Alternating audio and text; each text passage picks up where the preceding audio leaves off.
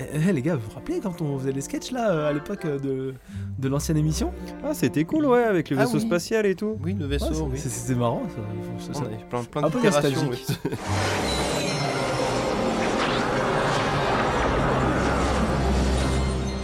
C'est quoi ce bordel? Ah, Attends, attends, attends. Qu'est-ce qui s'est passé? Ça, ça ressemble un peu au, au podcast, enfin au vaisseau du podcast d'avant? Ça ressemble pas, c'est la passerelle du vaisseau. Bah oui, effectivement, il y a même mon bureau avec toutes mes affaires, comme si j'étais jamais parti. Putain, mais c'est un truc de fou. Capitaine, capitaine, vous êtes revenu Mais il est là lui Oui, il est là. Oui, on il est va réparer le vaisseau C'est l'USS Calvinium 2 Strikeback Ah, Excellent. Ils sont prêts pour vous Tout est prêt à partir, on a même fait le plan malgré la pénurie Ah bah, bon, bah, et bah c'est parti pour l'aventure. Euh, que- Quelqu'un a les clés?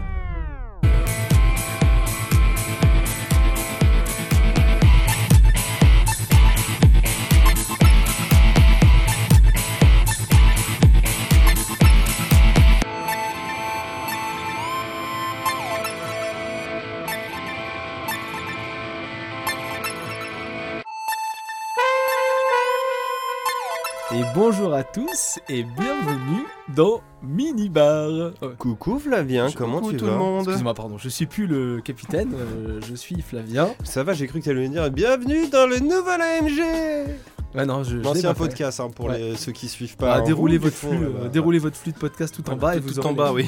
Ouais, il y, a- y là, il y a le logo un peu kitschos dégueulasse minibar et après il y a les AMG euh, n'importe quoi. Pire, pire. Mais, mais grosse connerie aussi. Plus long, plus gras, plus sale. Voilà, je pense que c'est bien résumé. Euh, eh ben, bienvenue dans ce mini-bar numéro 23. Oui. Hein, franchement, euh, ça déroule, hein, ça déroule. Troisième épisode de la, de la nouvelle saison.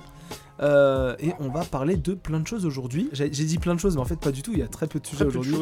des. Ça devrait être une petite émission de 3h30, comme a dit Mathieu Tout à fait, l'heure. parce que euh, la dernière fois qu'on n'a pas eu de beaucoup de sujets, ça a fait 3h49, voilà. Voilà, donc euh, effectivement, il y a moyen de, il y a moyen de durer un petit peu. Il y aura du film, il y aura de la série, il y aura du jeu vidéo, donc on est vraiment dans du classique de chez classique. Euh, et il y aura bien entendu le nanar. Des effets spéciaux, des vaisseaux spatiaux. Bah, en plus, on est dans le thème de, Un vrai nanar. on est dans le thème du, du- du- de, de l'intro. Euh, comment ça va, Maxime? Bah ça va bien, ça va Ça bien. va? On fera le, le quad neuf, euh, on fera Oui. le quad neuf après. Mathieu, on t'a déjà entendu, comment ça, Ça va va, la grosse pêche, gros grosse pêche. Ouais, ça va. Ouais. Ah, Il y a aller moyen de faire des blagues sans je- cette je vais phrase. aller déposer les pieds à la piscine après. Ah, la grosse bien. grosse pêche. Moi, j'étais moyen convaincu au début, mais d'accord, ça, va, ça bien. ça va. Euh, Bon, bah, nickel. J'ai fait une grosse pêche, très grosse pêche. Oui, oui, oui. Ah, c'est vraiment l'ancienne. Hein.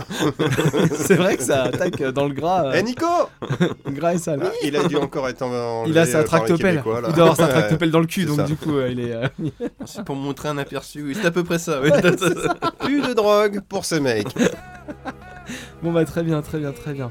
Euh, on va faire le quad neuf et on va commencer par moi parce que j'ai envie d'être un peu égoïste en ce 23ème. euh, Bah, podcast Vas-y, de fais donc, fais donc. Enfin, égoïste, c'est Euh, pas comme si le mec, le mec faisait des podcasts en solo. Bah justement. Oui, j'ai découvert ça. Oui, ton petit secret n'est pas bien gardé. Ça fait un bout de temps. hein. oui, même que tu fais des retours tous les mois, connard, sur le ça, podcast. que Ah oui, c'est vrai. On en parle quoi. Oui, c'est vrai. on en Mais parle. euh, donc, euh, bah qu'est-ce qui. Alors, faut- déjà pour les auditeurs, il faut savoir qu'on enregistre euh, très peu de temps après le précédent minibar. Ouais, parce qu'on a un poil merdé au niveau de la En diff. fait, ouais, on a. Puis là, je me, suis... t'es récrac. je me suis dit, si on continue à garder le rythme, en fait, on enregistre entre Noël et Jour de l'An. Ouais, c'est ça, ouais. Et c'est mort, ça va être un peu. Enfin, moi, ça aurait été impossible que je sois dispo. Donc, euh, puis en plus, en plus, Noël et Jour de l'An tombent un samedi, donc là, c'était vraiment. Non, c'est foutu. En termes de secret de prod, là, c'était impossible. Donc, euh, pour garder un rythme à peu près mensuel, on a avancé, ce qui fait qu'on a très peu de sujets parce que, bah, voilà quoi. On n'a pas beaucoup de temps. On a quand même eu le temps de regarder des films et tout ça. Oui, oula. Et, et moi, en news, en, en news, un truc dont on parlera pas aujourd'hui, euh, dont je voulais parler justement, parce que c'est quand même sorti il y a, il y a un petit peu de temps, c'est. Euh, euh, ah, J'ai déjà perdu le nom. Tale. Ah. Plague Tale Requiem. Alors, j'en parle vite fait, hein, vraiment. Ce jeu est passé de Ouah, je l'attends, ça va être Ah incroyable. bah, moi, j'en suis resté là pour Voilà. l'instant. Ah, putain, c'est vraiment de la merde, je veux plus le Ah. voir, j'abandonne le jeu. Ah, je reprends le jeu, ça Ah. va mieux. Ah. Euh, je, je passe un, un moins Mais en pire fait, c'est- moment. c'est un jeu normal en fait. Ouais, Bah, Ah non, parce que dans un jeu normal, tu te lances dedans, puis après tu, tu, tu l'abandonnes pas quoi. Moi, je- Oui, non, mais sauf si tu l'as surévalué et que du coup t'es déçu que ce soit juste un jeu normal. ça je Bah en fait, ouais, j'ai tellement aimé le premier que peut-être que. euh, Enfin, surestimé peu, euh, Alors après le premier, ça restait du double A, mais en fait on, mettait aussi beaucoup d'ambition à se dire putain les gars vous avez fait ça avec petite équipe, pas trop de budget. Putain mais le 2 mais qu'est-ce que ça va être quoi? En fait, le problème c'est que le 2, ils ont toujours la petite équipe. Ils sont que 70 à faire un jeu. Je crois qu'ils étaient même moins, mais oui, enfin, même s'ils ont presque doublé, je crois qu'ils étaient 40, Ouais, enfin, mais c'est toujours tout petit. je veux dire, euh, ils feront un Assassin's Creed à 1000 personnes. hein. 40, c'est oui, peu, oui. C'est ça. Ah, le ça premier, je crois que c'était ça, 40. Hein, Ah mon- oui, non, mais mémoire. ça, Et- je et peux 70, croire. c'est pas grand chose. Hein, Non, pour c'est pas faire un, un- même un double A. euh, Non, mais c'est bien, du coup, je m'attends pas à grand chose et je serais peut-être content. J'en- J'en parlerai certainement. euh, jeu, oui. J'en parlerai certainement dans un micro-bar quand j'aurai fini le jeu. C'est archi beau, mais ça a plein de défauts. Voilà, ça a les défauts d'un d'un petit jeu. Donc, euh, donc voilà, donc j'ai repris euh, ma, petite, euh, ma petite astuce euh, Plectel, Innocence. Oui. Non, voilà. Requiem Ah ouais, c'est Innocence, c'est le Ouais, premier. putain. Innocence, c'est le premier. Je les confonds, les deux, les deux sont nuls. C'est pas des titres faciles en fait. Hein. Non, Plectel Requiem, c'est le jeu en facile. Parce qu'en fait, il est archi frustrant en fait, même en mode normal. Il y a, des, il y a des, des couloirs de difficulté hyper désagréables et un peu chiants. Donc voilà, c'est- ça c'était ma petite news. Et euh, sinon, autre petite news, il n'y aura pas de microbar la semaine prochaine. Non, c'est pas vrai. Ah bon, pourquoi il y aura des microbars toute l'année. euh, C'était une vanne. Ah, tu t'es engagé, ça y est, t'es foutu. Bah pour 2022, ouais. Ah oui, c'est vrai. ah bah, reste plus beaucoup, Ah, il ça en va. reste plus beaucoup, il en reste plus beaucoup. Il en reste plus beaucoup. Non, voilà. euh, et euh, si, il y avait un autre truc dont je voulais parler. Euh, J'ai acheté une Switch à mon fils, je vais bientôt lui offrir. Bah, D'ailleurs, il l'aura eu quand ce sera diffusé. Et, Oui. la, et la Switch Lite, ben, c'est un bien bel objet. On va pas faire un test de la Switch Lite. Mhm. Oui, elle est jolie. Mais euh, franchement, ça, en main, j'ai vraiment d'avoir une, une console. euh, Enfin, il y a vraiment le côté console Nintendo un bloc. C'est hyper, ça tombe bien sous les doigts et tout. Et le contrôle parental de la Switch, excellent. Tu peux mettre des durées de jeux vidéo. Tu peux, euh, tu peux Ah oui, dans ce choisir. euh, ouais.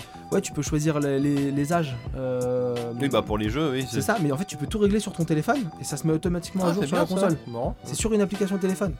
Ah oui, j'avais vu ça à l'époque. Ouais, bah là on a tout configuré, on Mais l'a bon, pas encore offert, mais on a, déjà, d'enfant, on a déjà tout configuré.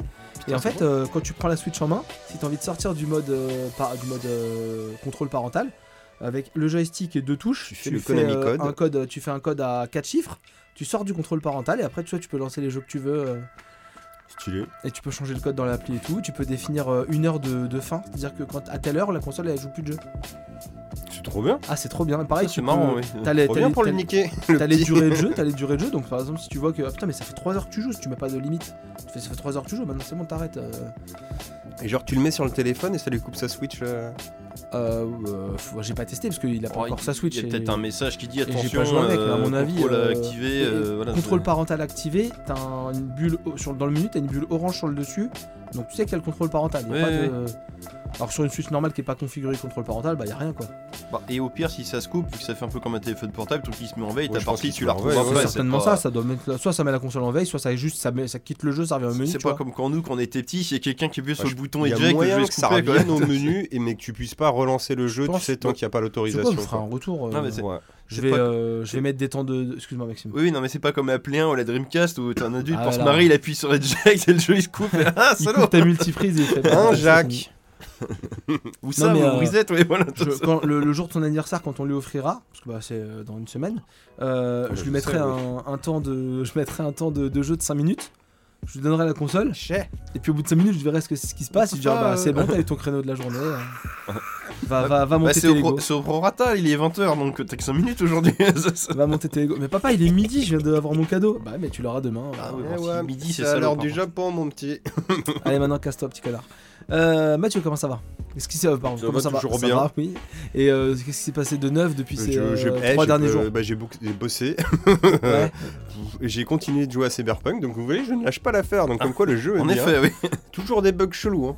À un moment, il pleut. Il pleut plus. pas de Ah, mais ça, c'est- transition. Ça, c'est le futur, ça. ça, Pas de transition. Ouais, il, a, il a raison. Regarde en retour. Je suis là, je suis avec euh, une nana là, j'ai plus son nom, enfin qui m'aide, qui habite dans un clan reculé, machin. bref, Paname. euh, Paname. Je suis là. Ah, ouais, faut qu'on monte sur les motos. Je monte sur ma moto. Elle, il y a sa moto à côté. Je fais aller où? Ah bah elle est en position moto, mais un mètre dans le sol Ah derrière. mais ça, c'est après la tempête de sable, c'est ça? Euh, non, pas du tout. Non, bah oui, c'est bizarre. ouais. Et puis là d'un coup, hop, elle s'est allée partir sur la moto et puis on roule très bien. Je la perds de vue, faut ok, bah est devant, pas de souci. Ouais, faut arriver à tel point, genre faudra descendre de la moto. Moi je blinde et tout et je me dis bah quand je vais arriver, il va me dire arrête-toi ou machin. Ah, il m'a stoppé, gars, direct. Comme s'il y avait un mur invisible, il m'a téléporté 10 mètres derrière, il m'a fait descendre de la moto tout seul. Ah, j'ai fait oh putain de merde. Bon voilà, Ah, c'est toujours Pologne. des bugs du cul, mais, euh, mais sinon le jeu est toujours cool, donc euh, voilà, j'aime bien. Et j'ai fait que ça à peu près, d'autres petites conneries, mais ça on s'est dit on se reverra en janvier pour ça.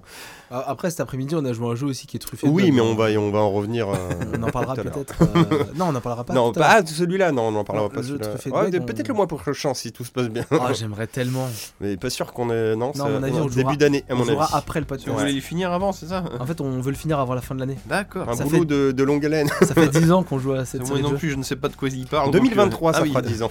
Ouais, ça va. Oula, il y a série des Donc on en parlera, ensemble. je pense, en janvier 2023, ça sera D'accord. bien. T'imagines le truc de fou, c'est incroyable. 10 ans, une série Bon là on a regardé la dernière partie qu'on avait fait c'était il y a 8 mois en même temps donc bon euh, Ouais, ça n'aide pas quoi. On fait une après-midi tous les 8 mois. Voilà, C'est bientôt beau. fini. Après, on se voit plus, du coup, on arrête le podcast. Ah bah mais c'est fini après. Et toi, Maxime, comment ça va Bah ça va. Bah, pour une fois, j'ai fait des trucs. Ah J'ai fait un petit voyage le fin octobre. Ah Bah, juste au moment où le post est publié, j'étais j'étais en Angleterre, à Londres pour être précis. J'ai j'ai pris l'Eurostar. Eh, bravo. Et- oui, non, non, non, mais euh, bah, c'est un, bah, franchement, c'est un voyage à faire d'aller à Londres et euh, bah, pour visiter. Nous, j'ai jamais été à Londres ni, ni- ni Hmm. en Angleterre, donc j'étais vraiment pour voir les monuments, euh, Big Ben, l'abbaye touriste, quoi. Westminster. Ouais, on a fait le touriste. Alors, je veux pas vous parler de tous les monuments que j'ai vus. Je me suis dit, ce que je disais à Flavien au début, c'est. On est quand même dans le minibar, on va parler des petits détails qui tuent, quoi. C'est plus rigolo, Mhm. quoi. Genre, j'ai été au McDonald's, j'ai mangé un quarter pounder avec du fromage, tu vois, des trucs comme ça. Un quarter pounder. Oui, cheers Ah putain. C'est à cause du système métrique. Exactement. Bah c'est effectivement un Royal Cheese, sauf que t'as le- une rondelle d'oignon un peu plus grande, mais c'est exactement le même, euh, c'est le même goût. Ah, j'avoue. Alors nous on a le McChicken, eux ils ont le McChicken et le McCrispy. Ah Le poulet est beaucoup plus croustillant et tout, c'est très bon ça. C'est Un poulet c'est- un peu à la KFC, c'est- peut-être. c'est dommage. Oui c'est ça, c'est dommage qu'il l'ait pas, qu'il soit Ouais, pas en que moi France je suis pas fan du poulet du euh, enfin poulet nuggets du McDo. Ouais ouais, mais mais pour le coup c'est vraiment pas mon délire. c'est vraiment kiff kiff. Euh, Ces deux sandwichs là, bah eux ils ont ces deux sandwichs là en plus. Quand nous Ouais. on a le CBO en plus et le Le M et le Big Tasty. Oui voilà, toi, c'est euh, et le M je crois pas qu'il l'ait effectivement. Bah non, c'est un McBaguette quoi. Euh, J'ai été à McDo il y a pas longtemps et ils faisaient les sauces de certains burgers pour, euh, en, en pot de sauce. T'avais la sauce du Big Tasty, la sauce du Deluxe et la sauce du Big Mac. Ah la sauce Biggie elle y était ce coup-ci. Et, et du coup, Euh, Algérienne, et du coup, samouraï. la sauce Big Tasty pour euh, manger tes, tes nuggets, franchement trop bien. Ah ouais Ah ouais, franchement, c'est pareil, dans les sauces, c'était pas les mêmes, mais je me rappelle plus c'était quoi, parce que j'ai pas pris de nuggets, donc Mhm. j'ai pas vraiment pu tester. Si on y a été, j'en avais déjà mangé, et puis allez, on va quand même au McDo pour voir si c'est différent, puis on, on tapait sur l'écran comme des gogoles, je fais. Quand même en on sortait de table. On est rentré à l'hôtel, c'est bon. hein. Les frites, elles, elles ont pas le même goût, mais en même temps, le même goût, mais ah, mais au moins c'est différent en Angleterre, tu comprends. Des peut-être. Et euh, non, par contre, alors, j'ai pas testé de, de plats typiquement anglais parce que c'est assez spécial là-bas, mais on voit. Ouais. on clairement qu'il y a eu la mondialisation parce que, bah, en fait, non. Bah, c'est. euh, c'est euh, tu- T'as pas de truc typiquement anglais, quoi. Bah regarde, chez nous, c'est rare d'avoir une cuisine euh, euh, 100% française. Non, non, mais hein. même, c'est- c'est inversé en fait. Ouais, Genre- la brasserie quoi. Quand toi t'as un Starbucks ou un, frites. quand toi t'as un Starbucks un truc anglo-saxon, là-bas c'est un truc français en fait. C'est inversé. Oh. Quand toi t'as Starbucks, eux c'est. euh, Il y a des pôles partout. c'est ouais, ouais, bah c'est Paul prêt à manger ou je sais pas quoi. Enfin, c'est. euh, Brioche dorée, les conneries. Ouais, c'est ça, bah, c'est où l'équivalent là-bas, quoi. C'est assez spécial. Et, euh, et le, La brioche dorée. le j'ai mangé un fish and chips. C'est mon dernier repas là-bas qu'on a trouvé dans une petite rue. Ah, quand parce même. que le dernier jour, on avait fini toutes nos visites, donc on a redescendu bah, tous euh, Oxford Street. Je vais euh, dire pardon, t'abuses parce que Ox- même bouffé à Amsterdam. Oxford Street. C'est une grande ville où il y a plein de magasins. Mais par contre, t'as enfin, plein de magasins, vêtements. De- mais, pardon, mais par contre, t'as. euh, ah, pardon. C'est- T'as plein de magasins, c'est que des fringues ou des boutiques de bonbons. Hmm. Mais par contre, alors, des boutiques de bonbons et de Concept. souvenirs. Et de souvenirs. Ouais, mais euh, mais par, par contre, mais c'est un truc de fou. Là où on était, on a quadrillé tout le secteur. Je sais pas comment les gens mangent. Il y a pas de supérette. À un moment donné, on voulait acheter du PQ, on n'a pas été trouvé, pas été capable de trouver un magasin pour faire des courses. C'est- chaud. C'est assez spécial. là, euh, Et pourtant, des fois, quand on fait des visites, on s'amusait à, descendre deux stations de métro avant, justement pour Ouais, pour euh, marcher un peu quoi. on trouvait pas de magasin. Alors après, parce que parce qu'on n'est pas anglais, il y a peut-être des euh, il y a des strengths qu'on n'a pas, mais c'est Yes, maybe, maybe. c'est assez spécial et, euh, bah, sur Oxford Street, le seul restaurant qu'il y a, il y a deux McDonald's. T'as pas d'autres restaurants. Les autres restaurants, c'est des, euh, bah, des petites cabanes, euh, pas des cabanes à frites, mais genre le grec, le machin, Mm. le.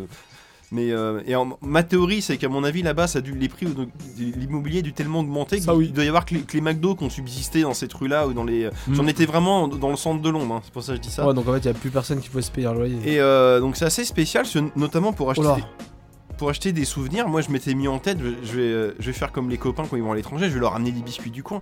Impossible de trouver des biscuits, vu qu'il n'y a, pas de- il y a pas de magasin de bouffe. Ah bah oui. Non, non, mais les souvenirs, c'est un peu comme quand tu vas en Bretagne, tu trouves que genre des Big Ben, des, euh, des, des- des petits bus, des machins, mais alors pas de bouffe, rien. Enfin, c'est... C'est vrai qu'en Bretagne, il y a des Big Ben? Non, mais de, euh, des, des, des, euh, des monuments en miniature, quoi, c'est ça que je veux dire, ou des, voilà. des tours Eiffel à Paris si tu veux, mais.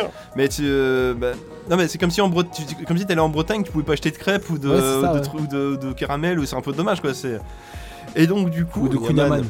Ah, monsieur voilà. est connaisseur. Ah, Et donc, du coup. C'est vrai que je suis chelou parce que c'est censé être la Grande-Bretagne, devrait y avoir des grands Yaman du coup. Donc, c'est assez spécial. Et donc, du coup, bah, on a. Pour, pour, pour le coup, bah, le, le midi, on mangeait ce qu'on trouvait. Donc, c'était effectivement McDo, les trucs comme ça. ouais. Le soir, ouf, on allait à ce- bah, la personne qui j'étais d'origine euh, finnoise, donc on allait à Chinatown parce qu'ils ont un Chinatown là-bas avec Ouais. plein de restaurants et tout. Du coup, elle était heureuse, ah, c'est trop bien, on va tous les soirs. D'accord, si tu veux. mais mais j'ai eu mon McDo donc j'étais content. Et euh, effectivement, donc je me suis fait un and chips au détour d'une rue qu'on a trouvé. Putain, il y a un fish and chips, viens, on y va et tout. Ah, puis je peux encore prendre une bière. Oui, si on n'a pas vu de pub non plus, ça c'est particulier. What? Ouais, ouais, ouais, non, mais euh, comme je dis, il faut les trouver. Mais là, on était, il n'y avait pas de pub. c'est, euh, Faut aller à Liverpool. ah non mais tous les clichés, euh, tu dis mais en fait c'est un peu, enfin c'est spécial hein, et, et même genre quand tu rentres dans euh, l'équivalent d'une boulangerie, là, boulangerie là-bas, tu trouves plus facilement des croissants et des pains au chocolat que des muffins. ah non, faut se lever tôt, hein, c'est, euh, c'est, bah, je pense que c'est- c'est la mondialisation. Je peux tu serais venu il y a 15 ans, ça aurait pas été comme ça quoi. c'est- au moins. Mais non, même pas. Pas- C'est pas, c'est pas qu'ils en proposaient pas, mais là où on allait, si tu veux, tu voyais bien que ça serait le même thé que si t'allais à ton Mais Starbucks toi. quoi, T'es donc, sûr que euh, t'étais à Londres? Ah oui, certain. oui. Je sais ce que- Il était dans le Pas-de-Calais, ouais. Parce que sinon c'était des illusions d'optique pour les monuments, mais c'est. Bah, Peut-être. C'était du carton. France Miniature, bonjour. Ah bah voilà. Et donc Ceci du coup, bah, j'étais embêté parce que du coup, pour acheter des souvenirs, bah, pour mon bureau, je leur ai acheté alors, des, des petites boîtes de thé toutes mignonnes en forme de monument. Ça, ils Ouais. sont contents. C'est comme ça, ça sert de déco pour euh, pour le Au bureau. Pour le bureau, voilà, pour le enfin, pour l'honorabilité. Et puis pour vous, alors c'est mieux que ça. Je vous ai pas ramené des souvenirs, je vous ai racheté, je vous ai ramené des références. Oh là là là là. Pour être précis, Alors une ça, référence. c'est des cartouches d'encre aspect jet. Parce que c'est une référence. trouve plus tu peux pas la trouver et surtout tu pourrais pas le- l'acheter euh, Ouais, j'ai j'ai peur. Ah. Baby? Baby Roots? Ah. Il a ramené un Baby Roots ce Donc vous ai ramené des baby roots. Mesdames et messieurs, Mais pareil, votre ça, c'est- attention, c'est- s'il vous C'est plaît. vendu pièce ce bazar là. Nous allons manger un Baby Roots en live. Ah moi c'est le premier truc je Sinoc, Mais c'est tu n'as génial. qu'à bien tenir. Attention, séquence Ah, ASMR. un peu émouvant en fait. euh. Bon c'est une barre au chocolaté avec des noisettes. Ça doit être une espèce de sneakers du C'est coup. dire, la, la photo ressemble beaucoup à un sneakers. Et quand je suis rentré dans le magasin, je quand fais, même un ah, putain il y a ça. Ah, pour les misophones hein, surtout. Me mets un peu loin parce que le bruit de mâchoire fait pas top. Alors? Ça ressemble à un nuts. Un nuts? Ouais. Ah bah alors j'aime bien les nuts donc. J'ouvre euh, aussi. Ouais, il y a de la noisette, c'est cool. C'est un nuts un peu moins sucré. Ouais c'est un nut sans moins J'avoue qu'on sucré. mange un truc qu'on a juste vu dans un film quoi. Dinoc Choco Je me suis dit ça c'est ça Ça c'est c'est beau, c'est un beau gars. souvenir ça. Merci beaucoup Maxime. Et aussi pour la blague. Putain, Ouais. on n'a pas pris de photo du Baby Roots avant de l'ouvrir. Ah mince. On l'a tous mangé ouais. On l'a tous ouvert comme des connards. Bah après euh, moi, il, est, pas trop mal ouvert. Vu hein. que j'ai pas pu dépenser. dépenser. Pardon. Dépenser tout mon cash. Si tu veux. euh, Ah, toi, le Je vous ai ramené du pognon. Je vous ai ramené du pognon. Je vous ai ramené un billet de Monopoly. pour que vous voyez c'est quoi un, un livre sterling du coup. Donc euh, 20 livres sterling. Alors là j'ai un beau billet violet dans les mains. Euh, non mais touche, le, touche le papier, t- t- ça fait vraiment billet de Monopoly oh, quoi. j'avoue. Oh. Qui, euh, qui a une partie transparente aussi. Oh, j'avoue. Ah non mais c'est moi j'ai- quand, quand, la- quand j'étais au bureau de change avec la, avec la dame qui m'a converti mes euros, je, je- au départ je de moi. ah non c'est des vrais billets. Touche, touche ça, touche ça. Putain, on dirait qu'il est en plastique, gars. non puis regarde c'est transparent. Ouais, au milieu. Le comment dire le, sur, le un- sur un euro ou sur euh, un billet de- d'euro ou de franc où il y avait une marque où en gros quand on mettait la lumière on voyait un symbole un truc pour vérifier le temps bah là c'est un- c'est une partie transparente où on voit un monument du coup mais c'est assez spécial quoi c'est C'est pour ça que le papier il est comme ça. euh, ouais ouais Je suis jamais allé en Angleterre. euh, ça et puis bah, j'ai quelques pièces mais là je, je vais pas les sortir alors ils ont euh, bah, du coup t'as des euh, Ils sont trop bons. donc les le- le vraiment. L'odeur c'est incroyable. Sinoc avait donc raison. le- leurs centimes là-bas c'est des pennies et les pennies quand tu les poses sur la table la pièce de 10 est plus grande que la pièce de 20 c'est assez, D'accord. per- c'est assez perturbant J'avoue. T'as les petits détails, tu vois, c'est des anglais, tout va bien. Mec, il y a de la noisette et de la cacahuète. Ah ouais Il y a les deux. C'est incroyable. Mon dieu, le baby roots. Bah, ça y est, c'est ma barre chocolatée préférée. C'est peut-être. Je vais peut-être pas en remanger de sitôt. Je vais pas dire la Non, dernière fois de ma vie, on va pas je, exagérer. je confirme que les Anglais sont vraiment très flegmatiques parce que euh, bah, le premier truc qu'on a vu en arrivant, c'est bah du coup on arrivait à la gare euh, de Saint-Pancras là-bas, tu prends le métro après, le métro il est nickel. Les gens sont silencieux, marchent, il y a pas de, de mecs qui marchent bizarrement dans les escalators. Les escalators sont un peu plus larges qu'en France, ce qui fait que tu peux te mettre sur la droite pour que les gens te douvent par la gauche sans problème, même si t'as des sacs. C'est des petits détails, mais t'es là, putain, mais c'est bien ici quoi. Parce que le pays est plus grand, c'est normal. Tout, tout fond. euh, mais, et même, on a pris le métro pendant 4 jours. Ça marchait nickel, ils étaient à l'heure et tout. C'est très long, 4 Il y a, jours de il y a métro. juste le jour qu'on a, parce qu'on a été visiter le château de Windsor, donc on devait prendre un, on est parti tôt, on devait prendre un métro pour aller à une autre gare, la gare de Paddington, comme comme l'ours, ça- il Mhm. s'appelle à cause de la gare. Donc on s'est dit bah on va prendre euh, l'Elizabeth Line. Alors, oui sur les, les, les- les lignes de métro c'est pas des numéros c'est des noms. Donc t'as Elizabeth Line, Paddington Line, etc. Bref, euh, Donc, ouais. des conneries. Bref, celui comme ça avec une station. C'est l'équivalent de leur ligne 14 euh, pour eux. Donc on arrive et ils te mettent les, heures des trains. Ils disent alors le prochain il est dans 9 minutes. Je me dis tiens pour métro 9 minutes c'est long quand même. Le- le- le- celui d'après il est dans 13 et celui d'après il était dans 15. Je fais oh ça pue. Mais bon on voyait les gens ils étaient tranquilles et tout. Elle me dit euh, l'ami qui j'étais elle me dit non non mais c'est bon ça doit être normal. D'accord. On attend 5 minutes. L'autre il arrivait dans 8 minutes puis dans 9. Mais celui de, de, de 12 il arrivait dans 10. Et puis bon au bout de 10 minutes je dis non mais là- je, je dis très fort parce que personne bougeait. Non mais là il y, a il y a un truc. En fait le premier il est bloqué, puis les autres ils vont être bloqués derrière. On va être, on va être emmerdés et tout. Et là au moment où je dis ça, on voit un monsieur qui se déplace, il va à l'interphone. Donc il parle en anglais, puis d'un coup il y a une annonce, oui le train est bloqué, nanana. Alors je dis pas que c'est moi qui l'ai fait, mais je veux dire pendant 10 minutes les gens, tu voyais bien qu'il y avait un problème, mais personne ne disait rien, ils attendaient. C'est marrant de voir un public euh, C'est assez, pas français spécial quoi. quoi. Et, et clairement dans, le, dans les métros, les seules fois où on entendait des gens parler, bah, c'était d'autres français comme nous. Hum. Ou nous qui parlions en fait en mode ah va où là C'est vraiment les, les pecnos qui C'est sont encore mieux que ce que je disais. Pardon, je reviens au Oui, baby vas-y, roots, vas-y. hein, parce que je viens de lire dessus. Donc c'est des cacahuètes frites avec du, caca- du caramel goûteux. Ah, je les ai conquis là. Ah ouais, c'est trop et bon, moi je du nougat crémeux, c'est bon, hein. d'où la noisette et ce petit arrière-goût, il y a du nougat Ah, dedans, gars. C'est pour ça que c'est un délice de l'enfer. c'est- Franchement, c'est la meilleure confiserie en bar euh, comme Ouais, ça que j'ai bouffé de ma vie, les gars. ouais. Parce que j'adore les nuts. c'est- Les nuts Nuts, ouais, nuts, nuts. Mais par contre, faut revenir sur le flegmatisme. Par contre, inversement, euh, les passages cloutés, les mecs ils passent au, au rouge tout le temps. hein. Ah ouais. ah non, mais, mais alors, par contre, les voitures s'arrêtent, ne klaxonnent pas parce que le, le conducteur est flegmatique, mais les, les piétons, rien à foutre, ils passent partout. C'est Ah, C'est euh, une forme de flegme aussi. c'est assez spécial. Et les passages cloutés, c'est. euh, bah, c'est des bandes, mais il y a que les pointillés, ils ont oublié de peindre les Il y a bandes en des fait. clous.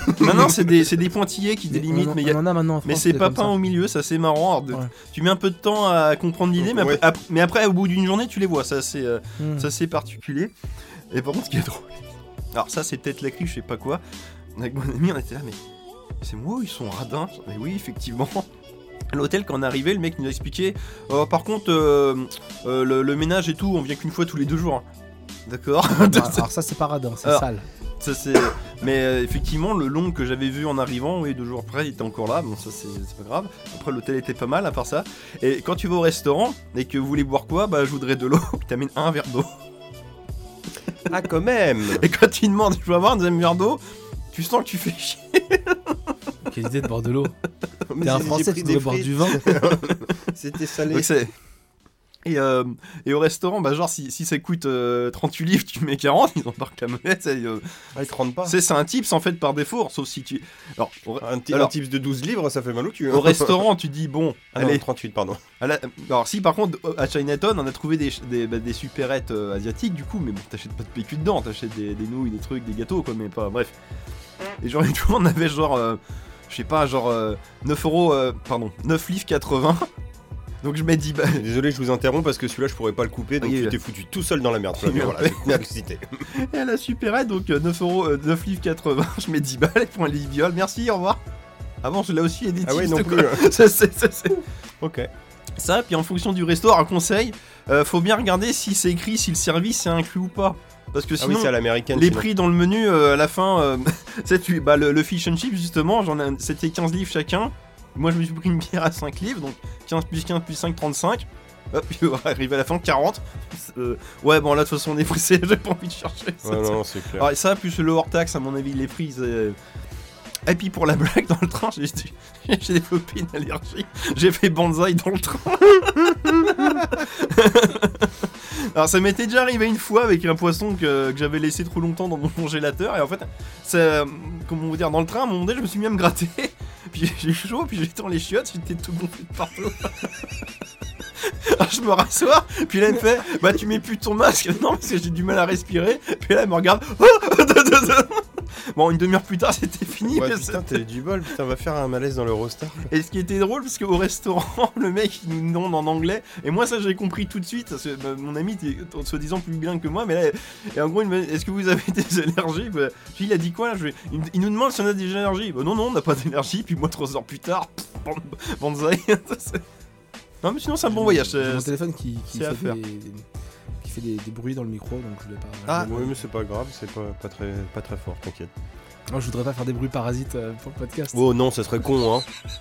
Donc bah c'est un beau voyage à faire, bah, ne serait-ce que là je vous dis des conneries, mais le- la ville et les monuments Non, mais sont ça a très en à plus, voir. J'ai jamais C'est- été en Angleterre. c'est Là donc, j'ai euh, fait du troll, mais sinon non non c'est très bien. Je ferai un stock de Baby Ruth. Et en plus pour la blague, s- sans le savoir, vu qu'on a été au château de Windsor, donc on a visité le château, c'était cool. Et à côté il y a le, la cathédrale Saint-Charles qui est à côté du château, donc on visite la cathédrale et tout. Puis au moment donné, puis bah là, euh, là dans la petite pièce à côté vous verrez la tombe d'Elisabeth II et Je veux de... dire, on je- pourrait le voir le cadavre de la Oh reine merde, c'est- mais sinon on le savait pas, tu fais oh bah, elle est là. Enfin, était, enfin, je sais pas quoi Bah, dire, c'est- enfin, c'est- c'est ce qu'il en reste. Bah non mais nous c'était pas prévu, je, je sais même pas qu'elle avait, je sais même pas où elle Je était sais quoi. même je- pas qu'elle était morte. Non, si je savais qu'elle était morte, moi, j'ai pas du tout suivi où elle était enterrée ou quoi que ce soit. Je fais, ah, c'est là Et où est-ce que, où est-ce que vous avez mis Jessica Fletcher? Ah, monsieur, elle est américaine. Ah oui, bien Ah, bon, sûr. ça va. Bien sûr. Et Agatha, non, Et c'est Lady bon, hein, mon merde. Euh, elle est près du poteau, là, dans le tunnel. Oh, sous le pont de l'Alma, c'est pas il, bien. doit, il doit rester une dent Alors, plantée. si, ouais. par contre, qui est pas mal, c'est l'abbaye de, de, de- de Westminster, pardon. C'est euh, c'est l'équivalent de. Ah, je sais plus comment on appelle ça. En France, là où on met les, les- les gens célèbres sont enterrés. Le Panthéon. Le Panthéon, voilà. Donc là-bas, bah, t'as des rois et tout, mais t'as aussi t'as Nelson Mandela, t'as Isaac Newton, t'as William Shakespeare, t'as Stephen Hawking. En fait, tu marches, t'es là. Ah bah sous la dalle, il y a Stephen Hawking. Et là, il y a Nelson Mandela. Toi, C'est c'est, euh, spécial. Non, c'est glauque, mais t'es là. Ouah, putain, je dois voir, oui, non, mais je rigole. Mais oui, oui, tu- oui. Non, mais parce que bah, le Panthéon, tu visites pas comme ça, à mon avis. Donc c'est. Bien. J'ai jamais essayé. Non, puis là, c'est un des rares monuments où t'as bah, un casque de, de touriste où bah, il parle en français. Alors, tu au départ, tu oh, j'ai pas besoin de ça, puis au final, non, t'écoutes tout. c'est Puis c'est cool, bah ouais, intéressant en fait, quoi. C'est. euh, Ça, puis dans le château, on avait ça. ouais. Ah bah c'est bien. C'était tout pour toi, mon Max Oui, c'est tout pour moi. Pour Bon, alors, fois. avant que l'autre se chie dessus, là, il va nous parler de son premier sujet. hein. Ça, je, Alors, me suis repris. je vais retomber dans mon T'es baby repris, roots. alors, pendant que l'autre, il fait son baby roots. Je me suis repris parce que bah, du coup, excusez-moi, euh, je, sais pas pourquoi il y a des bruits bizarres dans le micro. donc Ah, ouais, c'est rien, c'est les parasites du téléphone, ça. Euh, voilà, alors euh, on va parler de Pampan Vroom Vroom 2. Euh... ah, J'ai mis de la BO de Fast and Furious, hein, je, je, j'ai pas Oh, de mais, BO. c'est ça, mais, ça, mais ça colle très bien. hein. Ça colle très bien. Donc on va parler de Balle perdue 2, la suite de Balle perdue. Euh, film Netflix, euh, donc avec euh, oh là, oh là, Alban Lenoir, euh, Stéphie Selma. euh, j'ai rien préparé donc. T'as rien préparé. euh, Bah, la suite du 1, quoi. Ah bah si, j'ai préparé un Qui truc. était un peu le, le Fast and Furious à la française, quoi. C'est ça, mais avec un La petit suite budget. spirituelle de Taxi qui n'est pas Taxi 5 et qui est beaucoup mieux. Alors, Balle perdue, c'était quoi à la base? C'était en gros, on suivait les aventures de Lino, qui est un mécanicien qui bossait euh, pas directement pour la police, mais pas loin. euh, euh, parce qu'en gros, il avait des travaux d'intérêt généraux à faire. Ouais, il t'a fait pour les stupes au final. Ouais, mais c'était pas, il était Mais il pas avait fait policier. un, quoi. un braquage raté. Ouais, c'était des travaux d'intérêt Et généraux. voilà, en du gros. coup, il s'était retrouvé à faire ça. Et donc, il s'occupait des caisses euh, euh, des, des flics. Et en fait, euh, euh, il y avait eu une genre de trahison dans la police Mm. avec des avec des, des ripoux. Et en fait, le mec qui était un peu, euh, dont il était un peu le protégé, qui était euh, Ramzi Ramzi, ouais c'est ça, euh, se faisait tuer, si je dis pas de bêtises. Tout à Comme ça, fait. je spoil un peu le, le 1. Et il y avait la seule preuve, euh, là c'est le Parce que titre, hein. forcément, c'est lui Ah qui oui, était accusé, du Voilà, coup. il était accusé c'était un flic ripou qui il avait était- buté il son était chef. accusé du, du meurtre, effectivement. Et la seule preuve que euh, bah, la- qui avait tué euh, Ramsey, c'était une balle qui était perdue dans une voiture, Bah, la voiture. C'était la, la balle justement C'était du quoi, c'était une calibre. R21? Euh, ouais, je Bah, crois ça, bien. ça me parle ton histoire. Ça, j'ai pas vu le film, mais ça, ça m'a ça m'a Une marqué, R21 ouais. ou un- ouais, une caisse à l'ancienne qui paye pas de mine. Ouais, voilà, c'est ça. Une voiture qui est pas censée servir à ça, quoi. mais Oui, que c'est- quand tu soulèves le capot, tu fais oh putain de ta race. Ouais, je regarde vite fait, j'arrive pas à trouver. euh, j'arrive pas à trouver Moi j'ai euh, des Supra sur mon écran donc euh, je vais pas t'aider. Euh, ouais, ouais, ouais, forcément, Fast and Furious. Et donc là, du coup, en gros, il se passait des événements dans le premier euh, qui sont euh, l'intrigue principale de ce film-là. En fait, euh, le, le 2 prend la suite quasi directe. Euh, en gros, euh, le début du 2, c'est euh, Lino sur un lit C'est le d'hôpital. générique de fin du. Non, mais c'est Lino sur un lit d'hôpital. c'est juste comme les après, films euh, Séville, quoi. Juste après les événements de, de, de, de Balles perdues 1. Et Bah, il donc, se en remet fait, de ses blessures quoi. il se remet de ses blessures, puis il a perdu un proche. Et du coup, en gros, bah, là, après, il part en chasse, il part en chasse de, des, des flics ripoux.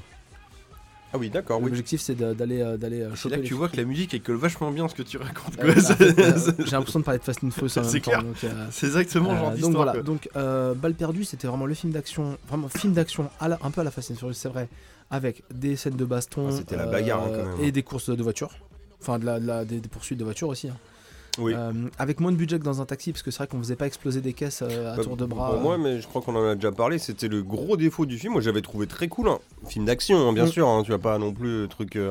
mais son plus gros pro- problème pour moi, c'était mais putain, mais donnez-leur plus d'argent, quoi. Mm. On voit que les gars étaient limités, qu'ils pourraient faire tellement plus et qu'ils disaient ah là, on a tout envoyé, là, on peut pas, on peut pas. Et qu'après ils raccordaient même. Tu sais, tu sentais que les poursuites, elles étaient un peu longues. Mais en même temps courtes, tu sais, et que genre on avait étiré les plans pour Oui, essayer oui. de te faire des trucs, mais que ça aurait mérité d'être plus cut. Oui. Mais si tu faisais la poursuite plus cut, en fait, t'avais plus rien. Ouais, parce que oui, puis il y avait pas S'il assez de y avait budget pas assez de pour, euh, budget pour tourner pour des trucs assez, de- quoi. mais, c'est- de mais sinon le film était très cool quoi. Alors du coup, c'est euh, réalisé par euh, Guillaume Pierret, euh, comme pour le premier, hein, Ouais. c'est son bébé, et cette fois qui est aussi au scénario euh, du 1 et du 2, et cette fois-ci au scénario du 2, il y a aussi Alban Lenoir, qui est l'acteur principal Lino, et donc au casting, on a, euh, on a euh, euh, Alban Lenoir, Stéphie Selma, euh, qu'on a vu entre autres dans Les Profs, qui joue un rôle beaucoup plus pas vu nul. ça. Voilà. On a Pascal Arbillot, qui joue la responsable de la, de la police, la blonde, qui est chef de la police. Ok. Et on a aussi un acteur que moi j'aime bien, euh, Sébastien Lalanne, qui avait joué en- entre autres dans les Hérocorp et dans plein de, de petites séries euh, françaises. euh. Mm. Il avait joué dans la, dans la série de David Mourier aussi. Tu sais où il joue un robot Oui, euh, Reboot. reboot. Voilà, c'est ça, il jouait dedans. ouais. Donc Sébastien Lalanne, que- qui est un acteur que j'aime bien. Et donc du coup, euh, et donc, du coup bah, Balle perdue 2, ça, ça prend la suite. Et la critique, bah, c'est que c'est un peu tout pareil que le 1, mais avec plus d'argent. Ah bah voilà. Pas des tonnes d'argent, euh, mais il y a plus d'argent. Et par exemple, Lino, il se réhabilite euh, dans la police dans le 2, pas du spoil, et il, crée, il récupère la voiture de Ramsey. Il a pas en bleu. Il la retape complètement, le machin c'est un bolide, et il met un gros pare-buffle devant. Et à ce pare-buffle là, il accroche deux grosses barres qui sont au niveau des, caisses. Et ce truc là, son coffre, c'est que des batteries. Et en gros, ça envoie une impulsion électrique entre les deux barres. Et en gros, bah, à la fin du film, et je crois que tu penses que tu le vois dans la bande-annonce, en gros, il vient accrocher une voiture par l'arrière, Ouais. il lance l'aimant, ça fait une grosse impulsion électrique, et en fait, ça fait décoller la voiture et la fait, ça la fait exploser. La vache. Voilà, et donc en fait, bah, déjà, il se sert de ça à la fin du film. Désolé euh, pour le micro spoil. Et même, euh, les- Oui, enfin en même temps, c'est le. Ah, on- C'est pour ça que tu veux le regarder au final. ouais, on, on éclate plus de caisses. euh, euh, Il y, a, il y a des bastons, euh, il y a des bastons qui sont, euh, qui sont assez cool euh, de- dans le film où euh, littéralement Alban Noir il déglingue euh, 15 mecs.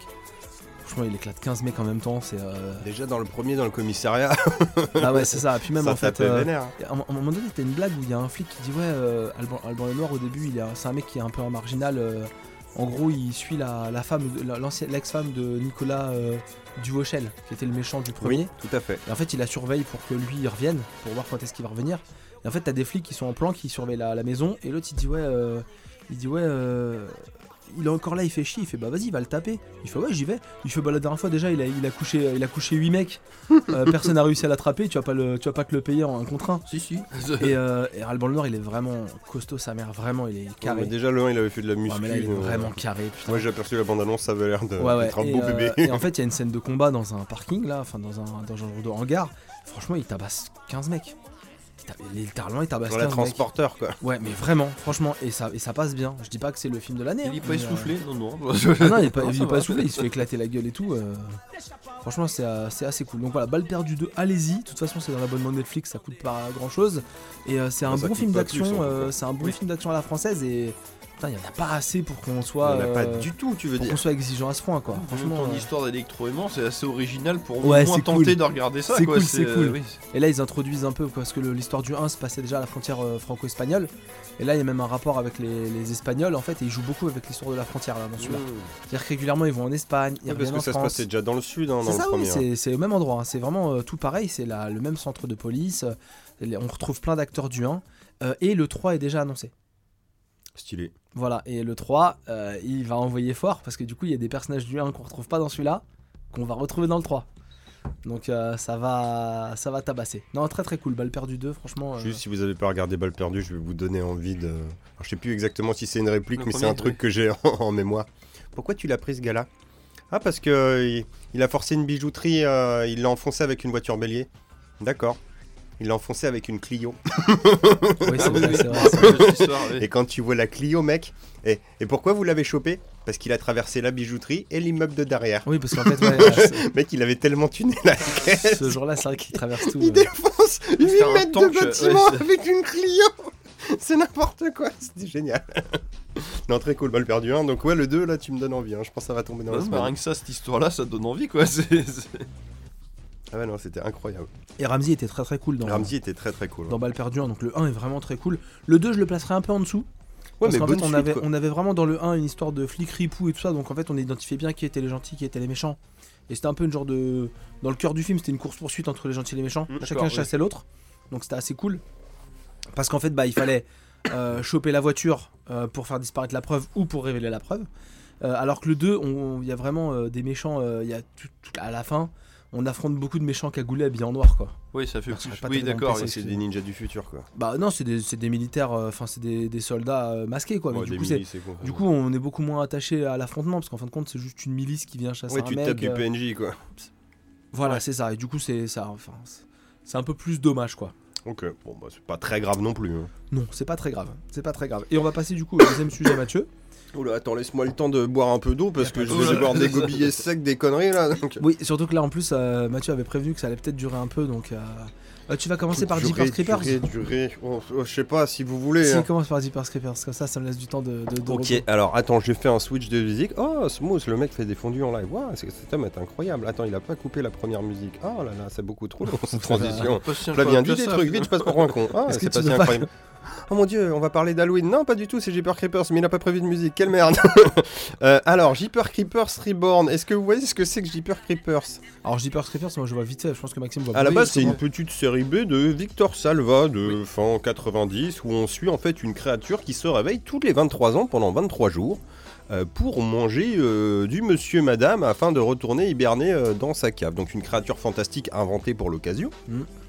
Qui grosso modo est une apparence humaine, qui est un mec avec un, un par-dessus un peu euh, cache-poussière à la, pas un chapeau aussi. à la cow-boy, un chapeau tout en noir, et qui conduit un gros camion des années 50 qui te rentre dedans. Alors le premier film, en fait, on suit Justine Long et sa sœur. Oui, qui c'est est- ça, oui. Mais c'est pas vu en plus ça. c'est fin 90, Ouais, ça, qui est 2000. joué par Oh, je sais plus quelle avoir actrice, 20 et en gros tu ça, suis oui. ces deux ados euh, dans les années, euh, bah, je crois que c'est contemporain de l'époque, ou c'est les Ah années oui, 80, je sais plus. Ah, Parce qu'ils ont une vieille bagnole le des passé, années 50, oui. mais bon bref, c'est un détail. Non, mais le film va te faire plus en surprise qu'au départ, t'as besoin de voir une espèce de slasher et quand tu Et c'est ça, au départ, final, tu le vois, c'est, ils se euh, font ouais. poursuivre, ok, récupère ce. il- euh, enfin, ce gars-là les poursuit, leur rentre un peu dedans sur la route, leur fait peur, bon, ils savent pas trop. Ils passent devant une maison et là, ils voient que le gars sort des trucs de sa camionnette et jette dans un trou ce qui semble être des corps. Donc ça panique. Au fur et à mesure, euh, la créature les poursuit et là, on découvre qu'en fait, c'est pas un mec fou et c'est une créature. Il a des ailes et tout, tu vois, il y a un côté un peu, c'est une espèce de. Je vais pas dire de diable, mais d'ange déchu, tu sais pas trop ce que Ouais, c'est de bizarre, vampire ouais, ouais. bizarre. Tu fais, bon, démon. euh. Il a eu une démon, suite euh, dans la foulée, genre deux ans après, Jeepers Creepers 2, qui était ma foi plutôt sympathique, mais qui se retrouvait à être en huis clos, là, avec plus trop Ouais, d'acteurs euh, connus. Et... sympathique, mais en mode euh, très décevant quand Ouais, même. hein, et tu je- suivais du coup une, une équipe de foot bloquée dans un bus scolaire américain au milieu de la route, attaqué par le Jeepers Creepers dans pendant le 1h20. noir. Et dans le noir. C'est Donc quand bon, même. tu dis déjà, bon, bah suite, plus trop de budget. Mais le bus il roulait pas? Le bus ne roulait pas, non, au Et- bout de 20 oui. minutes, il est mobilisé puis- pour je ne sais plus quelle raison. noire, au genre, tu vois pas un mètre du bus. Hein, donc, euh, Et Jeepers Creepers, il peut pas rentrer dans le bus tuer tout le monde. Si, si, bah il fait des trucs, mais bon, je. Bah, c'est, oui, la première action que t'es là, mais là, le film il dure 10 minutes. Non, non, ils arrivent à tenir une heure et demie. Ouais, Donc, ça- franchement, ça doit durer genre 1h28 ou un truc comme ça. Dur. Bah, t'as- l'impression t'as l'impression qu'ils ont divisé le budget par 10, quoi. C'est un peu bizarre, quoi. c'est- Jusque-là, plus rien pendant à peu près 10 piges. Il y a 3-4 ans, euh, Sci-Fi se paye le luxe, qui devait pas coûter très cher, de reprendre Victor Salva pour faire un Jeepers Creepers 3. Et déjà, entre le 1 et le 2, tu comprenais pas trop comment on en était arrivé là. euh, Enfin, en termes d'histoire, je me rappelle plus des détails, mais ça buguait. Tu mates le 3, que ma foi sympathique sans être incroyable, et le 3 fait le lien entre le 1 et le 2. Tu fais bon, ok, bon, finalement c'est un 1,5, pourquoi pas? Il y a eu des légendes pendant des années de Victor Salva qui devait faire un Jeepers Creepers 3, qui serait peut-être en mode western, blablabla. Finalement, on a eu ce film-là, qui du coup était plus un téléfilm qu'autre chose, mais bon, sympathique. Et là, je vois popper de nulle part Jeepers Creepers Reborn. Donc je me dis, oh, euh, suite, euh, Jeepers Creepers 4, Ou euh, zéro, remake, euh, préquel, on ne sait pas. Je lance ça. Euh, je vais faire vite dessus. Euh, c'est même pas arrangé dans la catégorie nanar à tel point que c'est à chier, mais vraiment de la merde en bas. C'est même pas du Z, c'est du n'importe quoi. C'est-à-dire qu'on commence le début du film, euh, bah, c'est une ouverture, on te refait plus ou moins le 1, mais avec des gens de 50 piges pour te rebalancer Dee Wallace, euh, du coup la maman dans E.T., elle est là. C'est une version kitsch de tout ça, tu fais ok, qu'est-ce qui se passe? Tu dis ça pue du cul. Ah finalement en fait il regardait, c'est parce que Jeepers Creepers c'est devenu un film et, c'était euh, un mec et sa nana qui vont à une convention de films d'horreur qui regardaient ça sur leur téléphone. Ah bon d'accord, pourquoi pas, convention de films d'horreur, euh, bon dans le coin de- du Creepers hein, du coup. Ok, très bien, ils y vont. Tu fais bon, ça pue un peu du cul, ça joue pas très bien, on y va. Et là, patatras. Le creeper se réveille. Alors là, tu vois une espèce d'entrepôt dégueulasse dans les bois, et tu le vois, il sort en rampant. Tu sais pas ce qui se passe, il rampe. Il est euh, un mec costumé dégueulasse, il rampe, il est là. il a une gueule pas possible, c'est kitsch au possible. Tu, viens d'où déjà? Qu'est-ce qui se passe? Pourquoi tu renais? Tu dis, bah ça doit faire 23 ans, mais C'est un film trop pourquoi tu sors de là? Truc d'après, t'apprends que la nana, euh, pendant que l'autre s'arrête pour faire je sais plus quoi, t'apprends que la nana a trompé son mec avec un autre gars qui vient aussi à la convention, et que du coup elle est enceinte, ok Cet autre gars qui t'as au téléphone, il se fait tuer par le Creepers direct pendant qu'il fait pipi. Alors déjà on est bon, premier mort, c'est un mec qui fait pipi. Là tu te dis, oh putain merde, qu'est-ce que je personnages regarde euh, principaux en plus du coup. Hein? Non, non, il est à part, genre il conduit sa corvette, il, il, est est en à lien direct avec le personnage Oui, oui. principal. Oui, oui. euh, Donc en fait, il y a, enfin, du coup, c'est. Euh, bon, c'est nul, on va aller très vite. Euh, Bon, il se retrouve à la convention de films d'horreur, tu sais pas trop ce qu'il fait là. Euh, le- Il y a une soirée spéciale. Plus, tu, si tu joues à la loterie, euh, euh, tu peux gagner un prix d'aller dans une espèce d'escape game qui sera filmé en direct sur internet. Bon, bah, c'est l'héroïne et le mec qui gagnent. Entre deux, elle a joué à un jeu de fléchettes où tu sais pas, enfin, où tu jouais, tu jettes des couteaux, tu vois, parce que c'est la thématique film d'horreur. Et il y a aussi des, le Creeper, s'il a des armes, c'est des espèces de shuriken, mais en mode euh, à base d'os. Le mec a ça, tu sais pas pourquoi. La meuf se coupe avec ça, et genre elle a des espèces de visions et tout, comme si c'était l'élu. Tu sais, en plus, tu dis, ah, elle est enceinte, ça va se barrer en couille cette histoire. Ouais, j'avoue. À la soirée, du coup, il gagne. Ah, vous allez faire euh, l'émission d'Escape Game, ok. En parallèle, le Creeper s'arrive avec sa camionnette, il défonce un poteau électrique, ce qui coupe tout le courant. Ouais. Donc le premier truc que le DJ te dit c'est j'ai plus de wifi. Oui, il y a plus de lumière non plus, mais c'est pas grave. Il te fait c'est pas grave, j'ai des vinyles, je peux remettre la musique. Quand il met la musique, c'est la même musique qui passait avant avec le wifi. Tu fais ok, donc déjà le mixage sonore, ça se barre en couille totale. Personne s'interroge sur ce qui se passe dans le film est cohérent. D'accord. À la fin, dans la baraque, ça se barre en couille, tout le monde crève, on s'aperçoit qu'il y a une pseudo sec, blablabla, enfin c'est de la merde. Il y a des plans fond vert immondes, on dirait des, un jeu FMV des années 90, et encore si seulement, mon dieu. C'est incohérent au possible, il y a des de- spots dans le champ, c'est la merde totale. Oh putain, pourquoi j'ai perdu 1h25 à regarder ça, j'avais envie de perdu- dégueuler. Parce que t'as perdu peut-être plus de temps pour autre Ah chose. oui, et si, j'ai une citation aussi, et c'est là qu'on enfonce le clou. Je cite. Il me, veut moi, car je suis enceinte, deux minutes après. Une sec le nourrit, mais pourquoi? Il veut peut-être l'un d'entre nous. Ok. On peut pas se battre, mais on peut le vaincre. On peut peut-être même l'arrêter. C'est tout pour moi.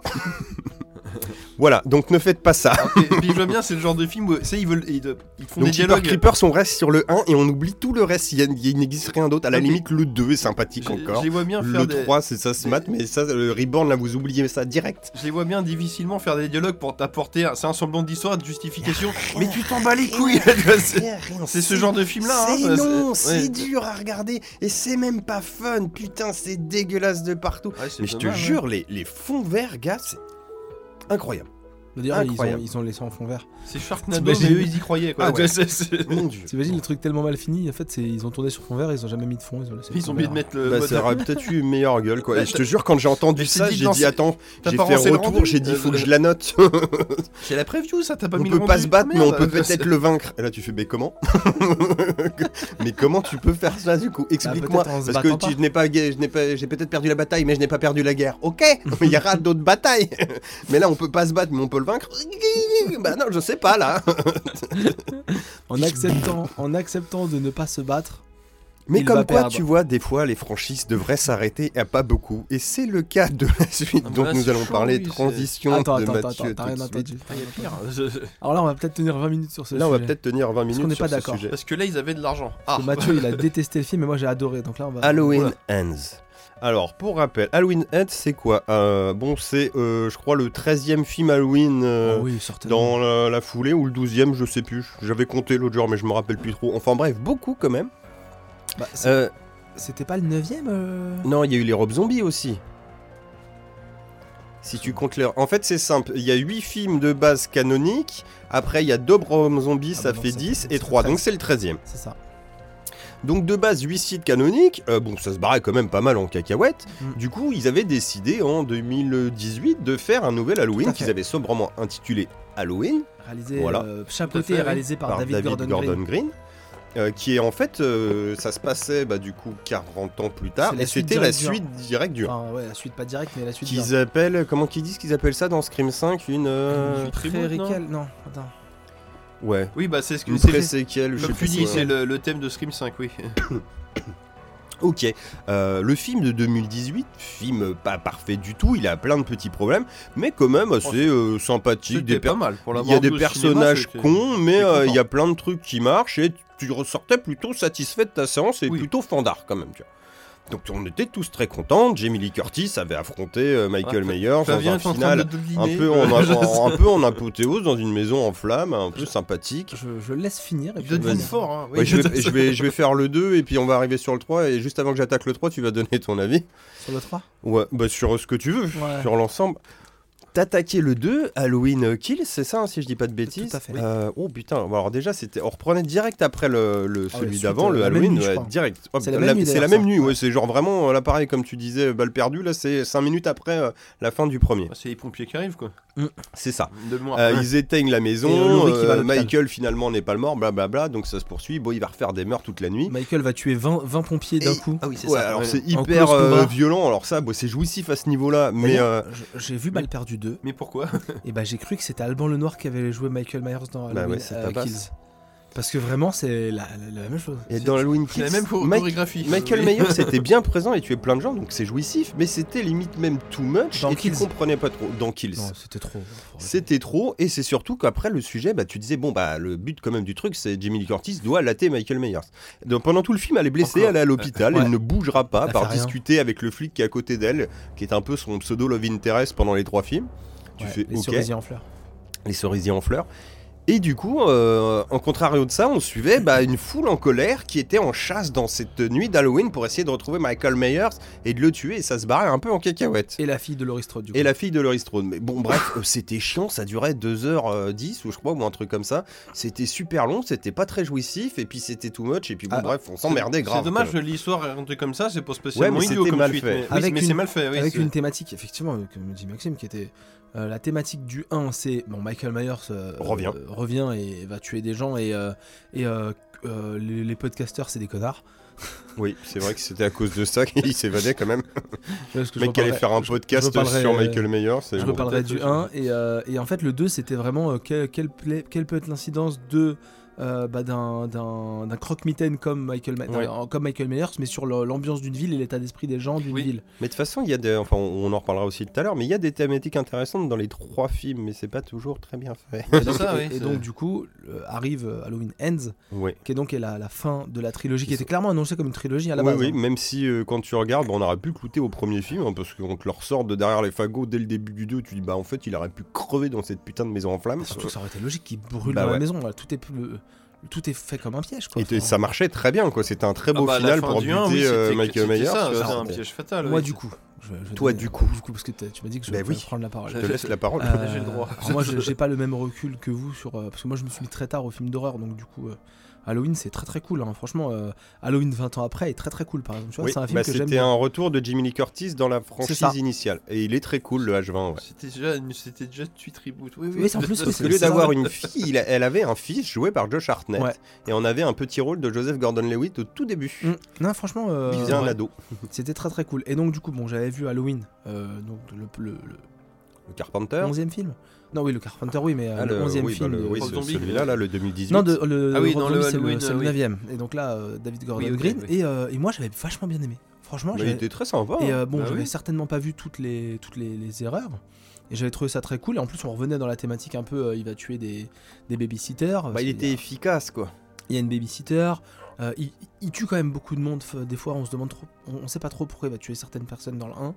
Bah, dans le 1, en fait, la logique, euh, ça fait un moment que je l'ai pas revu, mais de mémoire, il allait plus ou moins, il avait un but d'aller à un endroit. Et en fait, tout ce qui se présentait sur la route, il hâtait plus ou moins, quoi. Non, parce qu'à un moment donné, par exemple, il rentre dans une maison. Tu vois une meuf qui rate. Parce que je l'ai vu il y a pas longtemps. Ouais, mais il se fait les trois baraques. Mais pourquoi il fallait trop baraque Bah, de mémoire, il revient à une baraque en particulier, mais, Mais il, je fait sais pas un- plus. il refait pas un parcours qu'il avait déjà fait avant. Bah, je crois qu'il y a un délire comme Parce que ça, tu en, vois. en gros, en gros, voilà. Bon, j'ai vu Halloween. Enfin, il y a une petite logique dans le bordel quand même. J'ai vu. Alors, j'avais pas aimé Halloween Kills euh, comme toi. Ouais. Vraiment, j'avais trouvé ça nul et. euh, Bah, hein. L'introduction en plus d'Halloween eh, Kills c'était horrible parce que vraiment euh, Michael Myers qui vient latter 20 pompiers. Euh, je veux Ah, c'était une boucherie. ça n'avait ni queue ni tête. Enfin, euh, Michael Myers, comme dans le, par exemple, comme dans le premier de Darwin David Gordon Green, à un moment donné, il sort d'un placard. euh, on pense qu'il est dans le placard, après il est pas dans le placard, il est peut-être dans le placard, et d'un coup il sort du placard, et il, agr- il agresse la babysitter, tu vois. Et ça, c'est ça Michael Myers, en fait, c'est un mec surpuissant, mais il, tu sais pas quand est-ce qu'il va débarquer, quoi. À la fin de. C'est pas Jason non plus, quoi. Ah, c'est ça, à la non, fin, à la d'Halloween 1, euh, Laurie Strode a visité sa maison pour le chercher. Elle est dans une pièce où il y a plein de mannequins. Quelle idée d'avoir des mannequins dans sa pièce quand on peut se faire attaquer par Michael Myers. Et donc en fait, elle est dans le noir. Mannequin blanc, surtout. Oui, voilà. Et en fait, elle est dans le noir, elle est dans le Comme noir. Et en fait, elle vise, elle cherche Michael Myers et euh, on sait qu'il est là. Mais personne ne sait où il est. Elle sait pas, on sait pas. Et on est tous surpris de où il débarque et on, on s'y attendait exactement à ce que ça se passe comme ça. Mais on savait pas comment ça allait euh, tourner. C'est ça en fait. Et donc de le voir euh, aller buter des gens euh, à tour de bras. puis même il essayait de tuer des gens qu'il n'arrivait pas à tuer et tout. Enfin, c'était pas. C'était, c'était pas logique. Alors après, il jouait aussi beaucoup avec euh, des vieilles euh, figures de la, de la licence. Il faisait revenir aussi des gens qui, avaient, euh, qui étaient apparus plus ou moins dans le, dans le premier film. Oui. Ils avaient beaucoup joué avec ça. Oui, donc oui. en fait, ça Ouais, faisait ils un avaient peu, fait euh, des faux flashbacks, un un peu. peu- ouais, euh, bah, un peu ce que disait Maxime l'autre fois pour Hocus Pocus 2 en mode Mais j'étais là ce soir-là C'est ça, Non, t'étais pas là, ils non recréer des personnages des, des- de, de la, de la mythologie. Et donc là, j'ai revu Halloween Ends. Enfin, j'ai vu Halloween Ends. C'est de la pure merde en barre. À tel point que du coup, Halloween, parce qu'en Ah fait, bah, on est, d'accord avec Mathieu en fait. hein, C'était pour la blague. Euh, Halloween. Kills, Halloween Kills est nul. Halloween Ends, Mathieu en parlera, c'est nul. Et du coup, je me suis demandé si Halloween 1, le premier de la trilogie, Peut-être tu t'étais fourvoyé, pouvait, ça quoi. pouvait pas être une erreur. Il- ce mec-là est une merde et il savait pas faire des films. Et donc j'ai revu Halloween le premier. Et en fait, non, il est, Il est Mais toujours il est sympa, bien, hein oui. il est sympa. Mais il est sur Netflix d'ailleurs, je mais- crois, de mémoire. Euh, oui, c'est ça, je l'ai vu sur Netflix. Euh, non, je sais plus où je l'ai vu. Si, si, Euh, je le en reverrai bien, moi. bah, mate-le. et bah, mate-le. Et en fait, bah, en fait, pourquoi il est bien? Bah, parce qu'en fait, il s'est pas pris la tête. Il a repris, Il a fait un Halloween quoi. il a repris le mythe. Il a repris la base que Carpenter avait mis en place. Et il a suivi le système. Oui, oui, Il a pas essayé d'aller chercher plus loin. C'est ça. Et, et en fait, les deux autres films, il prend une idée, un concept et il essaie de le développer. Alors, ça, c'est le côté au moins qu'on pourra pas lui enlever, c'est que le mec a pas essayé de faire des trucs faciles pour la suite. Voilà, ça. mais du coup, t'as pas le talent pour faire des trucs pas faciles, donc Ah, fais des c'est- trucs ouais, simples. c'est- Enfin, à un moment donné, c'est. c'est On méchant, s'attaque hein. Halloween Ends Allez, vas-y, vas-y, vas-y. Halloween Ends. C'est bon, c'est fini. Donc Halloween et Halloween Kills, on C'est vous l'a la dit, fin ça des se passe le même soir. Des On termine. Alors Je moi, crois, moi je de crois. mémoire, on termine en gros euh, Halloween Kills. À la fin du premier film, euh, Laurie Strode, jouée par Jamie Lee Curtis, donc l'héroïne déjà du vieux Halloween, Oui. qui est en- du coup, euh, elle a attendu pendant 40 ans que si jamais il se repointait, elle allait le latter. C'était la sœur ou pas? Non, c'était pas. Non, il joue ça avec, non, non, il ça, ça dans le premier. Ouais, mais Il ça. y a un mec on- qui dit que c'était sa sœur, ça- en fait. Non, ça, pas on sa a- non, parce que dans le, dans le vrai Halloween 2, c'est sa sœur. Ouais. En fin de compte. Mais du coup, vu qu'ils ont effacé ce film, ils ont fait un peu la blague. Et du coup, il joue à ça dans la trilogie, Ouais. c'est-à-dire qu'il y a des gens qui pensent que c'est sa sœur, mais c'est pas sa sœur. c'est pas sa Et ils sœur. vont sur la tombe de sa vraie sœur Ouais. dans le 1.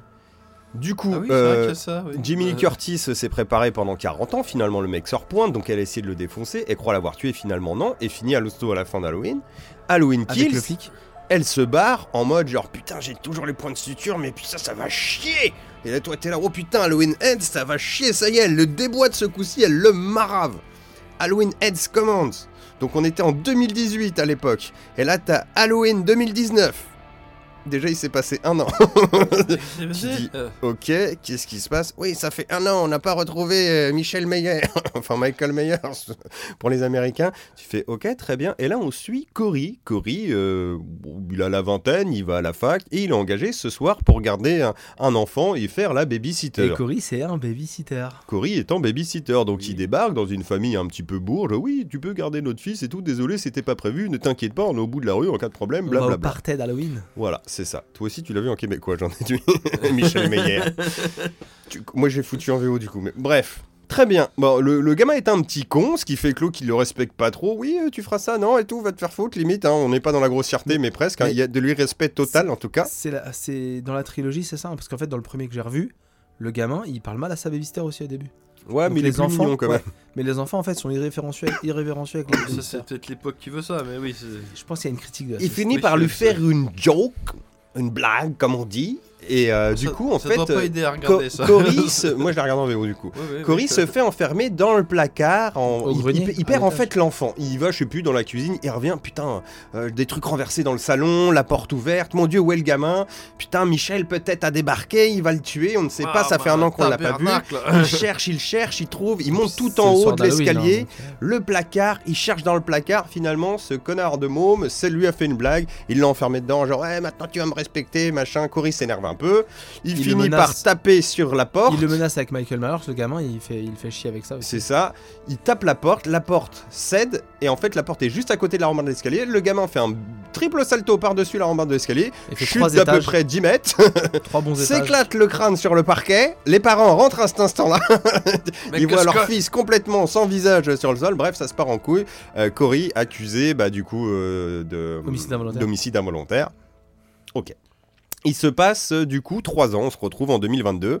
Euh, Ok, Co- oui. Cory Ah, la- maintenant la- se la fait un petit peu bully euh, par tout le monde parce que c'est un gentil garçon, mais du coup bah c'est le tueur d'enfants maintenant. On n'a toujours pas retrouvé Michel Meyer à notre époque. Je, je peux Oui. t'interrompre Pour les auditeurs, on n'est pas du tout sur le nanar, hein, parce que même si Mathieu regarde, Oui, pardon, non. résume tout le film, Non mais je fais juste le début parce Ah, que j'aurais besoin de, de Bon, prendre bref, tout ça. Cory, il fait- il fait le copycat en gros. Ouais. Donc on fait bon d'accord très bien mais bon les gars c'est sympathique il y a une thématique très bien on va voir que ce mec euh, voilà il est accusé de ça mais ça fait 20 Mais minutes elle et est où Laurie où est Michael Myers où est Laurie Strode ça devait déboîter grave qu'est-ce qui se passe Bah on n'y est pas c'est pas ce qu'on m'a vendu donc on va suivre en fait pendant ce film bah, Cory qui va continuer de se faire bolos, il va rencontrer Laurie Strode et qui elle va le mettre en lien avec sa petite fille qui était l'ado dans le premier, il va sortir un petit peu avec, et tu vas te rendre compte au fur et à mesure que Cory a des tendances un petit peu à vriller. Mais en fait, c'est c'est- enfin, c'est ça le pire, c'est. euh, on va micro-spoiler, désolé du coup. hein. En fait, pas il grave. vrille pas tout de suite. Non, il vrille pas tout de suite Parce, parce, qu'au début, il est, gen- il, est vraiment, il est profondément gentil Ouais, en fait. il est sympa et en fait du coup bah, tout, personne ne le traite bien et en rencontrant Laurie Strode à la sortie d'une supérette euh, station-service où il s'est fait emmerder par des jeunes de 18 piges alors que lui là doit en avoir euh, bah, euh, 23, 24 à ce moment-là tu vois. Et du coup ils lui ont crevé je sais plus les, les pneus de son vélo, une connerie dans le genre. T'es pneus tout neuf, putain C'est ça. les Et pneus de du mon coup, vélo. du coup euh, bah, lui se venge vite fait d'eux. Et après, ce- ces gars-là le retrouvent un soir et en fait, ils le tabassent et le font passer Oui, par-dessus parce un qu'en pont. fait, Laurie, elle lui dit de se venger. C'est lui ça, ouais. Elle lui dit arrête, euh, arrête de, arrête de te laisser faire. Elle Laurie, lui elle crève les, couteau et et il crève, crève les pneus de la bagnole. Donc le, le fils Ouais, de Bourges ouais. et ses copains sont vénères et ils le recroisent un soir. Il le tabasse, le passe par-dessus une rambarde et il le laisse pour mort en bas d'un pont. en bas d'un pont. D'accord. Là, une silhouette sort de la nuit, genre The Shape, tu vois. Genre Michael Myers revenu. Franchement, ça aurait pas été Halloween, j'aurais pensé Sort- que c'était Freddy. sorti d'une bouche d'égout et embarque le Cory. Ah bon, enfin Michael Myers. On est à oh, putain déjà 40 minutes de film pratiquement. Ouais, au moins Ça une dure bonne 1h50. demi-heure. Bon, c'est pas grave, il est là maintenant, on va y aller. À partir de là, Cory vrille, tu sais pas trop pourquoi. Devient Et- une espèce Et de. surtout, Michael Myers le tue pas. Non, il le tue Il pas. devient le padawan de Michael Il- Myers. bah, c'est un peu ça, ouais. il- devient une espèce de psychopathe en, en puissance qu'on te vend. hein. Même Laurie Strode te dit Fais attention, ma fille, j'ai vu son regard, il a le même regard que Michael. Ah, tu fais, mais- ouais. Il a Mais- le shining. Mais, mais pourquoi Tu sais, genre, pourquoi cet homme vrille? Alors tu comprends que, ok, on essaye de te faire un petit peu le, serial killer un peu plus euh, Bah, c'est Anakin crédible. Skywalker. euh, Il a dit Padawan. C'est vraiment. Ouais, mais Il veut faire comme Mais Michael là, Myers, on mais essaie surtout de te faire, tu sais, le mec crédible, genre, bah, tu voyais, en fait, euh, bah, Michael Myers, c'est vraiment un tueur en série, mais de cinéma, là, un vrai tueur en série, c'est pas comme ça. Alors, déjà, un tueur en série, souvent, ils ont des traumas d'enfance qu'il a pas trop là. Bon, certes, Ah, il a un c'est trauma ça, et tout. Et c'est surtout que là, il vit- c'est il vrille en mental, quoi. trois Enfin, c'est- jours. oui. Et 20 minutes top chrono dans le Ouais, film. trois Ouais, jours. C'est bizarre, oui. Et on a des incohérences à la con. Bah, donc, il- euh, En Bah, fait- en déjà fait- ce que tu racontes, oui, En, en fait, ouais. bon, bah, euh, on va spoiler. on il, spoil la balle. hein. il bully Michael, euh, Michael Myers. Ouais. Le gamin Ah de bon. 23 ans, il bully Michael Myers. en fait, il déjà, le domine. mais je pense que, on en parlait tout à l'heure avec- cet après-midi avec Flavien, déjà, je pense que c'est un film qui a eu beaucoup de coupes. Euh, J'imagine. ils ont dû tourner 6 heures de film et après Ah ils se sont dit, bon, parce que trop tu, long. tu comprends pas tout. Et il y a même un moment où tu comprends que, ok, il est dans la vengeance. Et le premier vrai meurtre qu'il fait, à part un SDF qu'il a tué un peu sous le coup de la panique, mais qu'il a quand même Oui, poignardé oui, avec oui, un couteau, Le mec a révélé, c'est. qui a révélé du Ses coup son, le goût du sang pour lui. En fait, il se retrouve dans la baraque euh, du chef du coup de sa petite amie, qui est la petite fille de Laurie Strode, du coup. Qui en fait, euh, bah, ce mec-là est médecin parce qu'elle est, elle est infirmière dans un cabinet de je sais pas trop quoi, dentiste ou un truc Cabinet comme ça médical. cabinet médical. Et elle aurait dû avoir une promotion et c'est sa collègue qui l'a eu. Et là, tu découvres en fait que sa collègue se tape le patron, donc le médecin-chef. Donc D'accord. ils arrivent euh, chez lui, euh, ils sont en couple tous les deux, blablabla. Et en fait là, Michael et Cory, avec un affublé d'un masque de clown dégueulasse, qui est limite cartoonesque, euh, débarquent en fait et se latent les deux, genre en combo de serial killer. pas du tout. Bah si. Ah non, ça, pour moi, la scène, elle veut pas dire. t- En fait, c'est Cory qui y va en se prenant pour euh, Michael Myers. Il y a Michael aussi. Hein. Ouais, mais en fait, pour moi, Michael, il l'a suivi et en fait, il lui sauve la mise. Oh, pour Parce moi, qu'en ils fait- étaient en parce qu'en mode fait- tous les deux. hein. Ah bah, moi, j'ai pas compris ça comme ça. ok. Pour moi, Cory, il y va pour le tuer et en fait, il se foire parce que bah, il a jamais fait ça. Il, il rate son plan En tout et en cas, on fait, c'est est Michael toujours- Myers qui Oui, lui le- sauve le. C'est ça. Peut-être, mais en tout cas, on est toujours dans un truc de passage de flambeau, padawan et compagnie. Le flambeau, faut le mettre dans la gueule. Sachant que t'es là où tu te dis à ce moment-là, en fait, ce mec n'a jamais été au courant que sa meuf a eu des problèmes avec ce gars-là au boulot. D'où tu dis ça a dû être coupé parce que tu dis pourquoi il Oui, l'attaque il en manque fait. la scène où il découvre En fait, il n'y a aucune raison qu'il aille. euh, J'ai fait retour ouais. la conversation qu'il a avant avec, la- avec sa copine, du coup, donc cette meuf-là, la fille de Laurie Strode, enfin sa petite fille. Oui. Il ne parle pas de ça. Il n'en parle pas. Elle, elle parle de son boulot que au boulot. Elle Oui, en parle jamais Et ailleurs dans le voilà, donc, donc tu comprends pas. Et au fur et à mesure, donc il commence même à vraiment bully Michael. Il le fout à terre. C'est Michael Myers. hein. Dans le 2 d'avant, il a arraché des gorges à bout de, bras trois, euh, bout de bras trois ans avant. Là, il le fout par terre, il lui short son masque et il décide qu'il est le nouveau Michael Myers. Alors là, on y va à balle dans la référence. Il prend une dépanneuse comme d'Halloween 4, qui est peut-être un des pires. et là, tu sais où t'es parti, que c'est la merde. Donc il va latter tous les jeunes là qui l'ont balancé par-dessus le pont dans une séquence qui pourrait être Bon, sympathique, mais qui est normal. tourné oui. tellement rapidement qu'on est un peu dans de la parodie de slasher. Il bute vraiment tout le monde qui lui a cassé les couilles depuis le début. Et tu fais ok, Mais bon. même les gens qui l'ont pas cassé les couilles. Au Non, mais passage. dans le groupe de jeunes, il y avait une meuf qui l'avait défendu, qui l'avait pas du Ah tout mais il en a rien à foutre, il la Il la même. démonte. Il bute un peu tout le monde. Bon, on arrive à un moment. Bon, finalement, euh, je spoil ou pas, balle Vas-y. Il se pointe, donc ça fait, la, Jamie Lee Curtis dit à sa petite fille Fais gaffe, Cory, quand même, il commence à vriller. Elle fait Mais non, tu le Ah connais pas, blablabla. Donc finalement, il décide d'aller essayer de buter Jamie Lee Curtis. Je te Jamie jure, elle Curtis, vrillé, euh, hein, pas ouais. conne, parce qu'elle fait semblant qu'elle va se suicider. Ouais, mon fait, cul, euh, ouais, elle l'attend avec le pétard, elle rentre. Et tu pensais vraiment que elle lui tire des balles dans la gueule? Alors, alors ça, ça, ça c'est un truc que j'ai bien aimé parce que du coup j'ai revu le 1 après en me demandant si c'était vraiment Oui, une oui. purge. Et en fait dans le 1, quand la fille, quand Judy Greer, la fille de de, de Laurie Strode, elle est en bas dans le dans le sous-sol. Elle, elle- elle- en fait, elle tient un fusil, elle fait maman, maman, je panique, euh, on va on va mourir. Et en fait, quand Michael Myers apparaît dans son champ de vision, elle dit mais tu croyais vraiment euh, que j'allais me faire avoir? Et en fait, elle le shoot. Oui, Ouais. oui. Elle faisait semblant d'être en panique. Et Ouais, du c'était coup, très cool c'est une technique de famille en fait. C'est très clairement une technique de famille. Et du coup, c'est cohérent. Y a de la, dans ces trucs-là, il y a de la cohérence. C'est dommage qu'il y ait de la cohérence que là-dedans, quoi. Donc t'as ça, finalement le, le Cory, euh, elle arrive plus ou moins à le latter, il fait ah bah euh, ouais vous allez pas m'avoir, genre il se suicide lui-même avec son couteau, ce qui Il fait que la gorge pour dire qu'il veut, il veut que sa petite fille, elle pense que c'est Laurie Strode qui l'a buté. parce que du coup elle lui arrache le couteau des mains tout de suite, la gamine, enfin la gamine qui est grande maintenant rentre, elle trouve euh, mamie avec le couteau ensanglanté dans les mains et Cory par terre qui pisse le sang. Bon, ok, du coup, on la croit pas trop. Et à ce moment-là, Michael Mayer se repointe. Enfin, putain, on en est à 1h40 de film. Il fait enfin des trucs intéressants. C'est pas moi, c'est lui. Et là, on a un affrontement final entre Laurie Strode et Michael qui a un petit intérêt quand même euh, dans comment il est foutu, avec beaucoup, beaucoup d'utilisation de couteaux à l'encontre de Michael, donc ce qui cloute un peu le truc. Et ça se termine comme ça, avec un Michael qui meurt, et à la fin, on le traîne carrément sur la place publique, sur le toit de la bagnole, pour l'emmener euh, à la déchetterie, se faire broyer par le broyeur, pour être sûr d'en avoir fini avec lui. Pour On te dire, il n'y aura plus d'Halloween, euh, c'est euh, fini. Aïe, a pu On a dispersé Et aux tu te dis planète, 1h50 plus un Away Kills avant, mais en fait, gars, David Gordon Green, le premier était très bien avec un final dantesque dans une maison en feu, fallait t'arrêter là, quoi, c'est tout. Bah surtout, oui, ça se finissait. Putain, coup, quoi. oui, Alors bon, on est quand même euh, pas sur la purge de Jeepers Creepers Reborn, c'est un vrai film. Il y a quand même des thématiques intéressantes, deux trois plans, des machins, mais euh, on n'est pas là pour ça. C'est surtout qu'en fait, on te fait un truc avec un serial killer en te disant ouais, ça marche comme ça et tout, un serial killer. C'est peut-être la relève de Michael Myers. Ah oh, allô. Le Carpenter, s'il a un peu mal vieilli, je suis d'accord, c'est un film des années 70, il n'y a pas de souci là-dessus. Mais quand tu te remets dans le contexte de l'époque, il est hyper bien gaulé en mise en scène et tout. Et c'est surtout que Michael Myers, on te dit juste c'est le mal. Il n'y a pas de raison pourquoi il, Oui. il- cet homme est fou, c'est le mal, il tue. Basta. Ouais, Il n'y a pas de raison, c'est le mal. C'est ça qui te fait flipper. C'est pour ça qu'il a un masque, il n'a pas de regard, Oui, c'est le a- mal. Il a aucune empathie parce Ce n'est pas un être humain, c'est ça, il n'a pas d'empathie, c'est- pour- ça qu'il te fait flipper aussi. Donc intéressant, mais ce, ne- ce ne doit pas être un film Halloween quoi. Là, dis- moi, je suis venu voir un affrontement final, je n'ai pas eu ça. Surtout sur là, il n'y a pas besoin d'intellectualiser des choses. C'est que c'est comme tu dis, c'est juste le mec qui n'a pas de tocasse qui tue des gens. Voilà, c'est. Alors, mention hein, honorable pour vous avez essayé de faire quelque chose, jeune homme, sur ces deux suites, je le oui. conçois, mais c'était quand même bien de la merde. voilà. Oui, oui, oui. oui, non, mais C'est- Donc, c'est non, un bon pas- résumé, pas Halloween, voilà, pas Halloween non plus. Voilà, c'est tout pour moi. Euh, moi j'ai une explication de pourquoi ça se passe pas euh, exactement pareil, parce que certainement qu'avec euh, le retard d'Halloween Kills euh, dû au Covid, euh, ils ont certainement eu des problèmes de prod et du coup ils ont été obligés de...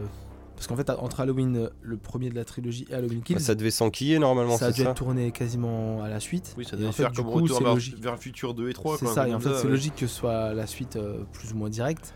Mais certainement qu'ils ont eu des problèmes de prod euh, avec le Covid et que du coup ils ont dû euh, réadapter. Ça un- n'a pas dû aider, c'est sûr. Mais qu'est-ce qui t'empêchait de faire croire que ça se passait dans la foulée, à part que les acteurs ont un poil vieilli euh, Bah, on, sait très bien qu'au cinéma, le cinéma est un, euh, est un- c'est un film, c'est une œuvre collective. Euh, ça joue entre le producteur et le réalisateur. et que du coup, certainement que le scénario a été retoqué et qu'ils leur ont demandé de réécrire des trucs. C'est peut-être pas David Gordon. Après, on tape sur David Gordon Green parce que bah, c'est la tête de gondole du, du projet. bah, il est en tant que scénariste aussi quand même, donc bon. euh, C'est vrai. Mais euh, il y a aussi Danny McBride en tant que scénariste. hein. Mm. Enfin, du, du premier en tout cas. Donc euh, après, je sais pas s'il a fait J'aime les pas autres. trop mais- Danny McBride. mais- Bah, j'aime pas trop non plus. C'est pour ça Peut-être qu'ils que- voulaient mettre Alan Smithy et puis on leur dit non, tu fais pas ça, les gens ils iront pas voir le film là, c'est sûr. Ouais, ça, c'est- Peut-être aussi, ouais. Mais euh, non, après, euh, Alan Smithy, c'est le, pour les, les auditeurs, c'est le pseudo que Oui. prenaient euh, certains réalisateurs quand ils s'assumaient pas. Le- réalisateur, scénariste, ouais, tout le monde qui assume pas le film dans lequel il l'a fait, qui veut pas mettre son nom, tu Voilà, mets Alan ça. Smithy, c'est l'anagramme de plus ou moins Mister Nobody ou un Oui, truc c'est comme ça. ça. oui. Je sais plus exactement, mais ça veut dire Monsieur Alors, tout ça le peut monde. pas quoi. être Mister Nobody. Non, c'est pas de Mister. Nobody, non, mais tu vois ce que je Non, veux dire, pas- euh, ça veut dire, euh, c'est pas moi. C'est euh, homme neutre, quoi. C'est un, Ouais, quasi plus, John Doe, quoi. C'est- Oui, c'est ça, tout à fait. John Doe, oui. Donc, euh, donc, euh, donc voilà, et bon, après, euh, euh, le 1 reste très cool, donc au final. euh, Bah, la pas de- preuve, Hellraiser 4 est réalisé par Alan Smithy. C'est ça.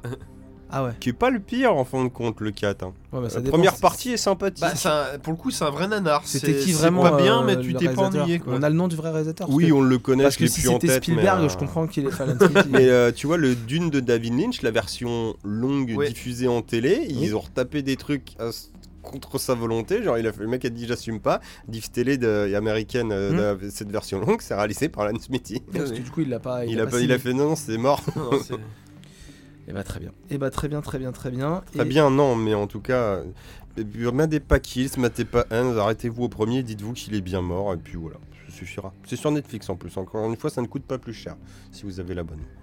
Voilà, Pour Parfait. les curieux. pour les curieux. ouais. Parfait, parfait. Alors, Je recherche mon. Parce que après le sujet d'après, c'est moi. Vous allez voir, c'est Mathieu et moi qui allons beaucoup parler euh, dans cet épisode. Et moi, je vais vous parler de The Bear. Euh, the Bear, The Bear, peut-être. C'est Peut-être The Bear. Le- L'ours, je sais plus comment ça se dit en anglais. euh, Je serai bientôt bilingue, donc je vous ferai des, des cours d'anglais plus tard. Ouais, ça doit être ça, oui. Ah, Mais Ah, Bear, tu l'as pas, tu l'as pas noté dans le conduct, mais après The Bear, du coup, ça sera la BO Tout à fait. Si j'ai D'accord. noté dans le conducteur. Ah, Pas chez moi, Ouais, Ah, peut-être ça, pas à c'est jour. Peut-être pas rafraîchi chez moi. Ouais, je vais peut-être faire. euh, ok. Bah, The Bear, alors allons, allons sur The Ah, Bear. mais non, mais en fait, euh, ok, je sais pourquoi. T'as pas fait enregistrer. C'est pas grave. Non, parce qu'en fait, j'ai mis, un- j'ai mis le texte en blanc. Mais en Oh. fait, euh, forcément, comme vous, vous êtes en fond blanc, on va y arriver. Ah oui, d'accord, oui. Euh, attends, je fait ça? Hop, tac, et voilà. Normalement, c'est bon, vous l'avez le- la BE. C'est normal. C'est parce que moi je suis en fond noir euh, sur mon truc. Oui. Euh, on va y Vous arriver. êtes va y heureux d'apprendre tout ça. Voilà, désolé. euh, Non mais, non, mais c'est un conseil. C'est ouais, fait- c'était ma tambouille, euh, c'était ma tambouille perso. Euh, The Bear, la musique excellente déjà pour commencer. Euh, c'est vraiment, ça donne le ton de la série. Alors The Bear, c'est quoi? C'est une série euh, de, de cuisine euh, déjà. Ça c'est le premier truc euh, assez Tiens donc. original. Voilà. Ça n'a pas de lien avec Jean-Jacques Hano du coup. Ça n'a aucun lien Bon. avec le titre du film, Euh, puisqu'en fait on va suivre, euh, on va suivre les aventures de Carmi. euh, euh, La donc, grenouille euh, Non, c'est son, c'est son surnom. euh, c'est Pas son- mal. Ah moi je suis mon Laurent Laurent Baffy aujourd'hui.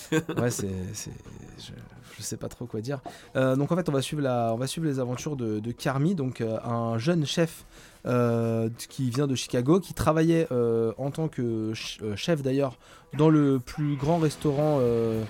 dans le plus grand restaurant du monde, je crois que c'est le restaurant le mieux noté du monde, et il avait été élu jeune chef le plus prometteur et en gros le promis au plus grand succès dans le monde. Donc le mec c'est une pointure euh, au niveau de la cuisine. Apparemment. Et donc oui. euh, son, son nom, son vrai nom c'est euh, Carmen Berzatto. Donc il Mais- décide d'ouvrir un food truck. Tout le monde l'appelle Carmi.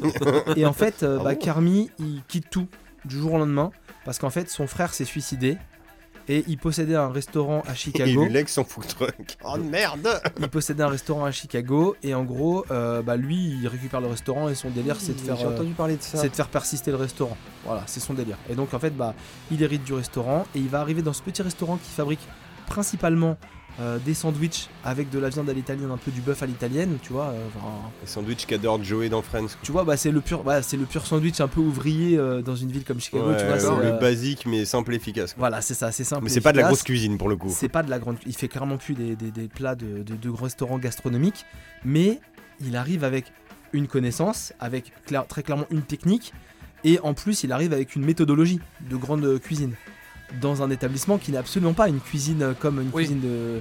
Et en gros, on va avoir comme ça cet affrontement entre un mec qui maîtrise la haute cuisine, la grande compétence de la cuisine, et une cuisine qui était dirigée par son frère qui un peu s'en battait les couilles et qui faisait euh, tourner sa cuisine tant bien que mal avec un restaurant qui euh, Ah la bonne franquette. a quoi, accumulé des dettes de malade. Et en gros, Carmi, son délire, c'est est-ce que je vends le restaurant et que je m'en débarrasse pour euh, tourner la page et reprendre ma vie Ou est-ce que je garde le restaurant Et euh, bah, en fait, si mon frère m'a légué son restaurant, c'est peut-être qu'il y a une bonne raison, quoi. Où est-ce que je fais Gordon Ramsay? Et du coup, et ben en fait, on va suivre euh, Carmi qui va euh, interagir et prendre le lead euh, dans cette équipe du restaurant parce que du coup, il est pas tout seul, hein, il y a déjà une équipe en place et il va, euh, il va beaucoup se prendre la tête avec euh, l'ancien meilleur pote. C'est quasiment, euh, il était quasiment considéré comme le frère de, bah, de son grand frère. Ouais. Euh, donc, euh, euh, donc, euh, donc euh, il va se prendre la tête avec lui, il va se prendre la tête avec beaucoup de, des gens qui travaillent dans le restaurant, il va se prendre la tête avec sa sœur aussi, parce que sa sœur, euh, elle est euh, co- co-responsable du, enfin, elle, a aussi oui. hérité du restaurant. Euh, les frères et sœurs ont hérité du restaurant, et du coup, on va, on va comme ça suivre, eh ben, en fait, les altercations dans la cuisine, dans les moments de chaud, vraiment les moments de, de, de pur service, et euh, toute euh, l'ambiance autour du, autour du, du restaurant. Euh, c'est 8, 8 épisodes, ouais, c'est 8 épisodes d'à peu près euh, 30 minutes. Euh, Ah, c'est petit format. c'est ouais alors c'est petit format mais en fait tu sors de l'épisode t'es rincé parce qu'en fait t'as vu la musique elle a un rythme assez Ouais, effréné et je suppose que Quand ils sont en train- aussi du coup. quand ils sont en train de cuisiner qu'ils font de la bouffe et tout t'as plein de plans euh, le plan vraiment la caméra elle est posée sur le bord de la, de la poêle tu vois la, la viande qui frit ou tu vois les trucs qui se préparent et en fait c'est ça envoie quoi dans la cuisine tout le monde gueule la caméra elle passe de tête en tête elle se balade dans la cuisine et tout et en fait euh, Ouais, c'est t'es- nerveux quoi. t'es dans le rush de la cuisine Ouais, quoi. tu sens le ouais, d'accord. C'est ça. Et en plus, c'est bah, la cuisine, forcément, c'est un truc qui est un milieu qui est un peu stressant. Parce qu'il faut aller vite, faut être efficace. Du coup, ça s'engueule tout le temps. C'est tout le temps des affrontements, de la Mmh. guéguerre à deux balles et tout. Et on va suivre en fait Carmi qui arrive là. Personne l'aime trop parce qu'en fait, ils le connaissent pas.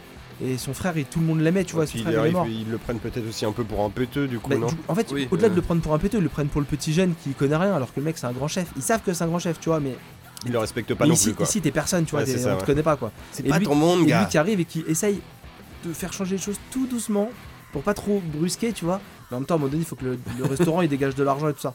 Donc il va, il va, il va, il va changer des trucs. Il va embaucher une meuf qui maîtrise aussi la, la cuisine gastronomique, qui avait fait un peu chef d'équipe, qui elle va aussi apporter des idées. Ils vont essayer de faire de la vente un peu euh, Uber Eats, tout ça. euh, ils vont euh, faire euh, un jour ils ont ils ont un problème d'électricité, ils vont faire un genre de grand barbecue à l'extérieur du restaurant et ils vont vendre leur, D'accord, euh, leur c'est- plat comme ça. euh, C'est- C'est Gordon Ramsay. Oui, oui. ils vont vendre leur plat comme ça. euh, Putain, J'allais ta- dire le film, mais la série en Ta fait. cuisine c'est de la merde. On va simplifier la carte, on va faire du, du local et Et donc en fait pourquoi j'ai regardé Merde, ça tu fais déjà du local. Bon bah on va faire des trucs un peu mieux. hein.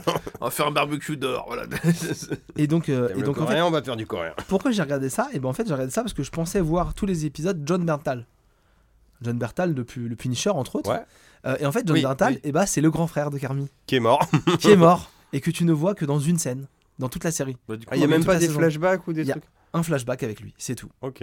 Un flashback en fait où ils sont en il a pris famille. son chèque est parti. Ils sont, ils, sont, ils sont quatre personnages, le- donc lui et puis le- le- son frère, Ouais, sa c'est cool si t'as et réussi à accrocher alors qu'il y avait pas ce pourquoi t'étais venu à la base. Ouais, parce qu'en fait la série elle est vraiment, elle est vraiment trop cool et les personnages sont hyper attachants et tout. Et, euh, Bah, ça Et, mérite euh, d'être original. Dans ouais, cet c'est- univers-là, on pas c'est original. Oui, c'est original. euh, je, je- je pense que le mec qui a fait ça, il aime la ville de Chicago parce qu'en fait, il te vend une ville de Chicago euh, ouvrière, en galère, Oui, un peu, mais attachante, oui, oui. avec des gens attachants. Et en plus, euh, les personnages, ils sont pas. euh, Enfin, c'est. euh, j'ai plus le mot. Manichéen. C'est pas tout, tout noir ou tout blanc. Euh, tout le monde n'est pas méchant ou gentil. Hmm. En fait, il y en a qui vont se comporter comme des vrais fils de pute au début. Bah, c'est des vrais êtres humains quoi, et c'est pas ça. des Et en fait, à un moment donné, tu vas, et en fait, à un moment donné, tu vas voir les réactions des gens et comment ils vont Tu vas construire. peut-être comprendre aussi pourquoi ils en sont arrivés là. Il y a ça et en fait, tu vas juste, en fait, tu vas, tu vas aller aussi les voir évoluer pendant la série. Tu vois, c'est que ça dure que 4 heures en fin de compte, c'est 8 épisodes de 30 minutes, donc ça va assez vite. Et tu vois les gens évoluer dans la série, tu vois des gens qui se comportaient comme des putes, devenir des gens bien ou des gens mieux. Et en fait, tu vois les gens monter en compétence en plus grâce à Carmi, tu vois les gens à s'apprécier, et en fait, tu vois des gens qui se rejetaient un petit peu au début de la saison, au début de la série, parce que bah, c'est la première saison, devenir vraiment très proche, tu vois, et recréer un esprit d'équipe qui venait un peu de nulle part, quoi. Donc euh, franchement, euh, The, Bear, très très cool. Euh, J'espère qu'il y aura une saison 2. Et euh, l'acteur principal, il n'est pas du tout connu. Enfin, moi en tout cas, je... de toute façon, il n'y a pas grand monde de connu. Euh, c'est Jeremy Allen, White. Jeremy Allen White. J'ai même pas regardé ce Le a nom me fait. dit rien en tout cas. Mais même euh, moi, sa tête me. Sa tête me disait rien. Et puis, bah, comme j'ai pas de. Ça se mate sur quoi? Alors, ça s'est diffusé euh, sur euh, Disney. Ah ouais? Ouais, tout à fait. ouais, Ah, c'est- J'aurais dit Amazon vu le, le sujet, mais ok. ouais, c'est sur FX, euh, c'est sur FX euh, de, de Disney+. Ah oui, c'est- c'est lié à ce partenaire-là, d'accord. C'est ça, c'est ça. C'est ça. Et effectivement, l'acteur, on l'a pas vu dans, dans beaucoup de trucs. je suis en train de Shameless apparemment. Ouais, voilà, ouais. Mais j'ai jamais euh, maté Shameless donc. euh, Il a fait des New York euh, police judiciaire. et, Oui, des euh, petits rôles à la con quoi. Mais Et en de- film, en film, il a, il a quasiment rien fait de, de- de gros. Et il est très très cool. Franchement, il a une bonne tête. Et en fait, c'est un chef cuistot avec euh, des tatouages. Il a plein de tatouages. D'accord. tout le monde n'arrête pas de critiquer ses tatouages. euh, parce que du coup, il a, il a pas la, il a pas la dégaine de l'emploi, on va dire. Il a pas la dégaine de l'emploi. Euh, bah c'est très bien. Regardez Bah, The Bear, bien. franchement, c'est. Ouais, Tu me l'as euh, bien vendu en tout cas. C'est vraiment, c'est vraiment très très cool. C'est quoi la suite du sommaire, la gars Parce que j'ai de perdre le Ah bah du coup ça serait la BO hein, si maintenant que c'est plus Alors. en blanc. Ah bah oui c'est la BO. Alors, euh, on, on, on envoie et puis après on en parle? Bah tu t'en as déjà un peu parlé hein du coup. On va en reparler parce que du coup, On va c'est. reparler? Ok. Je crois que t'as mis le thème de, de Innocence. Euh... Non, j'ai mis le thème de Requiem. Et ben on parlera de Innocence. Je crois qu'on en a beaucoup trop parlé déjà. Eh ben, on peut mettre de... le thème d'Innocence si vous voulez, je n'ai rien Non, envoyé mets encore le pour thème de Requiem parce qu'il est Je très mets le sympa. thème de Requiem. Et puis on parlera un peu vite fait de Olivier de Rivière, euh, qui est le compositeur de, de Tout à Plague Tale. fait. De Street of Rage 4. De Lone- Aussi, de aussi. Lone in the Dark. Euh, bon bref, vous l'aurez compris. Donc nous euh, lançons la BO de Uplecting Requiem composée par Olivier de Rivière et c'est 4 minutes de bonheur À tout de de suite. cathédrale.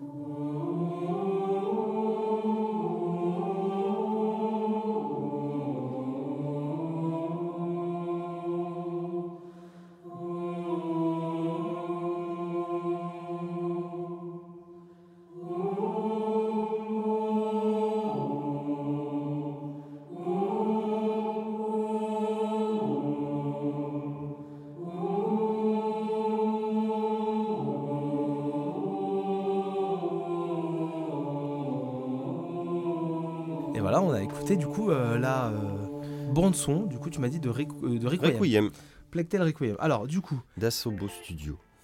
tout à fait, tout à fait, tout à fait. Je voulais juste vite fait revenir sur Plectel Innocence parce que bah on en a parlé il y a, Le premier, il y a quelques temps. ouais. Alors c'est sorti, euh, c'est le début d'une nouvelle licence. c'était il y a 3 ans, je crois. non 2019, tout à fait, Ouais. mai 2019. euh, donc développé par Asobo Studio, qui est aussi le développeur de euh, Flight Simulator. Euh, Exactement. et donc on suivait euh, les aventures de Amicia, euh, une jeune fille euh, qui était la fille d'un, pas d'un, pas d'un. D'un noble Ouais, si c'était un noble, hein, ça. hein. Oui, bon, un du- petit noble. Seigneur Ouais, local, ça, quoi, c'était on va un- dire oui, ça c'est comme ça, ça. tout à fait. Un petit seigneur local, c'était pas un grand riche. hein, Oui, puisque c'est- c'est un jeu qui se passe au Moyen Âge, époque peste. Oui, tout à fait. Bah, préciser. plague, euh, plague- enfin, plague, euh, voilà. euh, c'est clairement la, la maladie, l'infection. euh, donc c'est la peste, effectivement, la peste noire. Et ça se passe d'ailleurs dans la région euh, Aquitaine, le premier. Oui. C'est en Aquitaine, donc c'est là où d'ailleurs où euh, est le studio à Sobo. Mm. Et donc on suivait Amicia, qui est donc était la fille d'un noble local, et donc de son frère Hugo, qui a une maladie, la macula. Je crois que c'est la macula. la Oui. Il y a deux noms hein, dans, le- dans le 2, il y a même deux. Il, il différencie deux types. la macula, ça me parle en tout cas. Ouais, la macula, c'est euh, voilà. Et donc du coup, bah, la macula, euh, elle le met en lien avec les rats euh, qui étaient faussement à la base accusés de porter la maladie. Alors qu'en fin de compte, c'était pas les rats, c'était les puces. C'était les puces sur les rats. C'était les puces qui étaient sur les, les rats. Les gens étaient très crades au Moyen-Âge C'est et ça. on laissait les ordures partout. Et donc, euh, et donc on suivait euh, donc Amicia qui voulait défendre son petit frère qui avait une maladie, euh, qui le mettait en lien direct avec les rats et qui développait la peste. Et en fait, bah, on, a- on, on oscillait entre deux grands gameplays, euh, soit de l'infiltration esquive où on, on essayait d'esquiver des soldats avec une fronde, parfois on les attaquait vite fait euh, quand on pouvait, Mm. et des phases d'un peu de de casse-tête, d'énigmes, où il fallait en fait trouver des passages dans des zones sombres pour éloigner les rats en allumant, éteignant des feux. C'était vraiment les deux grandes phases de gameplay de. bah, t'avais un- de l'infiltration assez tranquille dans l'absolu, en tout cas très dirigiste euh, en mode MGS C'était 1 pas du plutôt, combat, ouais. tu vois, voilà. Et tant qu'il y a avec des énigmes qui seraient, euh, seraient rapprochées un petit peu plus d'un Uncharted avec les euh, galipettes et la- et l'escalade en moins, quoi, mais euh, Mm. TPS à énigmes dans ce genre-là, quoi. Ouais, c'est vrai. ouais. Un petit peu. Donc souvent accompagné d'un ou deux personnages euh, Ouais. également euh, donc dans les scènes. Dans les scènes euh, d'action et dans, les- dans- dans le jeu.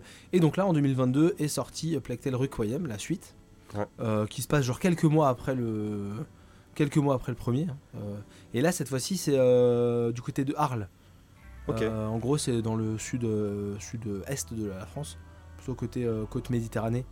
Et donc euh, aussi, le jeu est très beau. On suit toujours Amicia Hugo, euh, qui donc essaie de refaire leur vie après tous les événements qui se sont passés euh, du côté, euh, côté Aquitaine euh, dans le premier. Et malheureusement, eh bah, euh, la maladie n'a pas disparu et les rats reviennent euh, les, poursuivre. Et donc, ils vont à nouveau essayer de, bah, soigner Hugo qui est atteint d'une maladie qui, euh, qui, aide à développer la, la peste et la maladie. Donc voilà, pour euh, ne pas spoiler. Pas spoiler. Donc j'ai abandonné le jeu, je l'ai repris et euh, faut le jouer en facile. Voilà, comme ça, si vous avez, C'était le petit tips. si, ouais. ouais, si vous avez loupé l'intro, bah, c'est vrai vous- que tu disais que c'était très beau, c'est aussi pour ça que le premier s'était fait remarquer, parce que petite équipe, Ouais. petit studio à l'époque, hein, qu'on disait, hein, avant qu'il fasse sur les simulateurs, et pas gros budget du coup, double A. Et c'est vrai que t'étais là, bon, il y avait des petits trucs un peu raides dans le gameplay et les animes, mais de manière générale, t'étais assez sur le cul quand même euh, d'avoir un tel rendu pour un jeu euh, à, si- à, à moyen budget, on va Hmm. dire quoi. Ouais, je pense que c'était pas un gros gros budget. hein. Non. Après, le, le, le- le 2 est vraiment dans la continuité. hein, euh, Ça, on l'a dit, c'est encore très très beau et c'est encore euh, un gameplay assez rigide. euh. Ah, si, il y avait aussi une autre séquence dans le 1 qu'on a aussi dans le 2, c'est un peu les séquences de fuite. Où en fait, tu sprints Oui. et tu dois prendre des chemins et tout est très scripté, t'as qu'un passage. et euh, C'était cool de- dans le 1 parce que souvent si tu fuyais les rats qui étaient mis en scène de manière très métaphorique, un Mm. peu enfin fantastique, euh, c'était fantasmé, c'était... euh, Et un gros défaut du 1 qu'il n'y a plus dans le 2 apparemment, d'après ce que j'ai compris et que j'ai pas constaté encore, c'est qu'il n'y a plus de combat de boss. Parce que les combats de boss c'était quand même pas hyper. euh, Dans le 1, il y avait un passage où Je tu me souviens combattais d'un chevalier un dans le gros début chevalier qui était qui un peu relou. hein. une arme en feu. À la fin. Tu l'as fait toi Maxime euh, J'ai fait le début, mais fait c'est absurde. Enfin, tu- Ouais. le mec il est armé jusqu'aux dents et toi t'as une fronde et Ouais, oui, tu peux ça. le battre, mais c'est pas Et en très fait, logique. tu quoi, devais l'attaquer avec les rats, tu devais faire un- un- des techniques avec les rats dans le. Ah, sur la fin, oui. Ouais, ouais, le Bah, même le, chevalier. le- le boss de fin. Alors, ouais, c'était la fin du jeu, t'acceptais, c'était le boss. Ouais, Mais c'était nawak le boss de ah, fin du c'était- Ouais, 1. c'est ça, quand ça arrive Là, d'un coup, c'est- t'arrivais, tu fais. Alors, il y a des tours de rats de 5 Ouais, mètres, et là, tu fais. et des rats albinos, des rats noirs, des rats blancs, euh, c'était. euh, Là, par contre, on vrillait en fantastique total. Mais bon, après, c'est un combat de boss, donc il y avait un pattern et tout. Bon, bref, euh, euh, basique, et puis t'acceptais le truc quand même. Oui, ça faisait le. Ça faisait le job. La blague. Ça faisait la blague. Ça la blague, voilà. Et donc Olivier de Rivière, parce qu'on composé oui. la musique quand même, c'était le. C'était le, euh, le- le- l'objectif de parler de Olivier de Rivière, qui est un compositeur donc de jeux vidéo, euh, certainement principalement. euh, je suis en train de regarder s'il a fait, euh, il a fait que. Non, et je crois qu'il avait expliqué que ça lui prenait déjà pas mal de temps les jeux et qu'en gros il était pas spécialement intéressé et chaud pour faire du cinéma Ouais. ou autre série. Alors, euh, il faut quand même savoir que euh, dernièrement, il est, il est très très actif. hein, là, entre, euh, on va dire qu'entre 2017 et euh, 2022, il a fait franchement pas mal de jeux. Il avait commencé avec Obscure en 2004, Ouais. euh, qu'il avait certainement un peu, euh, un peu révélé. Il a fait Obscure 2 aussi. Il a fait Alone in the Dark euh, 2008. Oui, qui était peut-être un des seuls euh, bons points du jeu. hein. Oui, Même si, alors dire. ça, c'est un nanar. Moi, j'y ai joué un peu. Oh, j'ai des côtés rigolos, mais putain, ça puait du cul et le système de combat était. Euh, Bah, tu tapais avec le stick droit en fonction, tu sais comment t'orientais le stick. Ouais. tu faisais- Ah, putain, c'était une galère, gars, juste Bah, ils pour buter un gars. Qu'ils ont des idées de gameplay qui ont rien à foutre dans ce jeu-là. Ouais, Même ça, ton truc. inventaire, tu regardais ton corps, mais c'était pas en pause. Tu sais, Oui, genre il, il ouvrait sa veste, il regardait des ses trucs poches. de soins, t'étais dans la merde viteuf. viteuf, quoi. Non, ça avait rien à foutre Mais ça, c'est un peu à la mode c'est- dans les films d'horreur, dans les jeux d'horreur. Le- Ouais, mais sans pas- pause. Ce, ce jeu était pas bien fait. Je pense qu'ils ont eu des ça, problèmes, hein, mais c'était le bordel. Mais, euh, mais c'est un vrai nanar ce truc-là. D'accord, J'y ai joué deux heures. euh, je pense pas y revenir un jour. Vraiment. ça, ouais. Il a fait aussi la musique euh, d'Assassin's Creed Black Flag, de Remember Me. euh, D'ailleurs, euh, Remember Me, oui. Il a fait aussi Vampire du même studio. euh, Attends, Remember Me, c'était. Dontnod. euh, Dontnod. Et donc, il a fait aussi euh, Vampire. Vampire. Euh, il a fait Plague Tale Innocence et Plague Tale Requiem. Euh, Street of Rage 4. Donc, ça, c'est avec d'autres Ouais. compositeurs. Et il s'est beaucoup inspiré Bah, des, c'est c'est en hommage au des compositions originales des premiers. Ouais. euh, des premiers euh, Les premiers Street of Rage. Street of Rage. Voilà, il a fait dernièrement Gridfall et Dying Light, Dying, Dying Light 2. Dying Light. Light, deux. Light 2. ouais. D'accord. Ah, je je savais pas, d'accord. Ouais, voilà, c'est ça. Et puis euh, il fait euh, Vampires Masquerade Swan Song. Également la Ok, la oui, qui est un truc, euh, un petit côté film interactif aussi, ce truc-là. hein. Ouais, tout à fait. Enfin, aventure narrative en tout cas. quoi. Donc, euh, donc euh, voilà pour. euh, Il a fait aussi The Council dont j'ai déjà parlé euh, par le passé. euh, Oui, dans un micro ou un minibar en 2018. Ouais, j'avais fait ça. Il fait tous les jeux focus en gros. Ouais, il est. C'est c'est Pas un- mal, ouais, pas mal de focus, effectivement. ouais. Après, je sais plus si c'était dans. euh, vite fait, dans Remember Me ou dans Plague Tale Innocence. Euh, je crois que c'était dans Remember Me. Euh, il avait beaucoup travaillé et dans. euh, Peut-être aussi dans euh, Street of Rage 4 sur des musiques. euh, Progressive, Dynamique. euh, dynamique, c'est Remember Me, c'est sûr et certain. Ouais, parce que Remember Me, il y a vraiment l'objectif que en en, parlait, en ouais. fonction de ce qui se passe dans le jeu, la musique évolue. D'accord. Et donc du coup, c'est un travail Bah, différent de Remember juste, Me, ça s'entend. Alors, c'est intéressant. Euh, en gameplay, alors après, Me a un gameplay de, de combat basé pas mal sur des rythmiques, donc Bibi était en galère, ce qui fait que la musique, des fois, c'était pas fifou, mais dû aussi parce que Bibi arrive pas à jouer bien, donc c'est peut-être efficace, alors, mais pas Bibi, chez c'est moi. Mathieu, hein, voilà, Oui, Bibi, c'est moi. Euh, et voilà, Ah ouais, Olivier euh. de Rivière, c'est un, moi c'est un Mais c'est un bon, que, que j'aime bien. Ouais. Et dans E Tale, que ce soit Innocence ou Requiem, bah, il montre un peu euh, toute la palette de, de qualité qu'il peut avoir. Mais euh, écoutez, franchement. si vous êtes curieux, la BO d'Halloween in the Dark, qui par contre est vraiment de qualité. Oh, et je me demande si je l'ai pas déjà mis dans une BO Si, d'ailleurs. il une me semble, ça ouais. me parle. On Ouais, avait ouais. déjà parlé de ça. probablement, probablement. Et- Mais c'était peut-être dans l'émission d'avant. Ouais, je sais pas, non, ah, pas sûr. Ouais, c'est pas si possible. Ouais, ok, bon, c'était peut-être dans l'AMG. Oui, parce que je crois pas qu'on l'ait fait dans minibar. non, ouais, je ouais, tiens tu une notes, liste. ouais, Bah, ouais. c'est pour ça, ouais. Mais je l'ai déjà mis en BO oublié. Ouais. Non, par contre, ce qui, ce qui est intéressant, c'est qu'on voit que le monsieur il est impliqué. Il se contente pas de faire de la musique pour faire de la Ah non, musique. non, quoi. non, C'est- non, au non, il contraire, a un il côté de- passion. Voilà, c'est oui, ça. c'est- il prend l'exercice très à cœur. Voilà, c'est ce que je veux dire. Euh, Mathieu, du coup, on allait passer à ton. C'est encore moi? Ah bah, c'est encore toi. euh, bah, Oui, bah allons-y alors. Tu voulais parler de ça en Euh, dernier. Alors c'est rigolo hein, parce que du coup, Voilà, euh, bah, c'est la Halloween en décalé, tu sais, chez nous, vu qu'on est sorti le 31 C'est le octobre et que bon, on est à du la soir. ouais. Du coup, j'ai maté de l'horreur, mais un peu à rebours. Euh, j'ai maté le nouveau Hellraiser 2022 du Lu, voilà, qui est un reboot de la franchise Hellraiser après euh, 10 films, dont 4 fréquentables, on va dire. Ouais, c'est ça, t'as 4 films plus 4 téléfilms et de, avec des téléfilms qui sont Hellraiser que de nom quoi. T'as C'est- 4 films plus 6 téléfilms. Ah oui, j'ai mal compté, pardon. Ouais, oui, je- oui, bon, bah, il y en a qui ont, 10, des, ont des idées après, mais bon, c'est pas toujours. euh, suffit pas toujours d'avoir des idées pour qu'elles soient bonnes. Sachant que jusqu'au 9, ils ont un peu d'argent. Le 10, ils en ont plus du tout. Bah, Non, non, le 9, euh, c'est celui en phone Ah, footage. hein, Ah bah le 10, je l'ai pas vu plus- alors. où y a plus que la- Non, t'as pas vu le 10 Oh là euh, Ah, Alors là, là, là, il y a pas de thunes, mais c'est mieux que le 9. Il y a des idées là par contre. mais euh, ça manque de pognon pour que ça soit bien. Bah, le 9 m'avait pas déplu, parce que tu vois clairement qu'on est dans un film qui Ah oui, pu tu coûter sais qu'on 5000 a- balles, de- de- ouais, mais- littéralement. Je vous encourage à regarder la chaîne YouTube de Rattle Rock, R-A-T-E-L-R-O-C-K, qui est une youtubeuse euh, qui fait pas mal d'analyses euh, de sagas d'horreur, qui fait une rétrospective sur plein de trucs, dont une rétrospective sur les Hellraiser, qui est plutôt rigolote à regarder pour le coup. Et sur les massacres à tronçonneuse. sur les massacres à tronçonneuse, et en ce moment elle est sur Silent Hill. Tout à et- fait. Ouais, ouais. Vu que son nom ne l'indique pas, elle est francophone. Elle est francophone, Alors, non, oui, tout à fait. ouais, Alors elle est euh, francophone et pour info c'est une tasse avec un cul. C'est une tasse avec un cul qui m'accompagne tous les jours au travail parce qu'elle vend son mug. Du coup, je considère qu'elle est un petit peu avec moi pour monter toute la journée. Est-ce que euh, tu as son mug les émissions. Bien sûr, j'ai son mug. Excellent. T'as acheté excellent. Je l'ai même offert à un ami. La dame, elle a en goodies une tasse, il y a un Oh, c'est ça. Bah, en euh, fait, C'est c'est. son personnage. Tu ne le vois jamais, c'est une petite tasse animée qui parle. Une tasse de Ah café oui, qui tire la gueule et quand elle se retourne, il y a un petit cul. c'est rigolo. Et du coup, elle vend sa tasse euh, bah, sur son Tipeee, je crois. oui, bah normal. Probablement, Oui, ouais. c'est- non, bah, c'est bien. Non, bah, pour se faire des sous, pour Et- aider à financer ses vidéos, Et quoi, donc tout dans le- la vidéo Silent Hill que j'ai regardé, c'est très marrant, c'est qu'en fait euh, elle a pris la tasse, mais pour jouer, pour tenir la manette, et ben en fait elle a juste mis des gants blancs. Oui, j'ai vu ça. elle, oui. s'est- elle a intégré ses gants blancs sur sa tasse et elle tient la manette comme ça. euh, D'accord. Parce qu'en fait elle veut pas montrer son visage. Alors qu'elle fait Bah, des streams c'est Twitch, rare, on Ouais, voit maintenant, son ouais, visage. elle a les- une chaîne Twitch. Les ouais. youtubeurs qui montent pas leur tête, c'est bien. Bah, en fait, Ouais, le problème, c'est qu'elle monte son visage ailleurs, parce que moi j'ai vu sa tête Non, sur c'est un- juste Oui, c'est- de vidéo. c'est vraiment je le crois. délire C'est un que- personnage qu'elle s'est inventé. Et c'est trop, non, franchement, c'est cool. Et euh, elle est naturelle. C'est une chaîne, euh, on en a déjà parlé de Rattle Rock. Ouais, ouais, ouais. Et on c'est un vrai conseil, ouais. très- Ouais, ouais, c'est très intéressant si vous aimez les analyses de films. D'accord. C'est- Moi, je bah, connaissais pas. c'est- bien traité de manière générale et plutôt d'accord euh, assez souvent avec elle. Donc, euh, Sa vidéo te- Starship Troopers est excellente. oui, tout à fait. Mm. Ouais, ouais. Elle revient sur les Starship Troopers. Ouais, mais même l'analyse du 1 est très très bonne. Euh, du coup, Mais du coup, Hellraiser revient Halloween. Ah, pardon, en, de- excuse-moi. en 2022. Que des euh, voilà, après des films quand même pas terribles, un peu comme Halloween, on s'était un peu perdu au cours des années.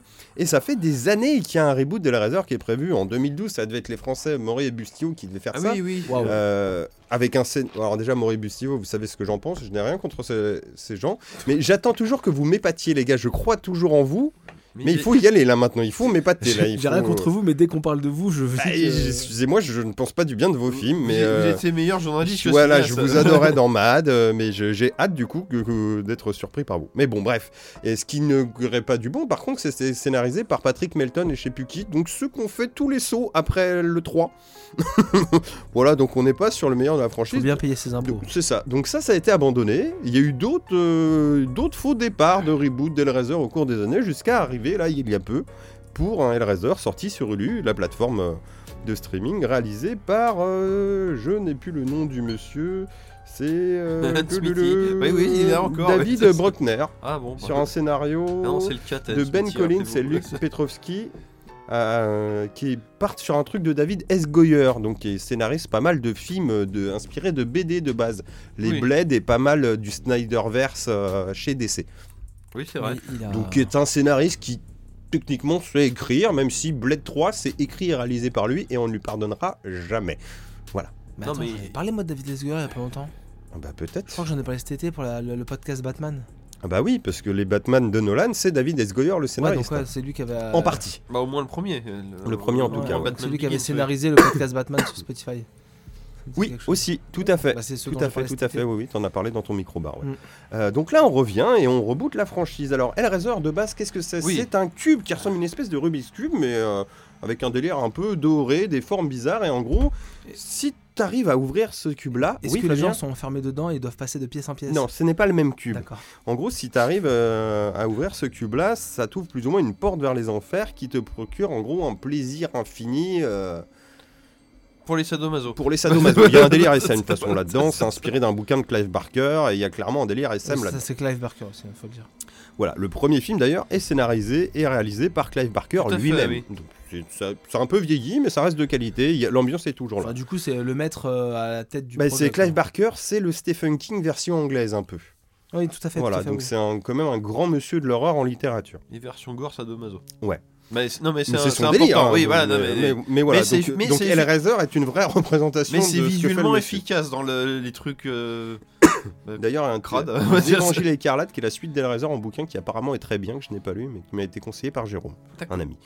Euh, donc bref, là on revient pour un reboot. Donc voilà, on a toujours euh, l'idée de ce cube, mais normalement, en gros, t'ouvrais ce cube et bah des, euh, des moines euh, d'une sorte d'enfer venaient, qu'on appelle les Zénobites, donc qui étaient des mecs euh, très typ- typés sadomaso, tenus de cuir et tout, mais torturés même visuellement. C'est-à-dire que la figure emblématique d'Hellraiser, c'est Pinhead, donc euh, joué par Doug Bradley dans les premiers films, qui est un mec chauve avec le crâne quadrillé, tout blanc, avec des clous, donc des têtes d'épingle, Pinhead, des clous plantés dans le crâne. Il a plusieurs acolytes, il en a un qui claque des dents, qui a pas de visage, une nana avec des... Enfin bref, c'est visuellement de l'horreur, ces Euh, acolytes. Et t'es pas bien quand tu regardes ça. Ah oui, c'est malaisant. Oui, c'est. Voilà, donc on part là-dessus. Donc à la base c'était ça, les mecs venaient te chercher. En gros, c'était un... on t'offrait un plaisir de souffrance éternelle en vrai. Oui. Ce que tu ne savais pas en vrai quand tu sur la légende du cube, mais c'est final ce que tu trouvais. Et c'était pas forcément une bénédiction d'ouvrir ce cube au Ah final. bah non, oui. Là, on repart du même délire, donc le cube va encore te procurer des plaisirs et tout, mais on a une petite variante, c'est-à-dire que le cube existe en six formes. D'accord. C'est un cube évolutif Donc il y a des triangles, des rectangles. qui, qui t'offre différentes récompenses. Je vous donne le principe. Ce cube, quand tu arrives à lui faire faire euh, évoluer, c'est des puzzles, hein, c'est vraiment le délire d'un casse-tête. Et tu- quand tu arrives à passer les six phases, à la fin, tu peux demander au seigneur des Cénobites, euh, qui s'appelle la Sentinelle, si je dis pas de bêtises, euh, je crois. Je dis peut-être des bêtises. Oui, non, admettons. Enfin, oui, tu ouais. peux demander euh, une récompense. Parmi ces récompenses, euh, c'est à base de Lazare, trucs comme ça. Donc ça peut te réincarner un être cher, euh, avoir le plaisir éternel. Il y a pas mal de trucs. Non, non, c'est un piège, c'est évolutif et c'est rigolo. Donc on commence le film. Je vais pas spoiler parce que celui-là, pour le coup, contrairement aux deux autres de tout à l'heure, vaut le coup d'être vu. Euh, Ah. On commence en fait dans la demeure euh, d'un riche euh, homme d'affaires originaire de l'Europe de l'Est. Vous avez vu sa tête, j'ai plus le nom de l'acteur. Il jouait dans Urgence le docteur Kovac, je sais plus quoi D'accord, oui. qui s'appelle Roland Voigt, voilà. Donc il, et en fait, il, il engage des jeunes gens et leur propose de résoudre un casse-tête. Donc à chaque fois, c'est le cube. Et en fait, à chaque fois que tu résous un puzzle de ce cube, il y a une lame qui sort et qui te coupe. Et les Cénobites viennent te chercher et le cube change de forme. On passe à la phase d'après. Donc tu comprends assez vite que le mec engage des gens malgré eux pour les sacrifier pour Oui, faire bah, évoluer ça, la forme du cube. Ok, très bien. Ellipse, on est trois ans après, je crois. Roland Voigt a disparu, on ne sait pas ce qui s'est passé dans son manoir, plus de traces du monsieur. On pense ouais. qu'il est mort, patati patata. On suit une euh, jeune fille dont j'ai plus le nom, donc c'est pas grave. On suit. Riley, du coup, qui vit chez son frère. Elle a des petits problèmes de thunes, un petit peu de drogue et tout. Et bon, euh, son frère la bride, ça se passe pas très bien. Elle a un copain et elle fait Ouais, moi j'en ai marre, je veux me barrer, patati patata. Donc son mec lui dit Bah écoute, euh, moi j'ai un plan. euh, tu vois, je faisais des livraisons pendant un moment dans un entrepôt. et en fait, on me demandait de livrer des trucs. Bon, je pense que c'est des objets de valeur, mais il n'y a jamais personne là-bas. Donc, moi, je dis, euh, vas-y, on y va, on braque le truc, et puis on, ce qu'on chope, on le revend. Tu vois, on se fait de la thune, et puis après, on vit tous les deux. Très bien. Ils y vont, entrepôt totalement vide, euh, juste un coffre-fort dedans. Ils arrivent à ouvrir le Une coffre-fort. petite boîte en plein milieu de la Qu'est-ce salle. qu'il y a dans le coffre-fort? Un cube. Ah, Oh, bah, non, putain, c'est fou ça.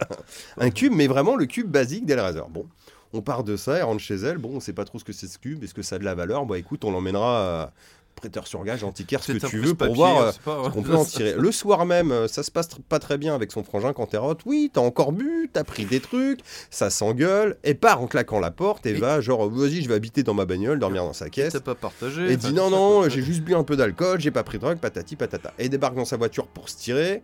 Là, elle se vénère. euh, Bon, elle se pose un peu dans sa voiture. Elle ouvre une petite boîte. Il lui reste 3-4 cachetons. Elle décide de les prendre. Et commence à être complètement défoncée. Elle va se poser dans le parc. Et là, elle fait le cube. Et le cube, en fait, il s'ouvre, mais il se fait pas couper. Elle aperçoit un truc dans le fond. Putain, c'est un Cénobite, on sait pas trop ce que c'est et tout. Bon, Ouais, puis vu qu'elle est droguée, elle fait genre Elle, elle se fait pas que- couper parce que le couple la cube pas ou elle a esquive Bah, la en fait, euh, si tu préfères, le- il y a une lame qui sort du cube, mais si tu sais pas qu'il y a une lame, tu te la prends clairement dans la main. Mais là, elle tenait d'une certaine manière que euh, ce l'est pas prise, tu vois. D'accord.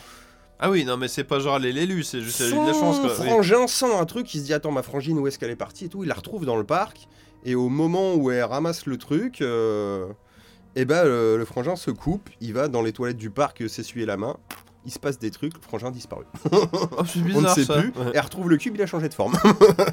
Putain, alors on commence à comprendre l'histoire, donc à partir Ouais, de bah, là, C'était pas petite compris enquête, début, oui. euh, donc elle va s'intéresser à toutes ces choses-là. Au fur et à mesure du film, il y aura du coup d'autres évolutions du pub et une histoire va se mettre en place. Je vous encourage à aller voir ce film. Euh, c'est pas un chef-d'œuvre, mais c'est plutôt une bonne suite. On est dans le haut des paniers des Hellraiser. On a perdu euh, Christopher Young qui faisait le compositeur original des films car le film avait une très bonne BO. Là, on est sur un pastiche euh, de sa musique, c'est-à-dire qu'on s'en rapproche très souvent sans jamais l'égaler. Donc Bon, De euh, toute façon, Christopher Young, part les- peut-être les trois premiers, il a pas fait toutes les non, musiques, non, non, mais ça donnait quand même une patte au Ah premier. oui, oui, bien Ce qui sûr. est oui. très cool dans ce film, c'est que c'est un film qui se passe contemporain, donc euh, c'est pas dit la date, mais on va dire 2022, quoi, Oui, en gros, oui, dans l'idée. Ça, ça a l'air en tout cas, oui. Mais on a une, euh, une lumière et une patte euh, visuelle qui nous fait très années 80. On retrouve un petit peu la photo qu'on avait à l'époque de, de Clive Barker, bah, c'est bien. très bleuté et tout. On est assez proche de l'original. Euh, là où le bas blesse, mais c'est pas nul, mais c'est quand même décevant, c'est au niveau des Cénobites. Alors on a plus Doug Bradley en tant que Pinhead. Euh, le Pinhead est devenu une femme. Ma foi, rend plutôt bien. Le truc qui est un peu dérangeant, mais je me demande si c'est pas le cas dans les bouquins, en tout cas sur la couverture du livre des Évangiles et Carottes que j'ai vu, c'est qu'on a perdu euh, du côté sadomaso le cuir. Ce qui fait qu'on a des Zénobites uniquement blancs, plus vraiment habillés qu'avec de la peau. Mais du coup, on a un rendu un peu, un peu plastique, caoutchouteux des costumes, ce qui fait que ça amoindrit quand même pas mal le délire un peu gothique du bazar. Et, Bah oui, oui. et j'ai trouvé ça un peu dommage. Après, il y a des petits twists euh, sympathiques qui marchent. On a une, une évolution du cube qui est rigolo parce que du coup, on a une vraie progression d'histoire. Alors qu'au final, dans le premier, tu disais, bon, bah, il y a cette histoire de cube. Une fois que tu l'as ouvert, bon, voilà, euh, on est vite arrivé au truc. Alors que là, les six phases, au moins, font progresser l'intrigue. Et du coup, oui. le- et le fait d'avoir plusieurs récompenses, tu te dis, bah son frère disparu, peut-être elle va pouvoir le ramener à la Mm. vie, tu vois, on ne sait pas. Il y a un délire autour de ça, pareil, donc euh, c'est... Je sais pas, c'est intéressant, on a une histoire un peu originale dans l'univers d'Hellraiser qui renouvelle un petit peu le truc, ce qui est pas déplaisant sans être incroyable bien sûr, mais qui en fait du coup une bonne suite, alors que je m'attendais vraiment à rien pour un film de 2022 Hellraiser.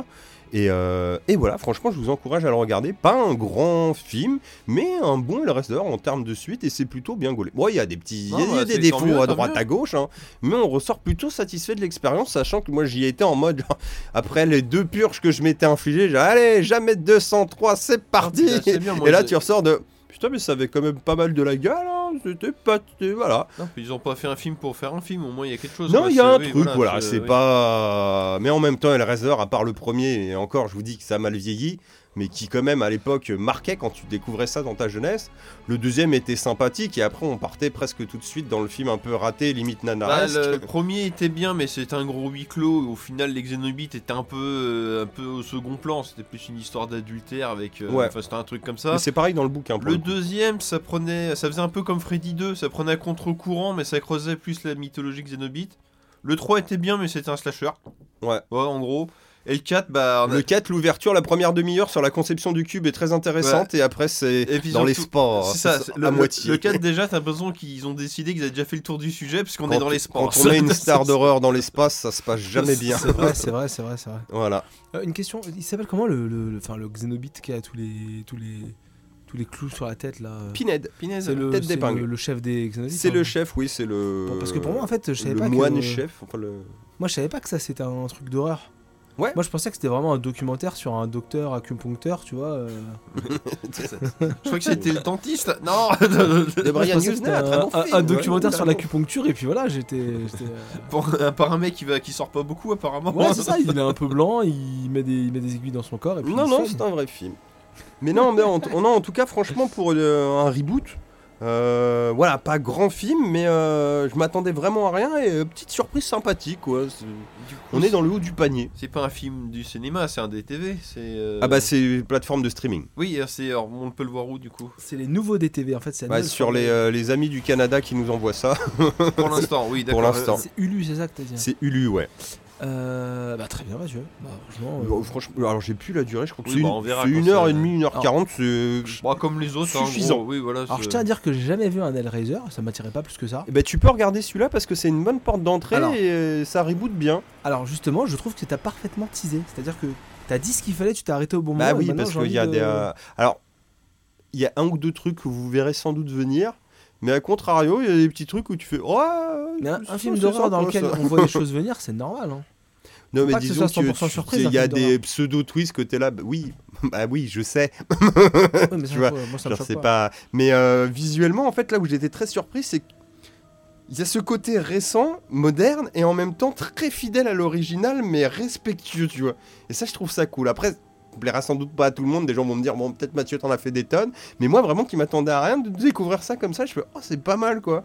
Puis même l'actrice, tu vois, on n'est pas sur une, on est sur quelqu'un de, de tous les jours, tu vois, c'est pas un canon de beauté ou un machin, on n'est pas sur la pin-up, machin. Et du coup, tu crois vachement cette nana à qui, à il arrive toute cette histoire. T'es, Ouais. À fond avec elle, même les persos. euh, Enfin, je sais pas, les, les persos sont plutôt bien traités de manière générale et, et les mises en scène de, de euh, c'est cool quoi. Puis là, dans le premier, en fait, ce qui était un problème et aussi dû au budget, c'est qu'au final, les Cénobites, tu les voyais tard dans le film et pas Oui. beaucoup.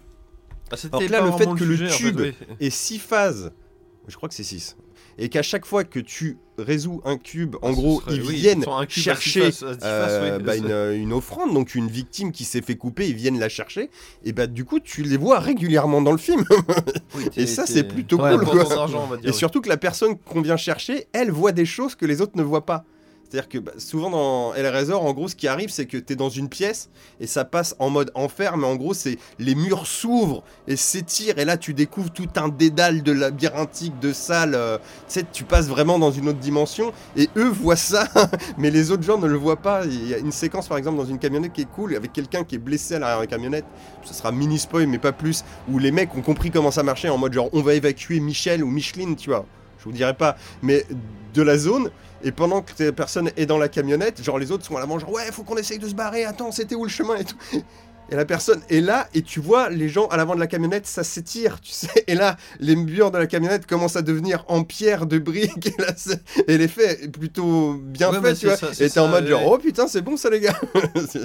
et ouais, non, franchement, euh, à mater au moins en curieux, franchement, Non, bah, si vous en avez jamais vu, bah celui-là, c'est pas dégueu pour rentrer Bah, dans la franchise, je trouve. Ou le premier, Mais assez mais, euh, respectueux, Le premier, mais en étant vide de tout. T'as- t'as- t'as- De pas s'attendre à voir des novices. Bah, le, c'est- le- le trucs, premier, euh, son le côté huis clos et, euh, et faible budget des années 80 euh, font que je pense que maintenant ça pique un peu la gueule si tu l'as Ah ouais, pas déjà y vu. Il y euh. a de bonnes scènes. Hein, avec le, je vais- pour, pour titiller Flavien, qui l'a pas vu. Hmm. Bah, tu vois, genre quand quelqu'un meurt, Ouais. il tombe, il se décompose. Ouais. Bah, là, t'imagines maintenant un film d'horreur, le mec il meurt, puis il se décompose à vitesse grand V. Mhm. Si, bah, maintenant, tu fais la même scène à l'envers.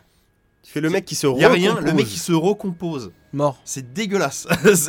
Ah, j'avoue. Et là, tu vois ça, et là, pour le coup, malgré le budget, t'es là. Ah, C'était bien Ah crade. ouais Celui-là est un peu moins crade quand même. Et voilà, c'est un petit peu petit défaut. Il y a des effets qui marchent très bien et d'autres. euh, euh, les Cénobites, euh, ah, putain, tu sais, t'es là, tu fais Ah, il y a un truc, et tu fais. Et je te jure, premier coup, tu vois l'abondance, tu fais Il manque un truc. Et quand je matais le film, je fais Ouais, il y a pas le cuir.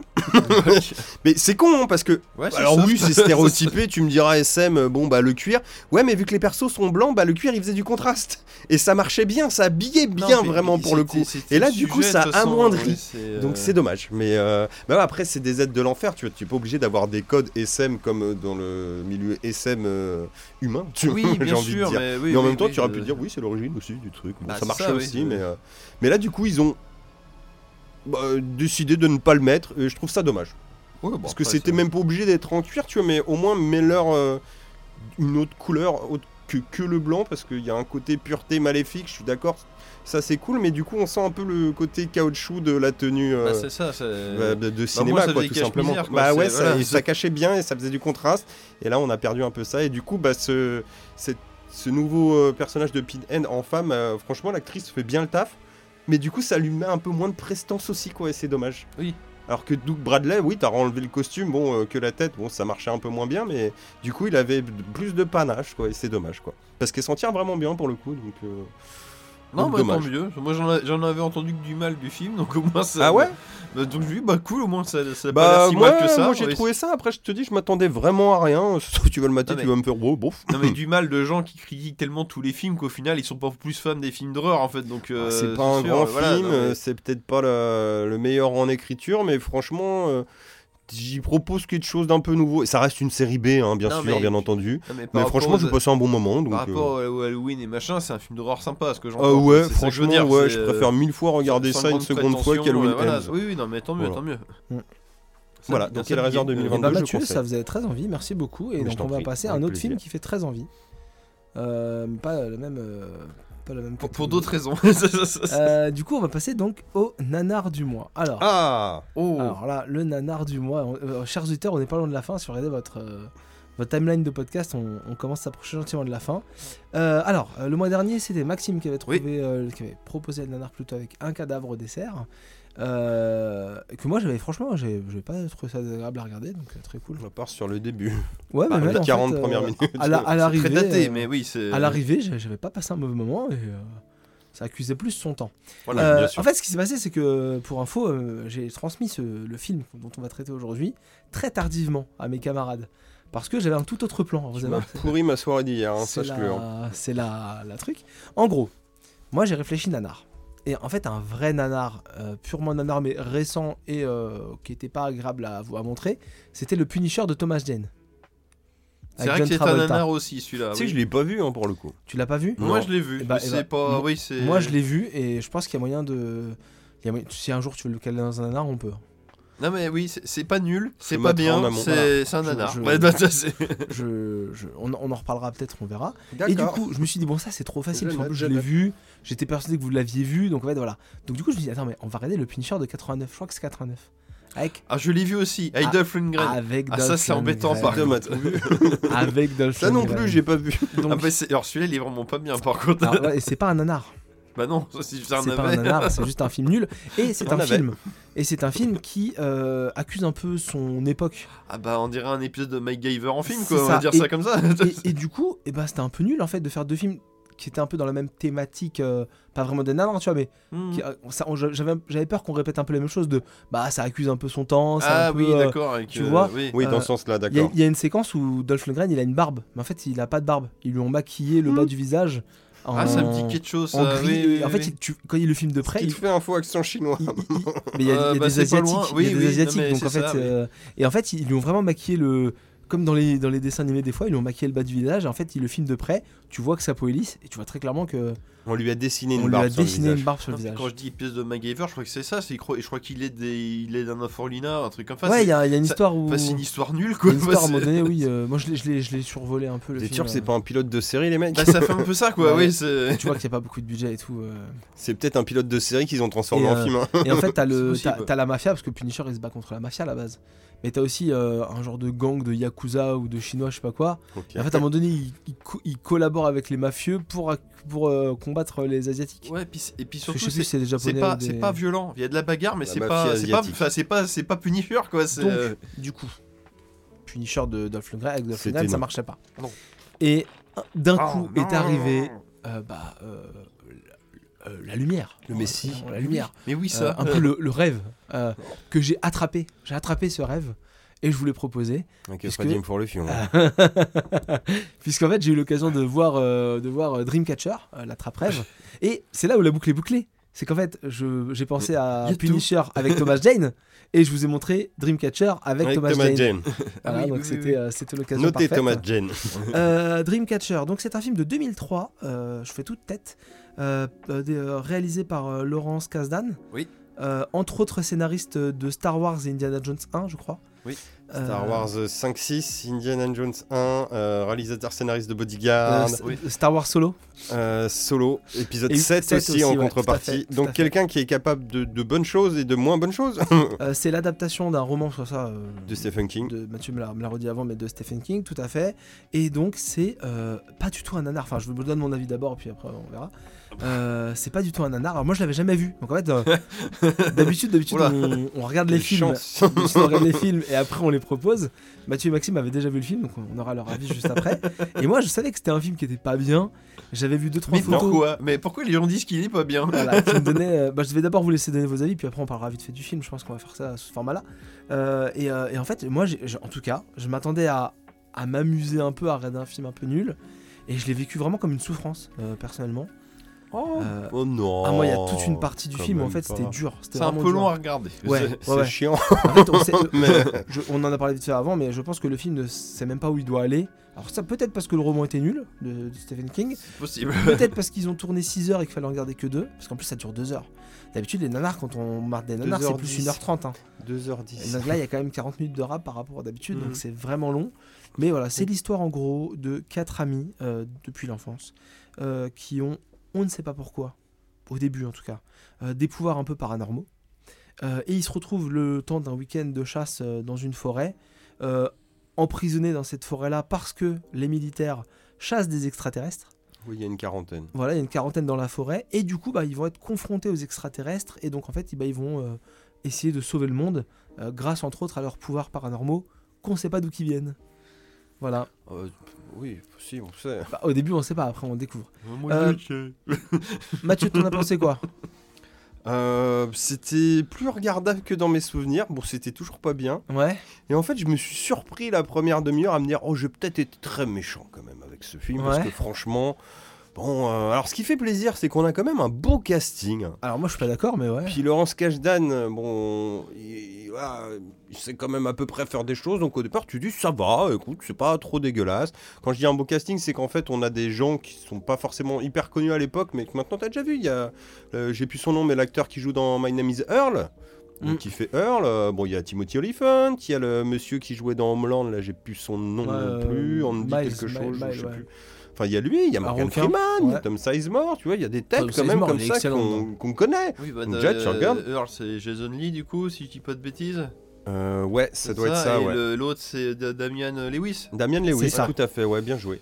Euh, donc tu dis, ah bah écoute, je suis un peu en territoire connu, et puis ça fait plaisir de les voir, donc je m'attendais pas à les voir. Et pour être franc, euh, du coup, Jason Lee, sur le coup, j'ai cru que c'était... euh, merde, comment il s'appelle euh, Justine Long.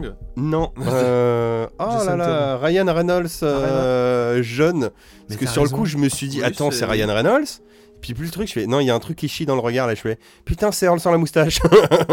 oh putain de merde. Bon, j'étais- euh, J'étais content quand même. Des bons acteurs, on va dire. Des- gens voilà, c'est assez Oui, au départ. oui. En fait, tu les découvres en séparé et chacun, tu vois qu'ils ont un pouvoir. Bon, c'est plus ou moins intéressant chacun, mais tu dis ok, intrigant. Plus ou Bon, moins qu'est-ce qui s'est passé Et en plus, plus ou moins complémentaires. Si, Plus ou euh, moins ouais. complémentaires. Il y en a un qui retrouve les objets et les choses perdues. euh, il y en a un qui, t'as l'impression qu'il connaît les choses à l'avance. Il y en a un qui sent un peu les dangers.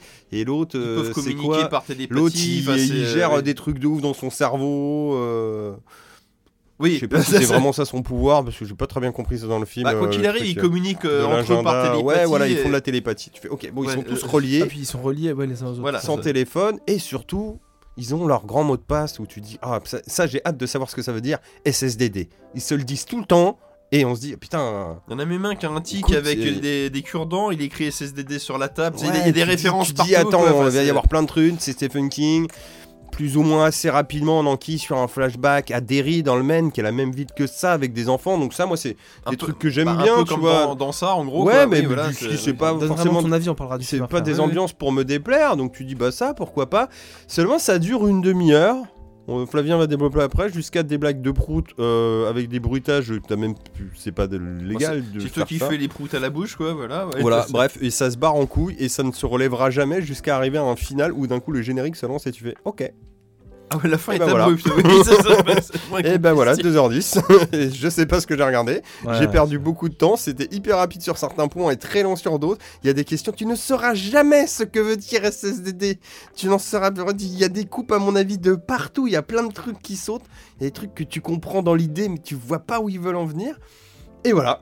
C'est ça. ouais. Et c'est pas très bien du coup. Et toi, Bah, Maxime moi, je dirais que c'est euh, bah, c'est pas nul.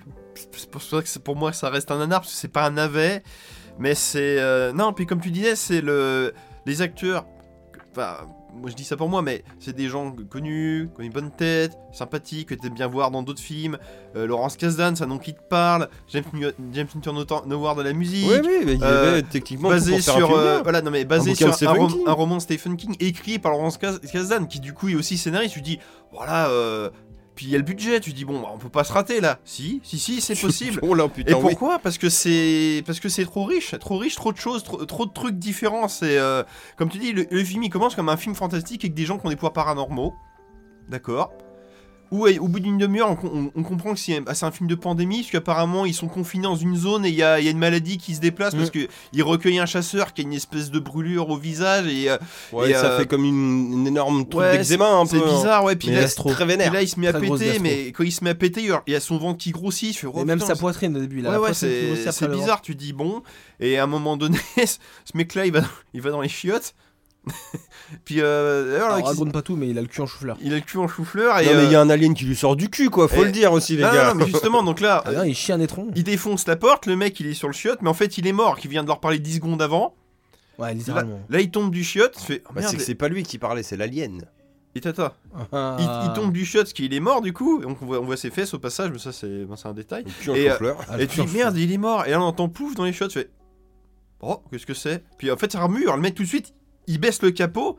Mais le capot il se soulève comme s'il y avait une bête qui allait sortir. Je suis putain, il y a un monstre dans les chiottes. Fait, faire d'un coup. Alors, du coup, là on passe d'un film un peu paranormal à un film d'horreur. Je suis oh putain, le mec il s'assoit sur les chiottes et tout. Puis euh, faut qu'il reste sur le chiotte pour pas, euh, pour pas que le monstre y sorte. Tu fais je vais aller chercher du scotch pour pas qu'il parte. D'accord. Sauf que le mec qui est assis sur le chiotte. cuvette, donc tu dis, bah oui, ça c'est Il pas a, con pour il le a un toc avec des cure-dents, mais que tu découvres là, parce que même si tu le voyais jouer avec des cure-dents avant, t'avais pas compris que c'était un truc vital pour lui. Il est fait Ouais. tomber par terre. Il Et perd ses euh, moyens. il perd ses Il moyens parce traîne que. dans le sang, donc déjà tu dis ça, ça on le ramasse pas. Voilà, sauf un, Ah, sauf, moins de 7 secondes, tu peux le remettre voilà, sauf Oh, bah, un qui est, qui pas sept loin, mais il peut l'attraper, mais il est trop loin. Donc il se penche pour essayer de l'attraper. Mais s'il s'il se penche trop, bah il se lève de la cuvette, donc le truc il sort. ah non, si je fais ça, il s'en va. Là tu dis, cet, cet homme n'est pas con. Voilà, il est pas il, con. il sait qu'il y a une bestiole là-dedans, euh, il ne va pas le faire. Bon, ça. donc son pote il tarde, dépêche-toi, ramène le, le- le scotch parce que parce que faut que j'attrape mes cure-dents. Non, c'est pas parce qu'il a des varices et qu'il veut se lever. Non, s'il veut attraper son cure-dent. Donc il, il réessaye une deuxième fois, ça ne marche pas. Il essaye trois fois, quatre fois, cinq fois. Bah cinq fois il tombe des chiottes forcément. Donc le- la bête se libère. Donc là du coup on se retrouve avec une espèce de serpent géant Non, c'est une merde. ou une merde avec des dents qui Une espèce de pénis aussi, un peu marron. Non, les pénis, qui, c'est autre qui, chose. qui, qui- Oh, si, bah, un qui peu. tue, qui tue ce personnage-là au bout de 40 minutes. Donc, Ouais. sachant qu'on rappelait qu'au début du film, c'est l'histoire de quatre, de quatre potes qui sont très proches, qu'on a vu, qui sont très unis, qu'on a Il vu. est en train de raconter l'histoire. hein. Bah, de toute façon, c'est le principe de qu'on raconte les nanas. je Non, non, mais, rigole, je rigole. non, mais on les a vus dans un flashback et tout. Donc, tu dis, bah, c'est les héros, ils peuvent. Non, le mec, au bout de 30 minutes, il est mort. Fait, ok. Ouais. Donc là, le serpent se tire. Et là. On avait eu un gros développement de personnage où on avait appris qu'il s'était fait sucer la veille quand même. Ouais, voilà, non, mais. Non, mais, non, mais on aurait dû se douter de Puis quelque c'est ça, chose mais- sur non ce mais t'as plein de clins d'œil, c'est pour les souder, c'est pour créer de l'épaisseur à, ce personnage qui meurt codement. En vrai, de- ça marche pas trop, mais au moins tu comprends là où ils Et allaient. Tu dis, euh, ok, on essaye de me les vendre. Et bon, bref, donc le serpent s'échappe et là le mec, je sais pas, euh, il se- le, le- le- le- son autre pote qui est revenu à scotch, le scotch mais trop tard, il voit le serpent, il, il essaye de le combattre et tout, et puis à un moment donné le serpent disparaît, bon, et là il se retourne, il est confronté à une créature plus grande. Je dis mais qu'est-ce que ça va être du coup, c'est un loup-garou, c'est un, un extraterrestre, De Roswell. voilà, parce que d'un coup maintenant on est Monsieur donc on est passé du film paranormal psychique au film d'horreur avec des au film d'extraterrestre, donc tout ça en 50 minutes, tu dis qu'est-ce qui se passe Et, et en fait, Et en- de là, en vraiment, c'est- en, puis ça en enchaîne, même pas c'est- 15. L'enchaînement, il a Oui, fait en 15 minutes, on est- t'as oublié, un- t'as oublié deux dits dans l'histoire. Oui, et- Il y a un détail supplémentaire. Alors, alors, on, a, on est Ah d'accord qu'on a vaguement raconté l'histoire là. Ouais, Vous avez pas oublié l'attrape-rêve bah c'est deux Eux aussi, eux aussi, ils l'attrape-rêve. non mais On non mais saura jamais c'est ça non c'est vrai ce plus. que ce que vous dites, c'est que qu'en 15 minutes, on est passé du film de potes qui ont des pouvoirs magiques à un film scato, à un film avec un monstre, à un film avec des extraterrestres. Et là, Ah d'un coup, ça devient un film d'aliens parce qu'après il y a les militaires, les machins, euh, faut tuer les civils parce qu'ils sont contaminés. c'est- Et c'est alerte trop de euh, choses. version alien. Trop de choses, trop de choses. Et effectivement, et d'où viennent leurs pouvoirs C'est parce que quand ils étaient petits, ils ont, ils ont rencontré un gamin euh, attardé mental qui lui-même a des pouvoirs paranormaux. Puis vu qu'il les aime bien, il leur a donné Ouais, des c'est dons. devenu leur pote parce que euh, le mec se faisait envoyer des- bully par des gars, ils sont venus le sauver, c'est devenu leur pote. Voilà, mais, Ils mais ont traîné avec lui toute l'enfance et il mais leur a filé des pouvoirs problème, paranormaux apparemment. Tout ça en 50 minutes, c'est trop. C'est pas digeste, C'est pas digeste. Et puis le problème, c'est que donc le mec le- qui, qui rencontre l'alien, pour- cet alien lui rentre dedans. Et donc du coup il est contrôlé par l'alien et puis des fois il arrive à parler à sa place donc euh, du coup ils font des jeux de caméra où il, le film d'un côté c'est le, c'est le gentil quand il filme de l'autre c'est le méchant qui lui répond dans la même personne. Avec un sourire Alors, plus malaisant que. Tel Karim Debache. Disons que dans un roman ça doit marcher parce que dans un roman c'est un mec qui fait un monologue intérieur. Là ça ne marche pas parce qu'en film c'est ridicule. En plus, L'acteur roman- est en roue libre. hein. En Voilà. plus, dans, dans un roman, c'est facile, tu sais, tu mets la voix de l'alien en italique et puis voilà, c'est. C'est ça, fais, et- euh, bam, non, puis même des, per- parle, des euh. personnages qui pensent, c'est possible, c'est un monologue Oui, intérieur, tu dis ok. Et, euh, et donc du coup le mec, vu que bah, dans le roman on se dit, le mec s'il fait un monologue intérieur, il, il se parle lui-même, dans sa tête il se dit alors non faut pas que je lui dise ça, faut pas, euh, faut pas que l'extraterrestre qui est en moi il découvre ça et tout, donc faut que je lui cache les infos. Bah dans le film ils se sont dit bah hé, on va faire une espèce de métaphore filée où le mec il est dans une espèce de grande bibliothèque Ça, où- ça- où il y a plus, des- des il en parle bouquins de sa mémoire. euh, Oui. Et donc, euh, mais peut-être que dans le bouquin c'est comme ça, sauf que quand tu le vois visuellement, et quand je dis que c'est une métaphore filée, c'est que du coup on le voit régulièrement dans le film. Il y a même des courses poursuites qui se font dans, ce- dans, dans sa, sa tête. dans sa tête. En gros, le mec Et explique ça- qu'il a plus ou moins un entrepôt. euh, sa, Bah, un sa entrepôt mémoire est un entrepôt, un, un entrepôt mémoire, voilà. mais littéralement quoi. et oui, tu le vois qui classe des trucs et qui fait en gros le mec peut se rappeler de tout machin c'est hyper bien classé genre il ne perd au- jamais aucune info quoi en gros C'est ça. Mais c'est maladroit. C'est- hyper maladroit et au final c'est ça, ce film est maladroit parce que c'est trop riche, trop, euh, ça part dans tous les sens. et donc euh, l'attrape rêve bah, on ne sait pas trop Non, euh, pas, l'attrape c'est- rêve c'est si à un moment euh, dans le flashback avec Dids ils fabriquent des attrape rêves puis ça a l'air d'être lié à leur pouvoir mais on sait pas trop à quoi ça sert et puis c'est là jusqu'à c'est- la fin où on apercevra un petit attrape rêve avant le plan final et- Et c'est dommage, c'est- je pense que c'est là, ça doit être un bout du bouquin qu'ils doivent enlever, parce qu'à mon avis, l'histoire de la trappe trêve, c'est parce que vu que c'est des histoires d'extraterrestres qui apparemment viennent régulièrement dans le coin. Parce que les militaires, ils viennent souvent leur botter le cul. Enfin, c'est ce que C'est Ouais, c'est c'est c'est ce première. Morgan Freeman, qui, pour bien que cité en premier dans le générique, apparaît au bout de 50 minutes de film. Alors, ça, c'est vraiment. comme je te- Michel Meyer Je vais en profiter pour te couper parce que c'est c'est la même chose. Parce Morgan Freeman, c'est clairement la caution nanar de ce film-là. Pour moi. C'est vraiment l'acteur Ah qui. bah c'est déjà, le mec qui est le moins dirigé, de toute C'est façon. l'acteur. Alors, c'est- l'acteur qui fait jamais les méchants, qui là joue un méchant. C'est très clairement un méchant. Il est plus méchant que les méchants extraterrestres. Oui. Voilà. Alors, Morgan Freeman, faut voir, ça, même un- s'il n'a mangé aucun doigt juste il tire dessus c'est un général euh, d'une euh, d'une d'une faction de l'armée secrète Ouais. ouais qui répond pas vraiment à il, l'armée. il a sa milice Ouais, mais en fait, c'est quand même une milice qui appartient à l'armée, puisque bah, à un moment donné, il doit Ouais, rendre des c'est comptes. euh, euh, ça- c'est Men C'est in Black, mais les version Blue- les militaire, quoi, c'est ouais, ça, je crois Ouais, c'est ça, les Blue Boys. Ouais, Ouais, ça c'est ça. bien, Et ouais, en gros, du coup, alors Morgan Freeman, il est habillé tout en noir, il dit plein de gros mots. Oh oui. Il parle, il parle hyper cash. Euh, ils ont ils ont pas de grade dans cette armée là parce que bah comme c'était un, Oui. une milice ils ont pas de grade militaire C'est le général et Curtis, il a des la loi de sourcils, mon gars. Curtis. personne n'a parlé Il de parle ses- comme ça, oui. personne n'a parlé de ses, ses sourcils Bah, tu en c'est parles, exceptionnel, sourcils. il a des sourcils tout blancs et en fait ils sont peignés vers le haut ils sont tous peignés vers le haut enfin vers, même vers l'avant ils ont un côté euh, sourcils en 3D incroyable Ouais, ouais, ouais. c'est franchement c'est incroyable Par contre, les effets spéciaux euh, ont pas trop mal vieilli. Non, c'est vrai que- 2004. Bon, il y a des Bah- blancs qui piquent la gueule, hein, mais euh, Pour un film qui franchement, date d'il y a ça 20 va. ans, quasiment, ça va. hein, Je veux dire. Black Panther 1 euh, pique plus la gueule. hein. Ouais. je vois pas ce que tu veux dire c'est Disney Mm. mais euh, mais euh, non après moi j'ai bien aimé te voir Tom Sizemore mais effectivement comme a dit Maxime y a- on, on enchaîne euh, T'as trop d'infos à, à Et gérer. puis là aussi, il y a de la Euh, coupe à Et- balle, et, gars. voilà, et au-delà de trop d'infos, en fait, je pense qu'il y avait tellement d'infos et nécessaires. C'est dommage parce que. Qu'ils ont été obligés de faire du tri, condenser et 2h10, euh, Parce bah, que ça doit être un film Quand de 3 t'arrives heures, je à, pense, minimum. quand t'arrives à la fin du film, t'arrives à raccrocher les wagons, tu fais Ah ouais, d'accord. Ah oui, mais parce c'est, que pour euh, info, depuis le début, donc dans les flashbacks de Ditz, leur pote handicapé euh, Ouais, leur parle plus ou moins. Oh, ils comprennent pas à l'époque, mais il leur dit en gros, euh, faut protéger la planète de Monsieur Gris. Oui, il, a envoyé, il a- il a envoyé patati plein d'indices en fait. Il est Attention à combattre Attention à les Monsieur Gris. Et là tu comprends qu'en fait Monsieur Gris, bah du coup ça désigne les aliens. Voilà. Il retourne chercher Doditz qui maintenant a une leucémie 30 ans plus tard, et c'est leur super pote, mais ça fait 30 ans qu'ils l'ont pas vu, déjà tu comprends pas pourquoi. C'est ça qui est bizarre, Les mecs font des virées tous les ans en campagne par le bois en se disant Ah, vous vous rappelez Doditz? Le mec est toujours t'as vivant hein. l'impression qu'il Juste, est mort, il mais il est pas mort. Ça, c'est enfoiré. Tu le récupères, bon je spoil comme un gros enfoiré, et au final il le ramène à la fin, et Doditz en fait c'est un alien, il combat l'autre alien, ça se c'est- finit comme ça. c'est- une autre espèce d'alien. Dreamcatcher un peu visuel en mode étoilé, et c'est la fin. Oh. C'est ça. Et à mon avis, dans le bouquin, c'est la, seule. C'est ce que je dis sur Wikipédia, c'est que le, film est très fidèle au livre. Déjà, ça fait peur. À la différence près que dans le livre de 10 n'est pas un extraterrestre. Mais à mon avis, là, c'est là où il doit y avoir le délire des Indiens. C'est qu'on est le truc d'attrape-rêve, c'est que les Indiens à l'époque, ils disaient attrape-rêve. pour c'est prêt, quoi. hein. C'est- il devait- non, mais il devait y avoir une mythologie basée là-dessus. Oui, ils ont déjà dû les combattre. Et que Dodit, ça devait être. Je sais pas, mais c'était peut-être un, bah, quelqu'un d'origine, descendant, un ouais. descendant indien. Il y a une histoire comme ça, qui, du coup, étant attardé mental, l'a interprété à sa sauce. mais ça, ça devait être un peu plus mystique, voilà. Sauf que là, le côté mystique, ça dégage. Là, c'est ils ont enlevé, là, c'est un film de science-fiction, quoi. Mais c'est. euh, Mystique, c'est dans les X-Men. Hmm. Oh. Voilà, Mais, euh, Dreamcatcher. C'est dommage et, euh, et, et à mon Je avis, le conseille pas celui-là. hein. Et surtout, c'est qu'en en livre, ça doit être plus digeste. Je, connaissant Stephen King, je pense un bouquin, il doit faire 600 pages, un truc comme ça. Alors. Tu sais, c'est un truc, tu, tu dois mettre plusieurs mois à le lire. Donc, quand c'est riche comme ça, quand tu le lis en plusieurs fois, Ouais, et ça puis va. même toi, les aliens euh, digérés qui ressortent pas l'anus. À la limite, Non, puis avec en le talent bouquin ça passe peut-être voilà. mieux, mais là avec les, le bruitage, stéréo- C'est le ça, pire voilà, bruitage oui. de proue du monde, vraiment vous tapez YouTube, euh, fart sound Mais les effect, plans sur les culs, quoi. les plans sur les culs ouverts. Les plans sur les. Enfin bref, du, du mauvais goût, mais, euh, euh, des blagues ça, de zizi. Je pense que. Bah, il y en a un qui va pisser, bon, il y a un alien qui lui saute sur la bite, quoi. hein, Ah je, ouais, je vous le mets ça dans le mille. hein. On fait la bite. Après- tout. Après avoir écrit deux dits, c'est de son pipi dans la neige, quoi. De la base, quoi. Mais euh, là, Maxime a soulevé un point qui est très vrai. C'est vrai que le, le- le livre est peut-être mieux parce que peut-être plus d'infos. Mais tout à l'heure, t'as dit Mathieu, les acteurs, ouais, le casting est sympa.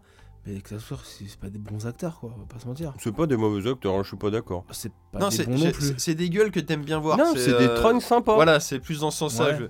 Bah, le, oui, celui qui s'en tire le la mieux et qui est un bon acteur, c'est Tom Sizemore. Ah, Tom Sizemore, pour moi, il sort euh, Ah oui. du lot. Ouais, ça- c'est des meilleurs acteurs un que truc- Danny Trejo, tu vois, Timothy. Olyphant, je l'aime bien. Toi, Timothy Elephant, quand on l'avait vu à l'époque, moi je savais pas qui c'était. Mais entre temps, il a fait Dire 4, il a fait Hitman. Je fais... Et puis moi, quand j'ai vu le, quand j'ai vu le générique, ah, il y a le petit éléphant fait, dedans, euh, il est là. Moi j'étais content. il a fait euh, The Girl Next Door. Oui, voilà, non mais. euh, Film que j'apprécie beaucoup. Bon, Mais non, mais voilà, enfin non, c'est des têtes que t'aimes bien voir. Oui, c'est pas des super acteurs, mais Morgan pas des Freeman, acteurs euh, il a dit bon, je veux bien jouer dans le film, mais par contre, vous ne me dirigez pas. Je m'auto-dirige. Non, parce que Je suis Morgan Freeman. c'est le Et bouquin. j'irai la voix d'Eddie Murphy. Parce que comme ça, le bouquin, vu, que tu le lis pas d'une traite, ça doit être plus digeste. ça, en fait, ça aurait dû être un téléfilm comme ça. Parce que, C'est peut-être pas un grand bouquin de Stephen King non plus, tu- les gars. même tu une prends- série. Tu prends le livre, le, le livre ça, bon, qui effectivement est adapté. Alors le premier coup est adapté en un téléfilm de 3 heures et tout, mais si tu regardes, c'est un peu, c'est un peu le même genre d'intrigue, c'est des, des Oui, oui, adultes tout à fait. qui, qui confrontés à c'est un être interplanétaire avec des origines indiennes et tout, hein, Voilà, la mais est-ce que- créature. c'est la créature, c'est ça, ça, c'est au final une araignée géante qui projette euh, les peurs des gens, mais au fait, qui c'est vient d'un autre monde. Voilà, ouais. c'est une araignée extraterrestre avec les flashbacks dans le passé. On Il y a a un un peu dans- délire avec les Indiens aussi. On est un ouais. peu dans le même genre de, de thématique au final, sauf que là ça passe bien parce que c'est bien, c'est bien raconté et tout ça. Et le, et le problème de ce film-là, c'est que moi je, moi je me rappelle de l'époque quand c'était sorti. C'était une époque où Stephen King, ça faisait longtemps qu'il avait pas fait de livre, pas de bons livres du moins. Enfin, et, et là c'était du genre sur le livre, bah, vous avez bien vu, produit par Castle Rock machin, euh, c'est, ça doit être une boîte spécialisée en adaptation de Stephen King. C'est peut-être même une botte Je à lui. qu'il hein. a des voilà. dedans. ouais. Et là, il y avait un petit côté, genre, le bouquin sort, genre, le film, il est sorti 6 mois ou un an après. C'est du genre, quoi qu'il sorte, on le fait. Fait, euh, puis du coup, on le fait. Ouais. euh, ouais, ouais, vous faites, allez-y, carte blanche, euh, j'envoie les millions. Oui, faire, pour moi, on va gagner du fric, y a pas de problème, Parce que vu comment ça t'est amené à la base, c'est comme le téléfilm ça. Je pense qu'il y avait déjà beaucoup plus de flashbacks avec les mômes, tu Ah, vois, c'est déjà sûr, de parce qu'au final, il n'y en a que deux. Il y en a hein. que deux. Tu dis, il y en a au moins trois minimum, c'est sûr quoi. Alors que c'est dommage, moi, je suis. Mais c'est la partie qui m'intéresse le plus, Ah bah comme moi, dans le téléfilm ça. moi, de. Dites enfant, je suis fan. Je le trouve tellement mignon. Ouais, Il y en a ouais, un, il il, est non, mais mignon, il a- il même a- sa voix et tout. La, il est, la euh, relation elle est saine, tu vois, il- ce il groupe d'amis, tu vois, qui euh, s'occupent bah, de ce môme handicapé, et ça devient vraiment leur vrai Oui, pote, tu vois, c'est- de puis se c'est- pas Oui, c'est cool, et même le casting il est bon, c'est-à-dire vraiment les enfants, tu sais, lui c'est lui, lui c'est lui, lui c'est lui, tu vois, ça marche, tu vois. Donc il y a des trucs exactement les mêmes gueules, quand même dans le film, mais euh, le, Timothy Oliphant enfant, tu Oh, sais que ah c'est ouais, lui. tu sais que c'est Il lui, a c'est la même gueule. En jeune, tu vois. C'est- Incroyable. Non, c'est dommage. Mais hein, c'est- ouais, euh, c'est ouais.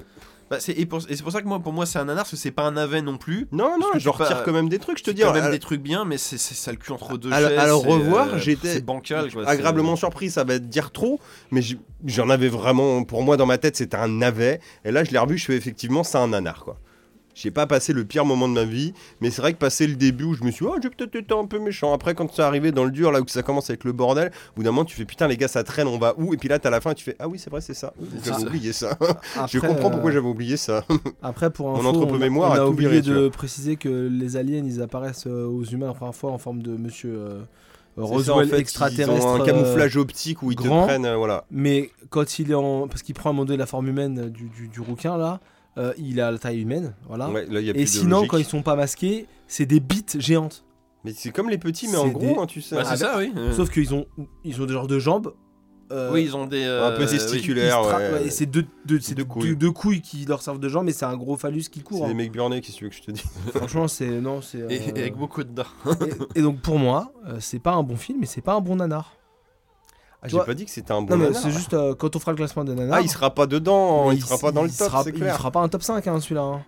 Je préfère mettre Robot un, cada- un cadavre au dessert. Robot Jux, il s'en Ah rapproche voilà, Alors, Euh, oui. pour l'instant, euh, sur l'année, moi, pour moi, euh, si Robot si on Jux, faisait il un est dans le haut, classement direct, vaut très bien mieux faire un classement direct pour être plus logique. C'est Robojox devant, Cadavre au dessert et Dreamcatcher en dernier. Ah oui, on ne fait que des Non, bah, J'ai là- mis la. Là, là, ça, Ah ouais, ça se reproduirait plus d'un cadavre au dessert. C'est genre, bon, bah, tout est là pour faire un chef-d'œuvre. Non, mais on va en faire n'importe quoi, les mecs. Ah, Ouais, mais c'est vrai que je me suis Ça, plus ça, marré ça, sur ça- un cadavre au dessert une fois que t'as fait fi de tous les Bah, problèmes c'est- d'époque et c'est une comédie. Et surtout quand tu c'est- comprends que putain mais c'est grandement parodique en fait ah donc déjà même les blagues racistes c'est devenaient plus digestes parce que tu C'est ra- c'est foutais vraiment de leur de la gueule quoi. littérature des, des Donc là, trucs de fais- détective. Déjà tu soufflais un peu alors que là c'est juste pour bien quoi. Oui, c'est ça. Mais il y a deux trois trucs où je me raccrochais quand même. Bah oui. Bon, oui ça reste un nanar mais pas non plus un bon nanar. Bon, ce sera le pire nanar de la saison.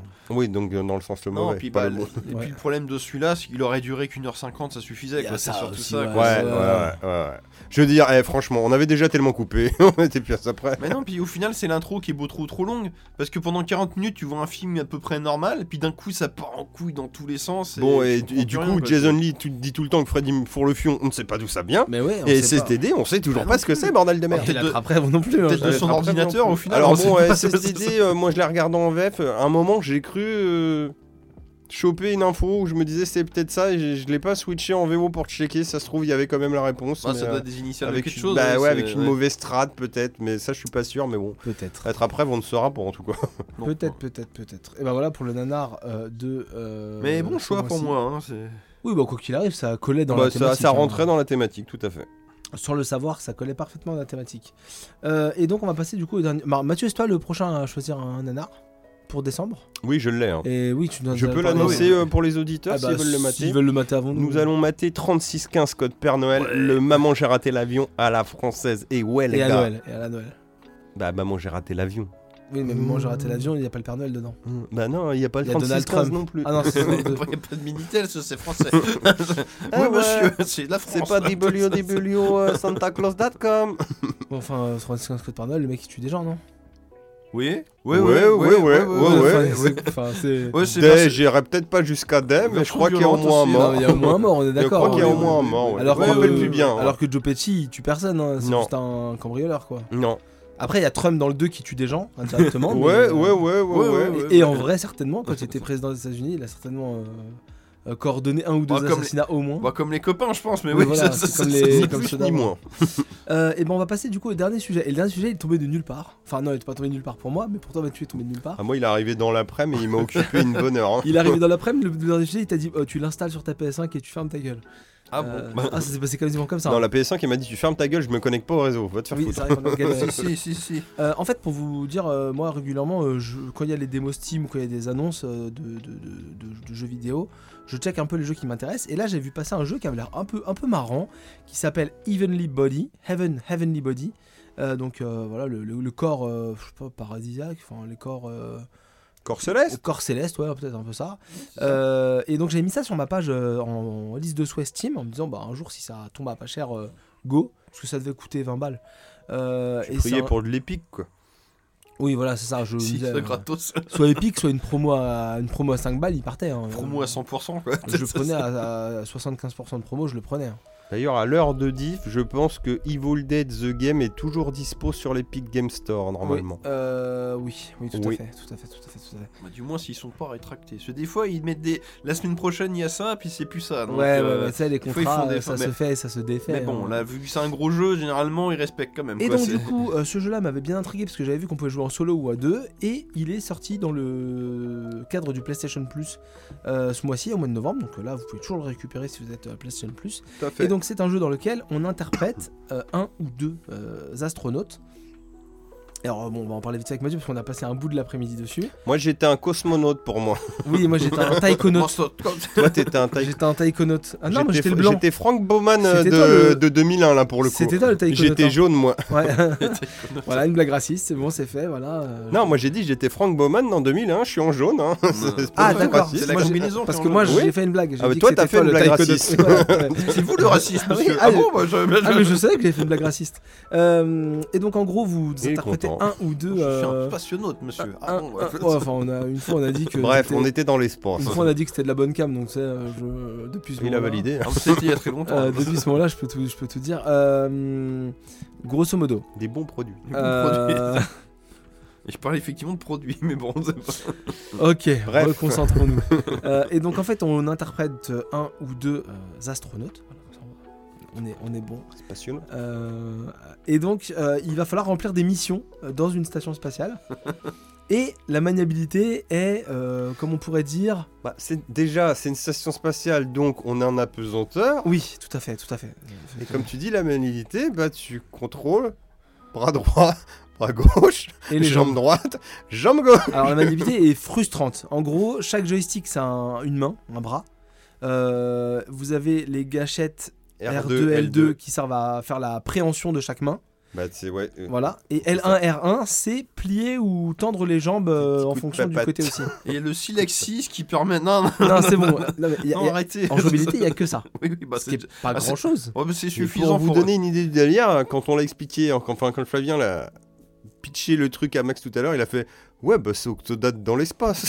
C'est pas très très Non, loin. c'est pas très Laisse très loin. m'expliquer, c'est su- c'est- c'est- c'est c'est suffisant. Oui, mais c'est suffisant pour casser les couilles, oui. Un, ouais. un Ça, peu ça, gang beat aussi. Un- oui, suffisant pour casser les couilles en apesanteur avec de l'inertie. Oui, voilà, oui. euh, Oui, parce que du coup, comme t'es en apesanteur, dès que tu prends un petit peu d'élan, bah tu tu t'en vas. Parce quoi. que pour avancer, du coup, il y a un petit côté Ivio. Donc euh, Ivo, je sais plus Yves O, comment. ouais, c'est ça. Bah, t'ac- t'accroches un bout, tu vois, et puis eh, tu tends l'autre main pour accrocher, tu, tu progresses comme donc, ça. en c'est gros, quoi, tu ça, peux- c'était le petit robot, c'est ça? Non, Yves O, c'était les bonhommes qui avaient que deux mains. Et tu sais, tu pouvais Ah les oui, dans le un dessiné. c'était un truc de casse-tête Un était d'accord. très Ouais. cool, que tu te retrouves souvent en 5-10 balles, Ouais, euh, très bonne un cam. mode multijoueur très sympa aussi. Et là, le truc, c'est qu'avec l'inertie, c'est un bordel, mais du coup, t'es dans l'espace, tu flottes, tu peux nager aussi. Ah oui, oui. Alors, si t'y arrives. Avec les deux joysticks, du coup. Alors, du coup, voilà. alors du coup, le, le jeu c'est. Quand ton euh, mec est à l'envers, va, va nager, toi. Le jeu c'est entre 4h30 et 5h de durée de vie. Oui. On a regardé, il doit y avoir 6 ou 7 missions. Il y a deux missions de quoi En tout cas, il y a Non, il y des a- heures de rire là-dedans. Il y a 6 ou 7 missions. Nous on a fait deux missions. La première mission on l'a fait en 16 minutes. Ouais. Ça a pris Record 10 à battre, les gars. Et la deuxième mission on l'a fait en 47. Ouais, Donc, presque euh, 48 d'ailleurs. Ouais, c'est ça, donc il y a 5 niveaux. oui. et- ouais, ça- ouais, parce que t'as, t'as- tu vois, t'as, t'as un écran avec euh, niveau 1, niveau 2. C'est une galère. Et quand tu vois la- l'espace entre les niveaux, ça doit faire 7, ouais, 7 niveaux. Et en gros, vous allez remplir des missions. Donc par exemple, la première mission à remplir, elle est, elle est très simple. La première mission. C'est vrai que pour ça, elle est très simple, la première mission, Mathieu. Ah oui, c'est mission tuto hein, En gros, qu'on a fait en 16 il minutes. faut euh, ouvrir des portes. Donc se, donc, euh, donc se rendre à un endroit, du, à un endroit du, du- de la station spatiale en ouvrant des portes. Donc euh, des portes que tu dois ouvrir en rabattant sur les côtés. Donc déjà, avec les joysticks, bah, va rabattre, oui, oui. lâcher, te pousser sans refermer les portes et tout ça. Ah, juste ouvrir une porte, c'est une galère. Voilà, à un moment donné, il y a une porte qui est coincée. Donc là, il faut aller chercher un pied de biche dans une aile. Ah, prendre le pied de biche, forcer la porte. Et euh, là, c'est un sas qui ouvre vers l'extérieur. D'accord. Donc ne pas ouvrir la deuxième porte du sas avant d'avoir fermé la première. Oui, bah, logique, oui. Sinon, tu te fais aspirer. Oui. Et une fois que tu as réussi à sortir, il faut t'accrocher avec un câble et aller euh, remettre en place un... des panneaux solaires avec une manivelle à tourner. Et ça, on l'a fait en 16 minutes Oui. en ouvrant les deux Easy. portes du sas d'un coup, ce qui fait qu'on a failli être. Ah, Vous pas astronaute, Sachant les gars, que moi, vous je savez voulais pas. faire la blague de Flavien. Non, j'y vais tout seul, je me sacrifie. C'est tellement galère que bah, à un mètre du bouton, bah, en deux minutes, il a eu le temps d'arriver que j'étais toujours pas sur le bouton. Bon, bref, passons. Et surtout que la connerie, c'est quand t'es dans l'espace, tu dérives, mon pote. Mais tu peux nager Mais tu peux câble. nager. Mais quand ton bonhomme a la tête en bas, va nager. avec. euh, avec Il y a une gymnastique de cerveau à se mettre Ah pour tes joysticks, inversé, une oui. galère. Alors lui, il a réussi, moi, j'ai pas réussi. Alors du coup, parce qu'on a fait le premier il a niveau mis du assez- temps. On a fait le niveau assez facilement et en fait toute la difficulté c'est de pas trop s'éloigner parce que dès que t'éloignes les deux personnages tu te retrouves dans des bulles donc tu vois plus exactement ce qui se passe autour de toi. Parce que t'es sur le même écran, c'est pas un Ouais, écran scindé. Ouais, hein. c'est- le- Ah oui, l'écran se d'accord, scinde jamais en fait donc en fait il, il dézoome jusqu'à un certain niveau et après il te met dans une bulle et il te laisse au niveau où t'étais euh, avant de sortir de l'écran Ouais. et tant que t'es parvenu dans l'écran en même temps Ouais, t'as une visibilité très réduite t'as sur ton t'as perso. juste une bulle autour de ton perso donc tu vois plus exactement ce qu'il doit faire Oui, et tu le localises juste par rapport à où il est vers l'écran. Et ce Ouais, qui fait que plus tu t'éloignes, à un moment donné, tu as un décompte en genre de pourcentage.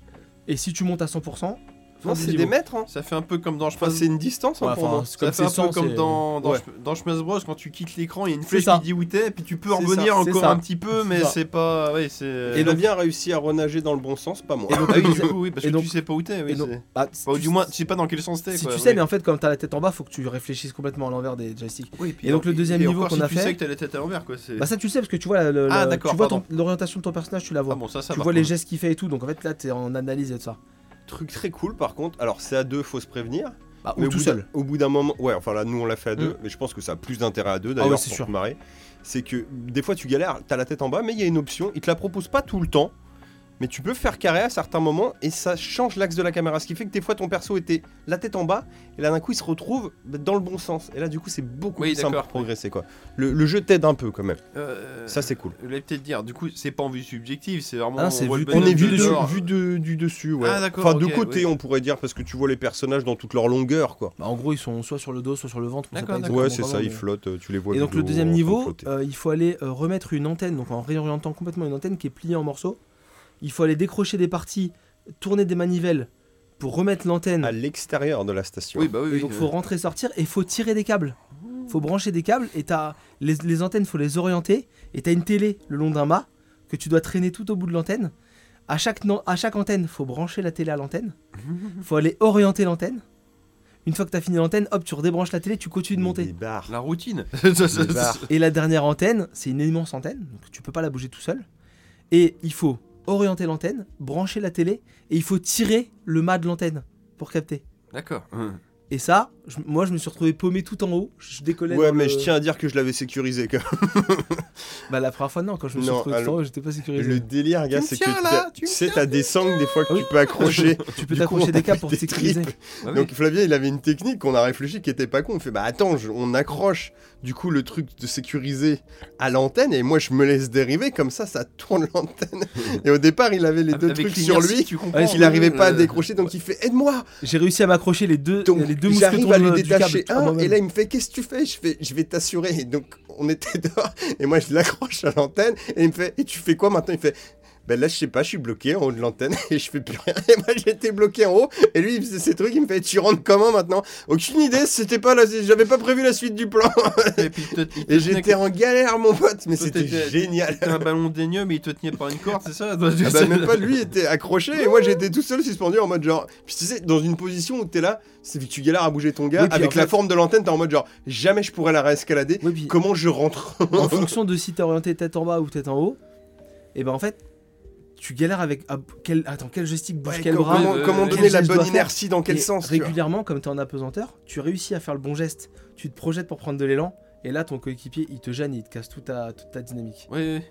C'est Lorsqu'on a fait un moment t'arraches un câble que l'autre a mis 5 Ah ouais, déjà ouais, à brancher Ouais. ou là Ça, t'ouvres une manette qui rouvre un sas et ça se barre en couille Ah ouais. tout se replie et là t'es le mode ah Où tu, prends, tu- où tu prends le bon élan, tu dis c'est bon, je décolle, et d'un coup, sans faire exprès, tu prends une porte et tu sors dans l'espace. Bah oui, c'est ça. ça. Les forces, c'est pas les, dérive. les forces, c'est pas les mêmes. Donc euh, Et le après, il y a des moments, tu sais, où tu te concentres vraiment, oui. tu essaies de te remettre et tu fais Attends, là je suis comme ça, si je fais ça, ok. Et là, tu sais, tu fais des trucs. Il y a un moment, je te jure, j'ai fait un truc de dérive. Mon bonhomme, on aurait dit genre un, un personnage euh, de hiéroglyphe, tu sais, il était dans une position avec un bras sur le côté, un bras dans l'autre. Il était tout raide, il bougeait plus. Je fais à Flavien, attends, ça passe, ça passe. Il a dérivé tout lentement jusqu'à passer le sas et il est rentré tout raide dans la station. Et au Et là, début- tu fais, c'est super, c'est bon, je suis rentré. Et au début, tu te dis, ouais, faut juste bouger les bras. Et, et- et en fait, non, les jambes, ça peut être intéressant. Parce que parfois, tu plies les jambes. Et en fait, en pliant les jambes, tu vas réussir à passer dans tout petit espace Ouais, sur le côté. ou à remettre un petit coup d'appui qui Ouais. donne ju- juste la petite impulsion qui Ou alors, suffit ou alors pour, euh, effectivement, ouais, si tu plies les jambes C'est et, hyper malin en et fait. que tu viens sur le bac, tu lâches tes jambes, hop, il pousse sur ses Il y a jambes. une vraie prend, euh, euh, maîtrise du bordel, hein, parce que même quand t'es dans l'espace, il y a des fois t'es là, attends, si je bouge ça, non, ok, ça part dans l'autre sens. pareil, on s'envoie- et après, des objets. À- un moment donné, il fallait, fallait récupérer le pied de biche. euh, j'arrive- je galérais à, à avancer avec le pied de biche. Ouais, J'ai réussi à faire le bon geste, hop, je l'ai balancé à Mathieu avec Je te la. jure que quand tu la maîtrises, c'est génial parce qu'il y a un moment, Flavien il poussait la télé par en dessous. Moi j'étais au-dessus, accroché à un masque qui fait qu'on l'a tiré, hop, je me raccrochais au mât au-dessus. Ce qui a l'air très basique que je dis, mais va tester le bordel Ah, quand t'as la chopé. Je te jure, t'arrives à déplacer un truc à deux, t'es tellement fier de toi, t'en as pour la semaine. Euh, ouais, voilà, donc Bah, c'est bah, Et quoi, c'est gratos si vous êtes PS Plus, ça vaut le coup. Sur Steam, c'est combien? Alors, je, je crois que c'est 20 balles. j'ai- Ouais, c'est j'ai, 20 balles, euh, t'as dit. Ouais, c'est une vingtaine d'euros. Bah voilà, ça peut valoir le coup. Euh, point très décevant, moi j'ai trouvé, donc c'est jouable en solo et en coop, mais uniquement coop local. Ah Oui, c'est un jeu qui aurait pu être sympa à faire avec ton pote en ligne, tu Je vois. pense que c'est mieux en, c'est mieux en, En local, c'est rigolo, Bon, tu vois, mais micros, typiquement au aussi, micro, hein. on aurait pu se marrer aussi à faire ça en ligne, tu vois. Tu te branches un soir, tu fais un petit Bah, niveau. ce- euh, techniquement, trois quarts les astronautes ils se parlent par micro, ils sont pas assis l'un côté de l'autre dans un canapé. Moi ça m'aurait pas choqué. Franchement, enfin là, hein, on se tapait des barres juste à se regarder, mais. euh, C'est 17 euros sur PC, voilà. gratuit. euh, et euh, sur PlayStation, il y a une version PS4 et une version PS5. Nous, on a récupéré la version PS5. Ouais. Donc c'était euh, c'était marrant.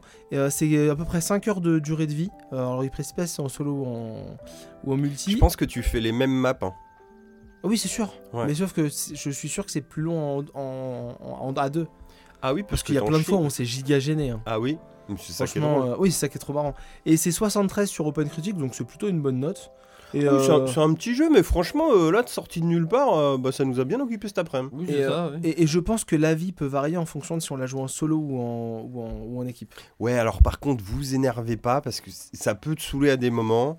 Ah ouais, faut, faut être patient. Ouais, faut être patient. Faut être patient, il faut essayer être de tolérant avec son le contrôle. Voilà, et euh, surtout quand il essaye d'être sécurisé et qu'après il sait pas comment rentrer. ou, qui, ou qui flotte vers le haut comme ça et qui dit Oh, Je crois que j'y arriverai pas là. Alors, truc très cool d'ailleurs, quand je me suis perdu dans l'espace, il y a un checkpoint qui nous a ramené à l'intérieur et tu fais Oh putain, les, sur, les trois objectifs sur quatre qu'on avait fait sont toujours validés. Par contre, la télé qu'on avait montée jusqu'en haut était redescendue jusqu'en bas. Et rien que vous, ça, ça nous a reniqué 5 minutes. il a parce qu'on qu'on arrivait toute l'antenne. C'est parce que toi, t'étais avant, j'étais en dessous, je la poussais, maintenant t'essayais de la tirer, là tu fais Ah, j'y arrive pas, attends, j'essaye de passer sur le côté de la télé. Ah merde, j'y arrive pas, merde, je me suis accroché à un câble, si je tire là-dessus, ça débranche, ouais, tout, les- c'est la merde. Et là, oh, putain, 5 minutes à se refoutre dedans quoi. Les morts sont pas pénalisants. Et là, là, par contre, je me suis un peu énervé. J'ai dit à Flavien, attends, attends, là, j'y arrive pas. On s'est calmé deux minutes. Tu vois, en mode genre, attends, vas-y, comment on s'y prend On a rebougé un peu la caméra. Et là, après, ça allait mieux. J'étais reparti dans le bon sens.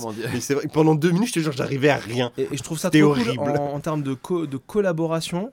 Il faut vraiment se dire, ok, je te, parce que plus régulièrement on se les fait ça. hein. Je te laisse du temps, je me fous à l'écart, j'attends, j'attends que tu te remettes la tête, littéralement la tête à l'endroit par rapport à ton personnage, et après boum tu Tu repars. comprennes à peu près comment bougent tes membres. C'est c'est comme ça peut Gymnastique penser euh, c'est- compliqué. Si on se croirait dans les Griffins. Ça me rappelle la fois quand on essaie de monter la télé dans l'espace. Ouais, Brian, pousse la télé. Non, pas par là, voyons, tu vois. Mais euh, c'est tellement ça, Ouais, ça, quoi. Mais euh, non, c'est euh, franchement à, à deux c'est 100 pour- ah, tout seul ça doit être sympa, mais à deux c'est À 100% deux, conseil avec quelqu'un avec qui vous vous engueulez pas. Ouais, ayez de l'humour. Ouais voilà et puis moment donné, Et ne soyez pas impatient ou deux parce fois qu'on on s'est énervé mais on s'est pas énervé de colère en fait on a fait ah putain et en fait tu t'énerves plus contre toi. Mais non, mais c'est ça, moi, quand je t'ai dit que j'étais vénère, c'était vraiment putain, un j'y moment arrive donné, moi j'ai râlé mais je râlais contre moi en fait Ah, bah non, j'ai l'impression d'être un boulet moi, quand tu faisais de la merde, j'étais mort de rire. et. Ah oui, par contre, pareil, ah quand je Ah me suis retrouvé perdu. Moi des fois j'étais tendu, j'ai- tout tendu parce qu'en fait tu fais je sais pas si j'ai envie de rire ou de m'énerver en fait je, partage entre Et les en plus, il y a des fois, t'es là en mode c'est bon, je maîtrise, c'est bon, je maîtrise. Et là, comme il disait, sans faire exprès, tu te retrouves à passer une porte et dans l'espace, et tu fais oh. Et là, tu sais plus revenir. Et t'es là ah ah ah. Et donc après tu commences à faire un gestes connard. des joysticks pour faire tu sauver, fais littéralement de la brasse. La brasse, ouais, tu pousses. tu fais de la brasse et en fait Euh, tu t'avances euh, Mais tranquillement. ça, c'est une technique qu'on a trouvée après parce que sur le coup, bah, au départ, t'essayes de le faire, mais vu que tu manies pas très bien, t'as l'impression que ça ne marche pas vraiment. Moi je crois que je l'avais commencé dans le premier niveau quand je me suis retrouvé tout seul dans l'espace parce que j'étais dans le sas avec toi. Ouais, mais vu qu'on n'arrivait pas trop à le faire. non euh, parce qu'en plus tête en bas c'était galère. Mais Ouais. après dans le deuxième niveau. euh, Dans le deuxième vraiment- niveau, on a chopé le coup de main par moment. Ouais parce que tête en bas c'est. Tête en bas, c'est un peu chaud, mais euh, à l'endroit, on arrivait à faire des trucs un peu stylés. hein. Je veux pas nous jeter des fleurs. Non, on un a, peu du, on a du talent. D'ailleurs, on 47 essaiera, de le, minutes. on essaiera de le streamer. Ouais, ça, Ah, ça, ça peut être très drôle. ouais. C'est ça, moi, n'ayant pas joué mais à vous écouter, je je pense qu'en solo ça doit pas être très intéressant parce que tu dois plus t'énerver. Bon, t'as un chose. défi casse-tête. C'est un mais, défi, euh, ouais. Puis surtout, ça a l'air assez vain parce qu'il bah, y a pas d'histoire en réalité. C'est euh, juste des objectifs. ouais, Oui, voilà. des petits Bah, scénarios. Le problème, c'est quand t'es en solo, t'as envie de quand même qu'il y ait un, Mm. début, une fin, qu'il y ait un, but. Alors quand, t'es à deux, c'est pas pareil. Si on s'amuse, t'amuses avec ton, tu t'amuses Avec ça. ton copain, c'est pas même s'il y a pas de- de- d'intrigue. Puis l'objectif c'est de euh, coopérer le mieux possible alors que. Alors qu'en solo, ça, ça, par- ça me paraît un peu vain comme jeu. C'est euh, C'est moins- bah, le but, c'est pas. C'est pour ça qu'on le conseille plus en. pas trop d'intérêt en Bah solo, c'est ça, oui, c'est ça. À Moi, part, part dire, j'ai réussi à faire un jeu qui est injouable, quoi. Mais Moi j'avais commencé vite fait en, solo euh, devant les petits, mais Pardon. ça, saulait mes enfants. Qui est volontairement injouable, bien sûr. Oui, oui, c'est ça. Et en fait, ça saoulait mes enfants, donc je l'avais rangé, mais là je savais que j'allais chez Mathieu, donc je me suis dit, vas-y, faut trop essayer là. C'est. Ouais, en plus, j'avais même pas checké les jeux du mois, il m'a sorti une bonne pépite là pour le coup. Non, non, très... Heaven- Heavenly Bodies, euh, très bon conseil. euh, Ah bah très bien. c'est- très très cool. Euh, et bah, on arrive tout doucement à la fin de l'émission. On arrive à 2h30, on est bien. Euh, bah, c'est dans- Même passé. un peu plus long que nos, que nos. Ouais, j'ai traîné sur Hellraiser, mais ça se trouve, j'aurais fait des coupes parce que je me suis pas mal répété, je verrai. Enfin, je, te vous laisse, verrez. euh, je te laisse appliquer ton montage euh, comme tu le, Voilà. comme tu l'entends. Peut-être même ça, ça sera coupé, vous l'entendrez pas. Oh, c'est incroyable, c'est fou. Euh, on se retrouve lundi prochain pour un microbar. On se retrouve sur les réseaux sociaux, Instagram, Twitter. On se retrouve un jour sur Twitch. Minibar underscore TV underscore radio tiré du 8. Ouais, underscore tiré du 8, ouais, tout à fait. Euh, Est-ce que vous avez un petit mot de la fin, un petit truc, euh, un petit teasing pour l'épisode de Noël? Parce que bah, le prochain, c'est l'épisode de Noël hein, quand même. hein. Que Freddy me pour le fion. Que Freddy me pour le fion, ouais, ouais, tout Ouais, à ouais, fait, ouais, tout à fait. ouais, ouais. Euh, épisode de Noël. Alors, moi, j'ai envie de dire, on fera pas. Alors, même si je sais, Mathieu, c'est Monsieur Noël hein, ici dans Minibar Radio, et que c'est toujours lui qui pousse à faire des listings de films. de- Oh, je pense qu'on en fera pas cette année. Non, Il y en on a va déjà regarder Je, 36 je 15 que dis Noël pas que j'ai pas deux trois titres, mais il y aura pas de Non, mais- mini dossier listing. On a déjà fait sur les anciens Ouais, épisodes. ouais. il y a juste je commence à on les- commence un peu à tourner en rond. à Il y a juste à écouter les épisodes de l'année d'avant. hein. hein. C'est ça.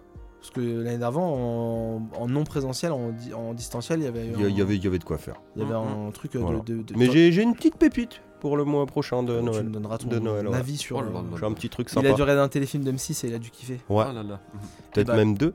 Ah, bah, des fois, c'est surprenant les téléfilms de Noël. qui passent Pas dans le bon sens, mais des fois c'est surprenant. T'en as, t'en as deux tous les après-midi sur TF1 depuis le depuis début de novembre. Donc d'ici Noël, tu vas, en, Depuis mi-octobre, ouais, tu veux dire tu, mon tu vas en voir 100 d'ici Noël, que tu sais déjà Noël dans ta tête que c'est pas encore arrivé quoi. Ouais. c'est- Ah, j'avoue, ouais. Mais, je me suis fait Si avoir. vous êtes en euh, manque, prenez un abonnement Salto, apparemment qui en rediff plein.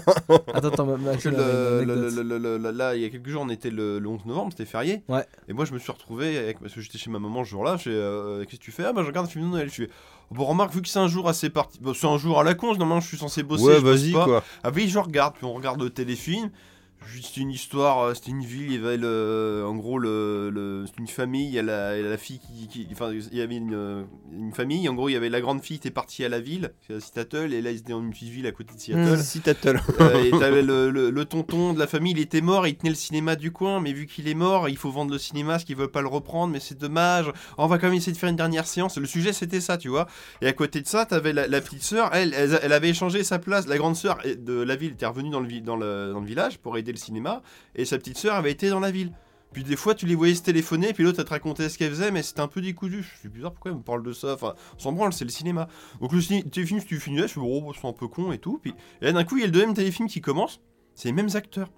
Je Qu'est-ce que c'est que ça? Et ça se passe dans la ville de Seattle. C'est la suite. En fait, non, exactement. C'est le film. il se l'autre film se passait en parallèle du premier, ce qui fait que tu revoyais des scènes en commun et tu voyais l'autre, l'autre. euh, Effectivement, ça peut être surprenant. Ah, en fait, c'était l'histoire de l'autre sœur. Oui, en fait. c'était ça. Et, et- et- et- et pour Enfin, ça, c'est pour ça qu'il y avait des scènes qui étaient complètement décousues parce qu'ils t'avaient pas l'autre version de l'histoire en fait. Euh, Oh là là, le Mais bon. le Noël. euh, Globalement, euh, c'était pas bien, mais c'était là, ouais, c'était pas, c'était original. Il y a un concept. Ça devait être David concept. Gordon Green. Il y a des idées. Mais C'est ce que je dis à ma mère quand c'était fini. mais il m'aurait fait un vrai film avec du budget, des vrais acteurs qui duraient donc, euh, bah là c'était deux fois une heure et demie. M'aurait fait un film de deux, deux heures et 2h30 quart. euh. avec plein d'intrigues, un gros film de Noël à budget. Je, ça aurait pu être pas mal quoi. C'est euh, bon, sauf que le- Oui, c'est non, toujours un peu comédie romantique de toute façon les trucs Mais Noël. sur le hein. coup, j'ai trouvé ça assez Oui, original, Noël, quoi. C'est parce que l'autre téléfilm, du coup, bah, c'était voilà, il sauvait le, le- c'était le cinéma de Noël. On passe des films de Noël si les gens ils sont heureux. L'autre, c'était on sauvait un restaurant pour euh, faire la quête pour le, le magasin des pauvres. Du coup, enfin, c'était un peu larmoyant pour rien. Les mais gens c'était- ils sont. C'était un peu hors sujet, quoi. C'était d'accord. C'est la magie de C'était Noël. là, l'autre, il était mieux quand même. Ah, mais c'était le 11 novembre. oui. Ah, mais j'ai vu des extraits de ce des extraits de ça. Eh, j'étais chez mes parents, il y avait ça à la télé. Les deux sœurs, quand elles se téléphonaient, c'était coupé en deux C'est images. ça, exactement. Et Et du coup, ça avait pas de sens. Je me dis, mais pourquoi on voit ça? Bah, parce que- une parce des que- deux moi, j'ai envoyé ma le. femme à l'aéroport. Chacun son truc. il y a une des deux sœurs qui jouait dans. euh, Ah, ça, après, les gens. Ah je les ouais. C'est possible, je les connaissais pas, mais oui, si tu le une, dis. des, euh, une des copines de Ted. Euh, pas, pas celle à qui. Pas Robin. Non, pas Robin. Non, Pas, puis- pas Robin et pas la mère. Et c'était drôle parce qu'à un moment donné, dans le téléfilm, j'étais là, mais ils ont dit pourquoi ils vendent le cinéma. Puis ma mère, bah, je crois que leur oncle est mort. Mais c'est effectivement, c'est dans le premier film, c'est sous-entendu. Qu'en fait, c'est dans l'autre, c'est le cœur de l'intrigue. Ce l'autre, Hmm. justement, elle quitte la ville parce qu'elle était proche de son oncle. Mais en fait, faut voir les deux pour comprendre l'ensemble. Mais le, bon, bon, deux navets, euh, c'est pas. pour le fion. hein. Même si, même si t'additionnes deux navets, bah, ça Ah, reste navets très marrant, j'ai mais ça. Bon. Mais comme quoi, euh, même dans ces, ces trucs-là, euh, c'est pas. Et bah, euh, c'est une excellente conclusion de podcast, j'ai envie de vous dire. Ça fait au moins 5 minutes Ça fait deux podcasts avec Alors- des fins à rallonge. Et bref, me demandez pas le titre, je me n'en rappelle plus du titre. Ouais, on s'en c'est, fout. euh, c'est- le film de Noël du 11 novembre. Voilà, c'est ça. Euh, et bah vous très retrouverez bien. ça sur l'internet. On se retrouve retrouve le mois prochain pour l'épisode de Noël. Et bah oui, du on se retrouve chaque lundi euh, pour les microbars. On vous dit amusez-vous bien, euh, jouez à euh, Heavenly Bodies, Mm. euh, regardez, oui. euh, regardez, euh, Regardez Hellraiser Pan Pan Vroom Vroom 2 Deux. d'après le, le conducteur de Flavien. et Balle perdue 2. Balle perdue 2 du C'est un bon résumé, pas pour vous. Bah, ça a l'air pas mal. Évitez Halloween's End et Jeepers Creepers Reborn. Putain, surtout Jeepers Creepers Reborn. Et surtout, oui, Regardez Dreamcatcher. Très bien. surtout, surtout. Bah, juste pour de dettes. Et méfiez-vous de Monsieur Gris. et que Freddy nous feront le fion. Que Freddy nous fourre. Et bah très bien. Et on vous dit à la au mois prochain, au mois prochain Oui. pour Minibar 24. Ouais. Allez, salut. Oui. 24 comme Noël. Oh, oh putain. Oh, c'est beau, ça. Allez, générique. Ah bah du parti. coup t'es obligé de faire un truc là. Ah hein. ouais, allez, allez, bisous. Oui des Ciao. bisous oui.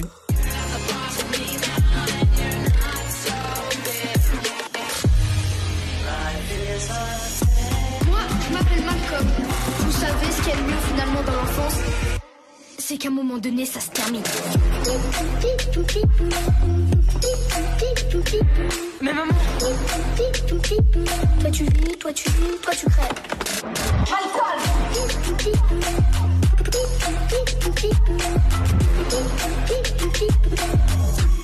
C'est du grand délire. C'est super chouette. Merci.